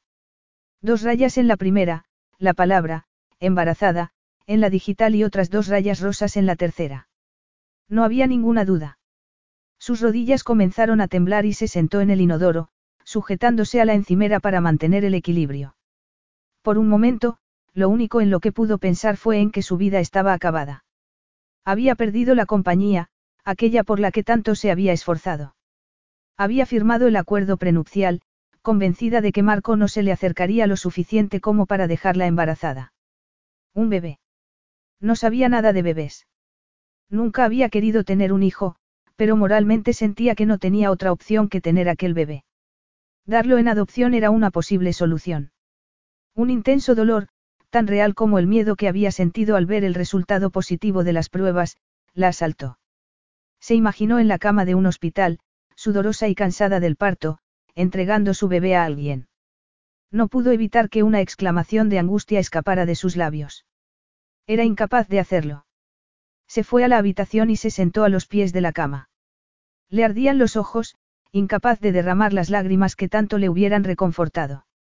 Así la encontró Marco una hora más tarde. ¿Qué tal las compras? preguntó él. Elaine no respondió. Estaba sentada en la cama, con las piernas dobladas contra el pecho. Se la veía frágil y en estado de shock. Sus labios estaban blancos y sus ojos vidriosos. ¿Estás bien? Preguntó Marco arrodillándose frente a la cama y tomándola de las manos. ¿Alguien te ha hecho daño? Una sensación de ira se apoderó de él. Se sentía capaz de destrozar a quien fuera que le hubiera puesto una mano encima. Sus ojos se encontraron con los de él. No, estoy bien. Parecía estar tratando de convencerse a sí misma. Bueno, no tienes buen aspecto. Una sonrisa se dibujó en los labios de Elaine. Justo lo que a cualquier mujer le gusta oír. Estás evitando contestar. Estoy embarazada, dijo y se hizo un intenso silencio en la habitación. Me dijiste que estabas tomando la píldora. Su voz era calmada, lo que le resultaba más aterrador que si hubiera gritado. Así es. No sé lo que ha pasado. Lo miró a los ojos. Su expresión era fría. Aquello era peor que sentir la fuerza de su rabia. Ante aquella tranquilidad, no sabía cómo comportarse. No sabes cómo ha pasado. Marco, te juro que no lo tenía planeado. ¿Para qué? Legalmente, he perdido la compañía. Estoy tan sorprendida como tú. Esto no es lo que quería. Explotó. ¿No quieres el bebé? Preguntó él frunciendo el entrecejo. No. Quiero decir que no lo sé. No he tenido tiempo de asimilarlo. Esto lo cambia todo. Tu interpretación es muy buena, cara. Pero tanto tú como yo sabemos que esto solo te beneficia a ti. Te da acceso a mi poder, a mi dinero durante más de los doce meses pactados. Manutención del niño, posibilidad de prolongar nuestra unión, todo eso sería muy beneficioso para ti. Aunque legalmente, como dices, eso supone que has desistido de la compañía. No creo que fueras una directora ejecutiva eficiente con un bebé en brazos. ¿De veras crees que he planeado esto? ¿Crees que tenía pensado concebir un hijo tuyo? Desde luego que no serías la primera mujer en intentar aprovecharse de un embarazo. Simplemente, serías la primera en conseguirlo. ¿Cómo iba a pensar que esto iba a pasar? Estaba tomando la píldora. Quizá, dijo él agitando una mano en el aire. Creo que lo que tenías pensado era encontrar la manera de sacar mayor beneficio a nuestro acuerdo. Si pensabas aprovecharte de un bebé para conseguir tu propósito, no lo sé. Pero sospeché que tenías motivos ocultos desde que entraste en mi oficina a proponerme matrimonio. Sus palabras la hirieron como si de un cuchillo se tratara. Había sospechado de ella desde el principio. Había confiado en ella en algún momento. Un arrebato de ira se apoderó de ella, rescatándola de la inundación de lágrimas que la amenazaba. Si sospechabas que no era más que una cazafortunas, entonces, ¿por qué has aceptado mantener una relación conmigo? No era una relación, era un trato, dijo Marco y se dio la vuelta. Solo por curiosidad, ¿cuál es el precio de tu virginidad? Un precio que no conseguiste de ningún otro hombre y que pensaste que lo conseguirías de mí. Añadió y salió de la villa. De repente sintió náuseas y se levantó a toda prisa de la cama para ir al baño. Apoyó la cabeza en la fría madera del tocador y dejó que las lágrimas rodaran por sus mejillas. Marco inspiró el intenso aroma perfumado y sintió que se mareaba. Aquella mujer le había hecho hacer el ridículo. Había conseguido que sintiera algo por ella. Y durante todo el tiempo había estado conspirando contra él. Ahora, estaba esperando un hijo suyo. Su hijo. Había pensado que podía salvaguardarse contra cualquier cosa que estuviese planeando, pero eso, en eso había ganado porque no estaba dispuesto a abandonar a su hijo. Él no sería un padre ausente. Su hijo sería su prioridad. Lo querría y lo cuidaría a diferencia de lo que habían hecho sus padres con él y con su hermano pequeño. Eso lo tenía muy claro. No permitiría que la madre de su hijo lo abandonara. Quería que a su hijo no le faltara nada y que tuviera a sus dos padres bajo el mismo techo. Y sabía cómo conseguirlo. Regresó al interior de la villa, con la decisión tomada. Elaine. Pálida, apareció en la puerta del cuarto de baño. Solo hay una manera de resolver esto, dijo Marco. Ella se llevó la mano al vientre. No voy a renunciar a este bebé. No voy a pedírtelo. Seguiremos casados. Es la única opción. Elaine sintió horror y euforia a la vez. ¿Cómo? No es lo que yo habría elegido, pero no quiero ser un padre a tiempo parcial. Tampoco quiero privar a mi hijo de su madre. Eso nos deja con una sola opción. Millones de personas comparten la custodia de sus hijos. No quiero ser una más, dijo Marco interrumpiéndola. No está bien tratar a un niño como si fuera un estorbo. A mis padres no les importábamos. Mi padre nos echó a la calle a mi madre, a mi hermano y a mí cuando tenía 12 años. Después de dos años viviendo en albergues, mi madre conoció a un hombre rico al que no le gustaban los niños, así que dejó que nos buscáramos la vida mientras ella llevaba una vida de lujo. Nunca dejaré que un hijo mío se sienta insignificante y que sufra esa clase de indiferencia. De repente, Elaine comprendió su pasión por la causa de los niños sin hogar y su negativa a hablar de su familia. Había sido un niño sin hogar, no un huérfano. Sus padres habían estado demasiado absortos en sus propias vidas para preocuparse de la de sus hijos. Elaine sintió una punzada de dolor en el corazón por el niño que había sido y el hombre en que se había convertido. Era un hombre que no sabía confiar y que no creía en el amor. ¿Cómo culparlo? Comprendió su dolor y la rabia que sentía desapareció. Si estás de acuerdo con que sigamos casados, haré que redacten un nuevo contrato que te garantice la titularidad de Chapman Electronics, además de una generosa manutención. No se había olvidado de la compañía ni de su deseo de ser la propietaria. Pero no continuaría en aquel matrimonio solo por esa razón, especialmente ahora que la naturaleza de la relación había cambiado y que sabía lo que pensaba de ella. Claro que ahora que sabía cómo había sido su infancia, cómo había tenido que arreglárselas y cuidar de su hermano pequeño, no podía negarle la oportunidad de tener una familia y de reparar aquel aspecto de su vida. Acepto, dijo Elaine. Él rió con ironía. Tengo la sensación de que entenderás mi punto de vista. Elaine sintió que se le rompía el corazón por él, por ella y por todo lo que habían compartido y habían perdido. Al día siguiente volaron de regreso a Nueva York. Marco permaneció callado y la evitó, manteniéndose ocupado con el trabajo. Ella intentó hacer lo mismo, pero pasó la mayor parte del vuelo en el baño vomitando.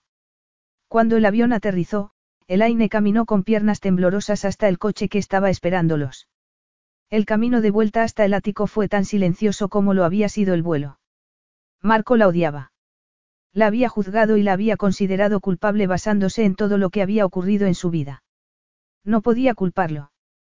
Sabía lo que era estar influenciado por experiencias anteriores y tener heridas que no eran patentes a simple vista. Había pasado toda la vida tratando de demostrar a su padre que no era como él creía. Se había esforzado en conseguir todo aquello que su padre pensaba que era incapaz de lograr. También se había esforzado en que la sombra de su madre no la influenciara. Su madre había sido una mujer débil y siempre había necesitado a alguien para que llenara su vida.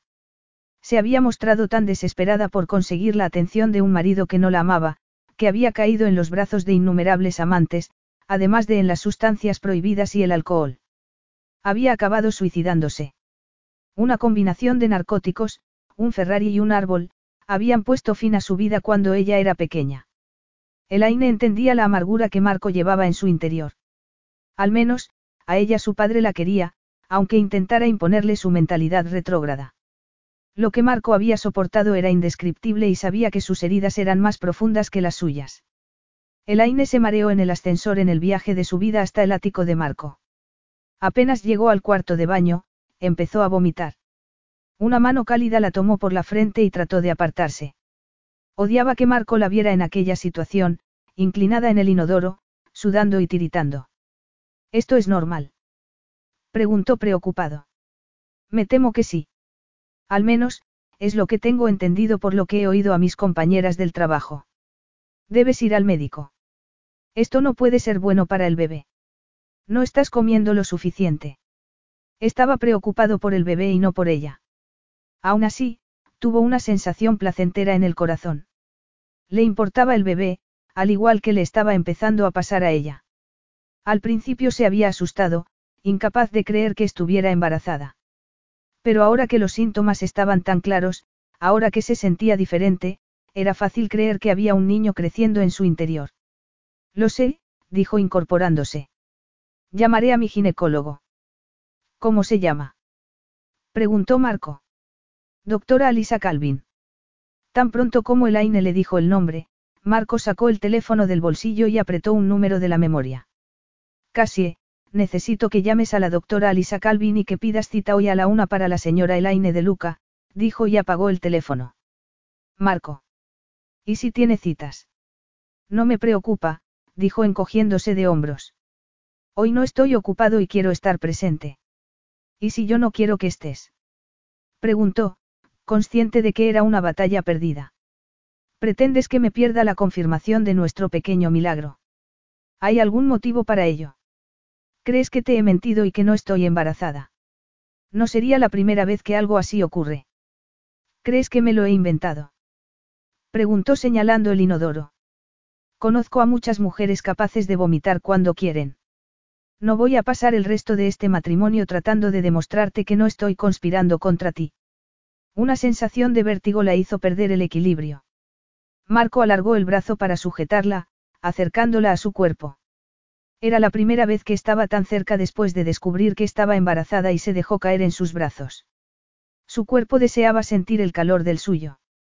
Marco sintió la humedad de sus lágrimas tras pasar su camisa. Un sentimiento de culpabilidad lo asaltó. No era un hombre al que le gustaran las sorpresas. Estaba acostumbrado a tomar decisiones y ejecutarlas. No había lugar para dudas ni para confusiones. Pero con el Aine, no estaba seguro de nada. A pesar de que era una mujer fuerte, también podía llegar a ser vulnerable. Quería culparla por lo que había pasado, pero a la vez deseaba tomarla entre sus brazos y prometerle que todo saldría bien. Lo siento, Elaine. ¿Por qué? dijo agitándose entre sus brazos. Por lo que he dicho hace un momento. Sé que es cierto que estás embarazada. Elaine se apartó de él y se giró hacia la cómoda, tratando de recogerse el pelo. Pero no te arrepientes de decirme que todo esto ha sido una maniobra mía desde el principio. No me negarás que parece algo muy oportuno.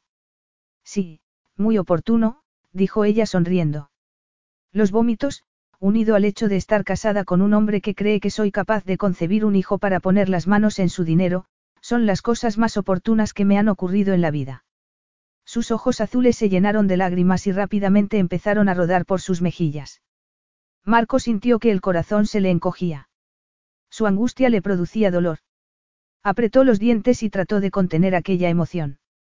No me gusta que me manipulen, Elaine, dijo alejándose de ella. No pierdas el tiempo intentando sacar mi lado amable con tus lágrimas. Tuvo que esforzarse por alejarse de ella y que no le afectara. Nunca antes había puesto sus sentimientos en sus relaciones, pero con Elaine había ido demasiado lejos. Había sido un error. Había confiado en ella y había permitido que significara algo en su vida. Había salido de la nada, había construido un imperio multimillonario y no dejaría que aquella mujer lo afectara. No volvería a cometer el error de confiar en ella. Capítulo 10. Todo parece estar bien, señora de Luca, dijo la doctora Calvin mientras le secaba el gel del vientre. Volveré a verla el mes que viene, pero si antes tiene alguna duda, llámeme.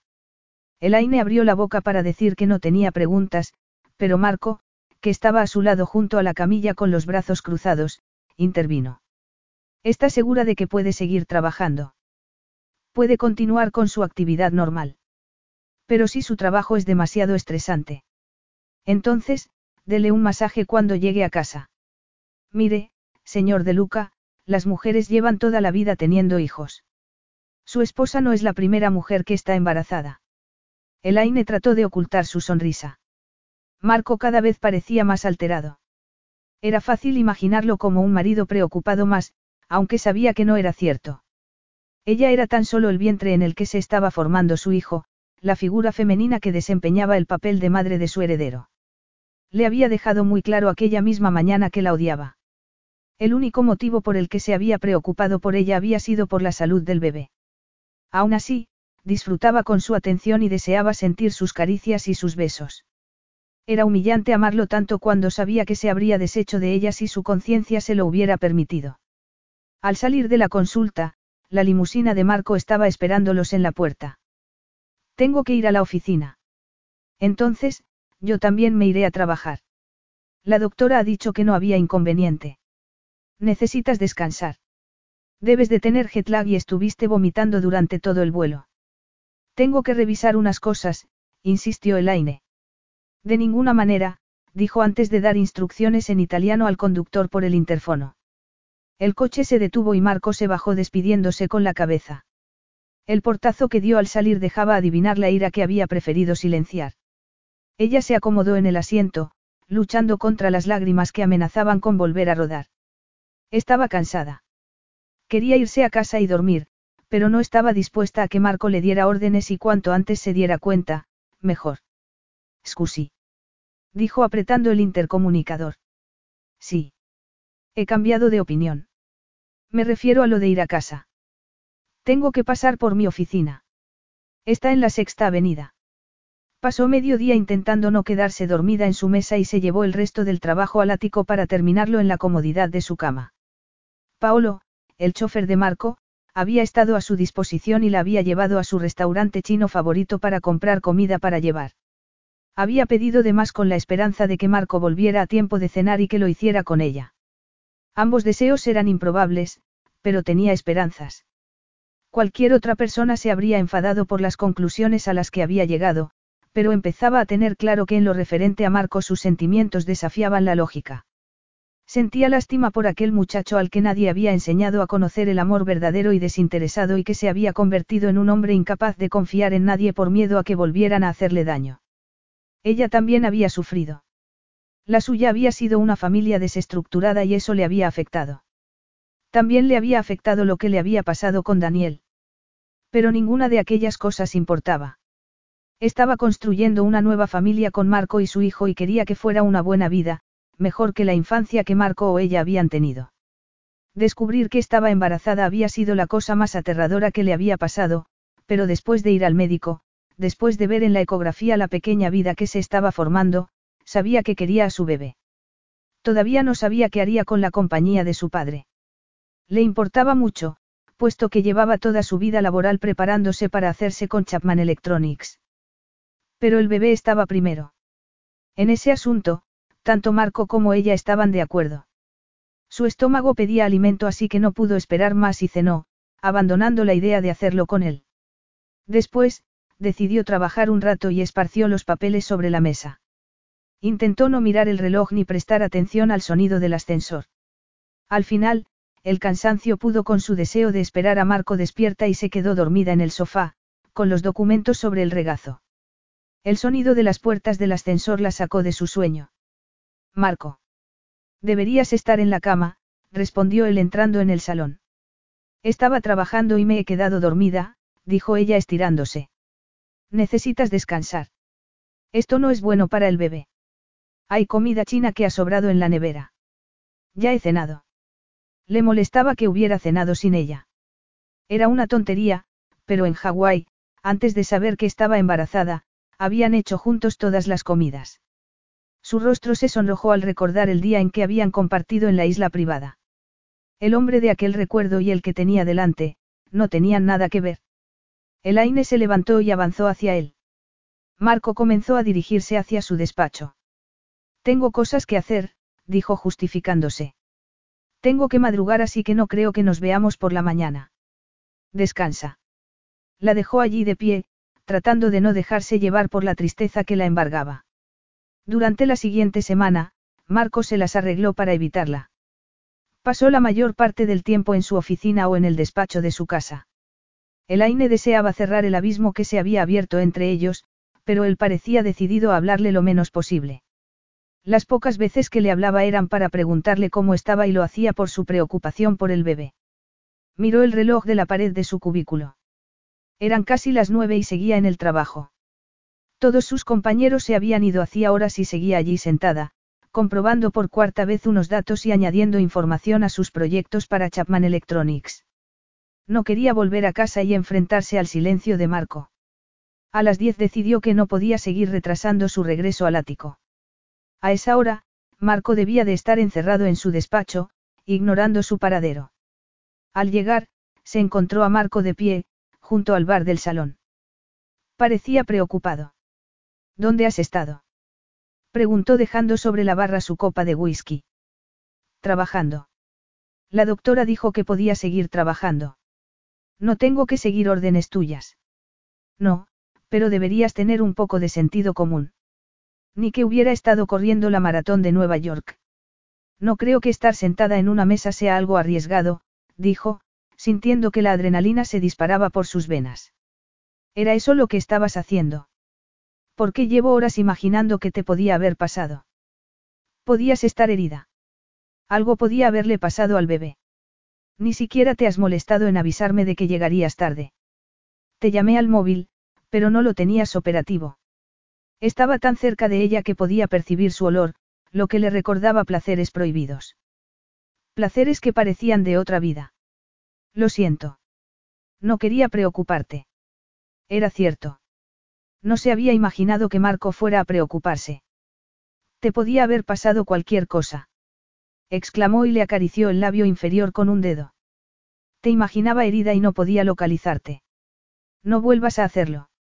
La tomó por la cintura y devoró su boca con desesperación. Elaine no pudo hacer otra cosa más que entregarse a su pasión. Lo rodeó por el cuello y se olvidó de la sensación de frustración que la había acompañado los últimos días. Marco la atrajo hacia él para que sintiera su erección. Quería que supiera lo que le provocaba, lo que era incapaz de controlar. La rabia había dado paso a una pasión desesperada. Al volver a casa y no encontrarla, Marco se había imaginado que se había marchado, que había regresado a su antiguo apartamento o que simplemente había desaparecido. Había llegado a creer que nunca vería a su hijo, que no podría cuidarlo y educarlo. Se había prometido que, si alguna vez tenía hijos, su cuidado sería su máxima prioridad y, por un momento, había pensado que no podría hacerlo. También había imaginado no volver a ver a Elaine, no volver a besar sus labios ni a hundirse en su cuerpo. No se iría. Sabía que no lo haría porque, si no, se quedaría sin la compañía de su padre. Viejos temores lo asaltaron. Se imaginó solo, apartado. Es por el bebé. Si no fuera por el bebé, aquella cazafortuna se iría y buscaría otro hombre al que embaucar. Lo que sentía por ella era deseo y lujuria. No debería desearla de aquella manera sabiendo lo que era, pero aún así, no podía dejar de ser un esclavo de su pasión por ella. Te necesito, susurró ella temblorosa, con voz entrecortada. Yo también te necesito, bella. Amore mía, dijo y le arrancó la blusa, descubriendo su piel. Eres preciosa. No puedo esperar, añadió tomándola en brazos y enfilando el pasillo. Elaine abrió los ojos como platos, sorprendida. La tumbó en la cama y se inclinó sobre ella, besándola en los labios. Elaine se estremeció. Ardía en deseos y estaba lista para el siguiente paso. Pero Marco estaba decidido a hacerla esperar. Quería que sintiera la desesperación que lo consumía. Su corazón latía con fuerza al desabrocharle el sujetador y dejarla desnuda.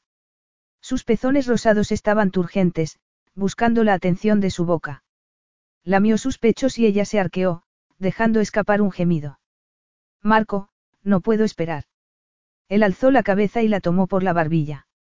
La espera hace que sea más dulce, cara mía. Quiero que ardas por mí. Ya estoy ardiendo, susurró, mirándolo con sus intensos ojos azules. Por mí, solo por mí. Sí, Marco, mi amor. Por favor. Se quitó la ropa todo lo rápido que pudo y se tumbó en la cama junto a ella. Luego, le desabrochó los pantalones y se los bajó junto con las bragas. Acarició con un dedo la parte interna de su muslo, haciéndola estremecerse. Elaine, bella, estaría toda la noche explorando tu cuerpo, pero no puedo esperar. Le separó los muslos y se colocó entre ellos. Su miembro rozaba su sexo. Elaine se aferró a sus hombros, clavándole las uñas en la piel. Su gemido de placer al penetrarla, le hizo ponerse al límite. Marco contuvo un gruñido y tensó todos los músculos de su cuerpo, en un intento por mantener el control. Sus dulces suspiros femeninos hacían que le fuera imposible contenerse. No podía pensar en otra cosa que no fuera el éxtasis que con cada embestida estaba más cerca. Se hundió más profundamente en ella, sintiendo su inminente orgasmo. Ella lo rodeó con sus piernas por la cintura, arqueándose mientras se dejaba llevar por los espasmos. Se quedaron tumbados entrelazados. Sus respiraciones eran entrecortadas. Lo había llamado amor. Se apartó de ella y se incorporó. Luego se levantó y se fue al cuarto de baño, cerrando la puerta a sus espaldas. Abrió el grifo del agua fría de la ducha y trató de poner orden a los sentimientos confusos que invadían su cuerpo. Elaine se llevó las rodillas al pecho y trató de tranquilizarse. Cerró los ojos y trató de no pensar en el sonido de la ducha. Era el sonido de Marco limpiándose su olor de la piel. Sentía náuseas. No había excusas para el modo en que se había comportado, para cómo se había comportado. Marco había dejado claro cuáles eran sus sentimientos por ella y, aún así, se había ido a la cama con él, lo que le hacía sentirse avergonzada. Sabía que no la amaba, pero tampoco la odiaba. Esa noche, tan solo había sido un cuerpo para él, nada más que un instrumento para saciar sus necesidades físicas. La había llevado a la cama y había disfrutado de ella de la manera más íntima y todo, sin dejar de odiarla durante todo el tiempo. Salió de la cama y recogió su ropa del suelo. Cerró los puños intentando detener el temblor de su cuerpo. Las lágrimas le impedían ver. No le gustaba lo que había hecho. Había permitido que la usara de aquella manera aún sabiendo lo que sentía por ella. Sería muy sencillo culpar a Marco, pero ella era la única culpable. Se había comportado como la mujer débil que siempre había odiado. No sabía por qué, pero ahora toda su vida dependía de Marco. El destino de su empresa, su felicidad, su autoestima, todo. Había despreciado a su madre, incapaz de comprender por qué había permitido que la indiferencia de su padre la destrozara. Ahora entendía cómo podía pasar, puesto que le había ocurrido a ella. Marco no la amaba y nunca lo haría. En su imaginación se había creído capaz de hacerle entender lo que era el amor, consiguiendo que la amara. No se le había pasado por la cabeza que no funcionaría. Había llegado a creer que tendrían un final feliz. Se imaginó en el futuro, convertida en una mujer amargada e infeliz, incapaz de darle a su hijo el amor y el apoyo necesarios por haber gastado todas sus energías en intentar conseguir el cariño de su esposo. Se llevó la mano a la boca para evitar sollozar. Luego, se vistió a toda prisa y volvió a su habitación. Cerró la puerta con el pestillo y se dejó llevar por la desolación. Capítulo 11. A las cinco y media de la mañana siguiente oyó abrirse la puerta de Marco. No había podido dormir y se había puesto a hacer las maletas. Tan solo había recogido lo básico y nada de lo que había sido comprado con el dinero de Marco. Aceptaría recibir el dinero de la manutención del niño, pero nada para ella. Abrió la puerta y se fue sigilosamente a la cocina. Marco se giró. Su semblante era inexpresivo. No había ningún indicio de lo que había pasado entre ellos la noche anterior. ¿Te has levantado pronto? ¿Te encuentras bien? Estoy bien, respondió Elaine tragándose el nudo que se le había formado en la garganta. Marco le dio la espalda para servirse una taza de café. No pudo evitar reparar una vez más en su imponente físico. Respiró hondo e ignoró la punzada de dolor que sentía en el corazón. Quizá nunca tuviera la oportunidad de volver a verlo y disfrutar de su belleza masculina. Marco, quiero el divorcio.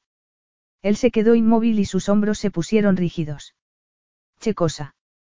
No hablo italiano. Y yo debo de tener problemas de audición porque me ha parecido oírte que querías el divorcio. Así es, dijo ella tratando de mantener la calma. Si te vas, perderás la compañía de tu padre. Lo sabes, ¿verdad? Lo sé. Teníamos un acuerdo y lo estoy rompiendo. El contrato estaba muy claro. Sabía que estaba perdiendo la oportunidad de hacerse con la empresa de su padre y, lo que era más doloroso, estaba perdiendo a Marco. Pero tenía que hacerlo. No podría soportar descubrir un día que había dejado de ser ella misma al tratar de ganarse el amor y el afecto de un hombre que no sentía nada por ella. El dolor era demasiado fuerte. ¿Y qué hay del bebé? Voy a tenerlo. Mucha gente comparte la custodia de sus hijos y nosotros también podemos hacerlo. Marco palideció antes de darse la vuelta. Si eso es lo que quieres, no me opondré. Yo tampoco quería casarme contigo. Solo sugerí que intentáramos que funcionara por el bien del pequeño y por el tuyo también. Tu vida habría sido más fácil. Le diré a mi abogado que se ponga en contacto con el tuyo y que redactemos un acuerdo de custodia que nos satisfaga a ambos. A Marco no parecía importarle que se fuera. Quizá no la odiara. Quizá el odio era un sentimiento demasiado apasionado para sentirlo por ella. He guardado mis cosas. Iba a dejar el resto. Como quieras, dijo sin girarse para mirarla. Entonces, mi abogado será informado. Así es, replicó Marco sin esforzarse por mirarla. Marco se quedó escuchando las suaves pisadas de Elaine sobre el suelo de madera hasta que oyó el sonido del ascensor. Luego, lanzó la taza contra la pared y se quedó mirando cómo el café caía por la pared blanca. Apretó los puños tratando de controlarse. La había tenido en su cama la noche anterior. Se había aferrado a él, había gritado su nombre al unirse sus cuerpos y, ahora, se marchaba. ¿Por qué se iba? ¿Por qué lo hacía sabiendo que perdería la compañía de su padre? Apretó los dientes. No importaba por qué. Era mejor que se fuera. Mejor en ese momento que dentro de diez años. Lo cierto era que nunca había pensado que se quedaría. Al menos, había dejado que se fuera sin traicionar su dolor. A su madre le había pedido que no se fuera, pero no había servido para nada. No se rebajaría otra vez y menos por una cualquiera. Echó un vistazo al salón. Estaba impecable. Todos los papeles que últimamente llenaban la mesa, ya no estaban. Elaine se había ido. Elaine se sentó en su mesa, en la privacidad de su cubículo y fijó la mirada perdida en la pared. En ocasiones, algún olor o algún sonido le hacía recordar el tiempo que había pasado con Marco y un dolor la asaltaba. Parpadeó. Le escocían los ojos. Ya no le quedaban lágrimas por derramar después de una semana sin parar de llorar. Lo único que le quedaba era un intenso dolor. Señora de Luca. Esto acaba de llegar para usted. Se giró y vio a una de las secretarias con un sobre en la mano. La muchacha se acercó y le entregó el sobre. Se encuentra bien. No tiene buena cara. Estoy bien, contestó Elaine. La secretaria se fue, dejando a Elaine con expresión de preocupación. Temblando, abrió el sobre. Dentro había una carta y rápidamente se puso a leerla en busca de la palabra, divorcio. Cuando terminó, su corazón latía con fuerza. Le había dado la compañía, se la había regalado. Vociferó entre dientes y dejó que la carta cayera al suelo. Le había dado todo, pero no lo que más deseaba. Lo quería él. Con amargura, descubrió que la compañía, la ambición de toda su vida, no significaba nada para ella si no podía tener a Marco a su lado. El sábado por la mañana, Elaine recorrió el vestíbulo de Chapman Electronics y tomó el ascensor hasta el piso superior, en el que estaba su nuevo despacho. La antigua secretaria de su padre, Linne, había accedido a ir esa mañana y ayudarla a familiarizarse con las cosas. Abrió la puerta del despacho y sonrió. Estaba tal y como lo recordaba, con muebles oscuros y una vieja alfombra verde. En cuanto pudiera, lo cambiaría todo. Se sentó y apoyó la cabeza en la mesa. De repente reparó en que no tenía a nadie con quien compartir aquel momento. Deseaba sentir las caricias de Marco y escuchar su voz. Apretó los puños y se irguió. Ese era el motivo por el que se había ido. No podía ser saludable aquel amor no correspondido. El dolor y los sentimientos desaparecerían, tenían que hacerlo. Pasó el resto de la mañana poniéndose al día con la inestimable ayuda de Linne hasta que llegó la hora de comer. Voy a encargar comida china. Linne, ¿quieres algo?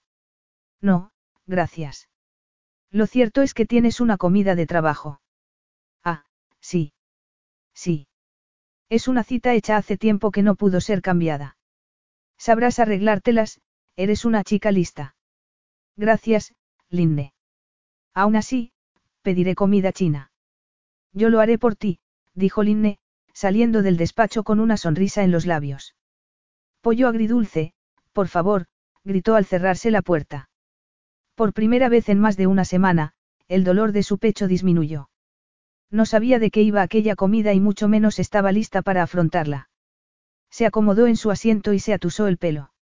Cinco minutos más tarde se abrió la puerta del despacho y el aroma a pollo crujiente llenó la habitación. Estiró el cuello y parpadeó. Debía de estar alucinando porque era imposible que Marco estuviera en la puerta con los recipientes de la comida. Supongo que sigues teniendo antojo de pollo agridulce, no. Dijo entrando en el despacho. Es contigo con quien tengo una cita para comer. Sí, lo siento, le pedí a Linne que te dijera una mentirijilla.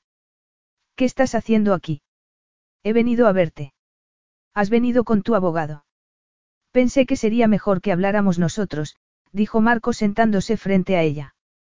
Se había sorprendido tanto al verlo, que hasta ese momento no había reparado en su aspecto cansado. Quiero que vuelvas, añadió. Elaine se llevó la mano al pecho, como si quisiera evitar que se le saliera el corazón. Era un sueño hecho realidad. Excepto que era ella la que lo había dejado y sus razones para hacerlo seguían latentes. Lo amaba con todo su cuerpo y alma, pero no podía soportar ese amor no correspondido. No puedo, Marco, dijo lentamente. ¿Qué quieres? Una asignación económica. Otra casa. Puedo darte lo que quieras. No, no creo que puedas hacerlo. Marco soltó una vociferación y se levantó bruscamente. ¿Quieres que te lo suplique? Porque juré que nunca más pasaría por alto mi orgullo.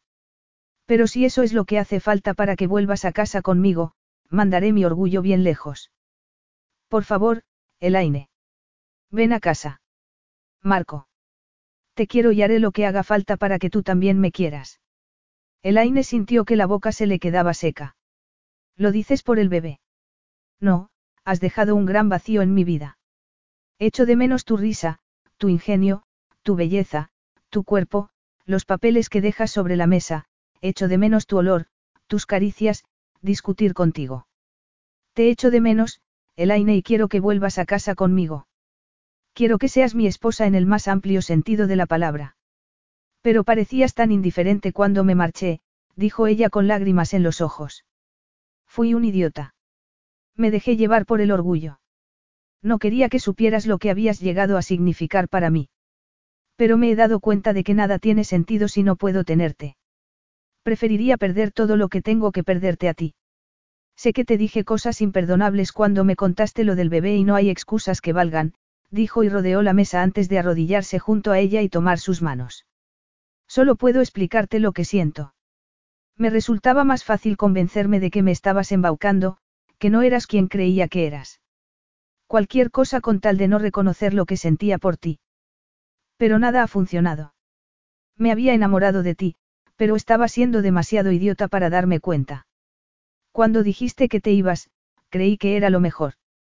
Pero en cuanto te fuiste, me di cuenta de que me estaba engañando.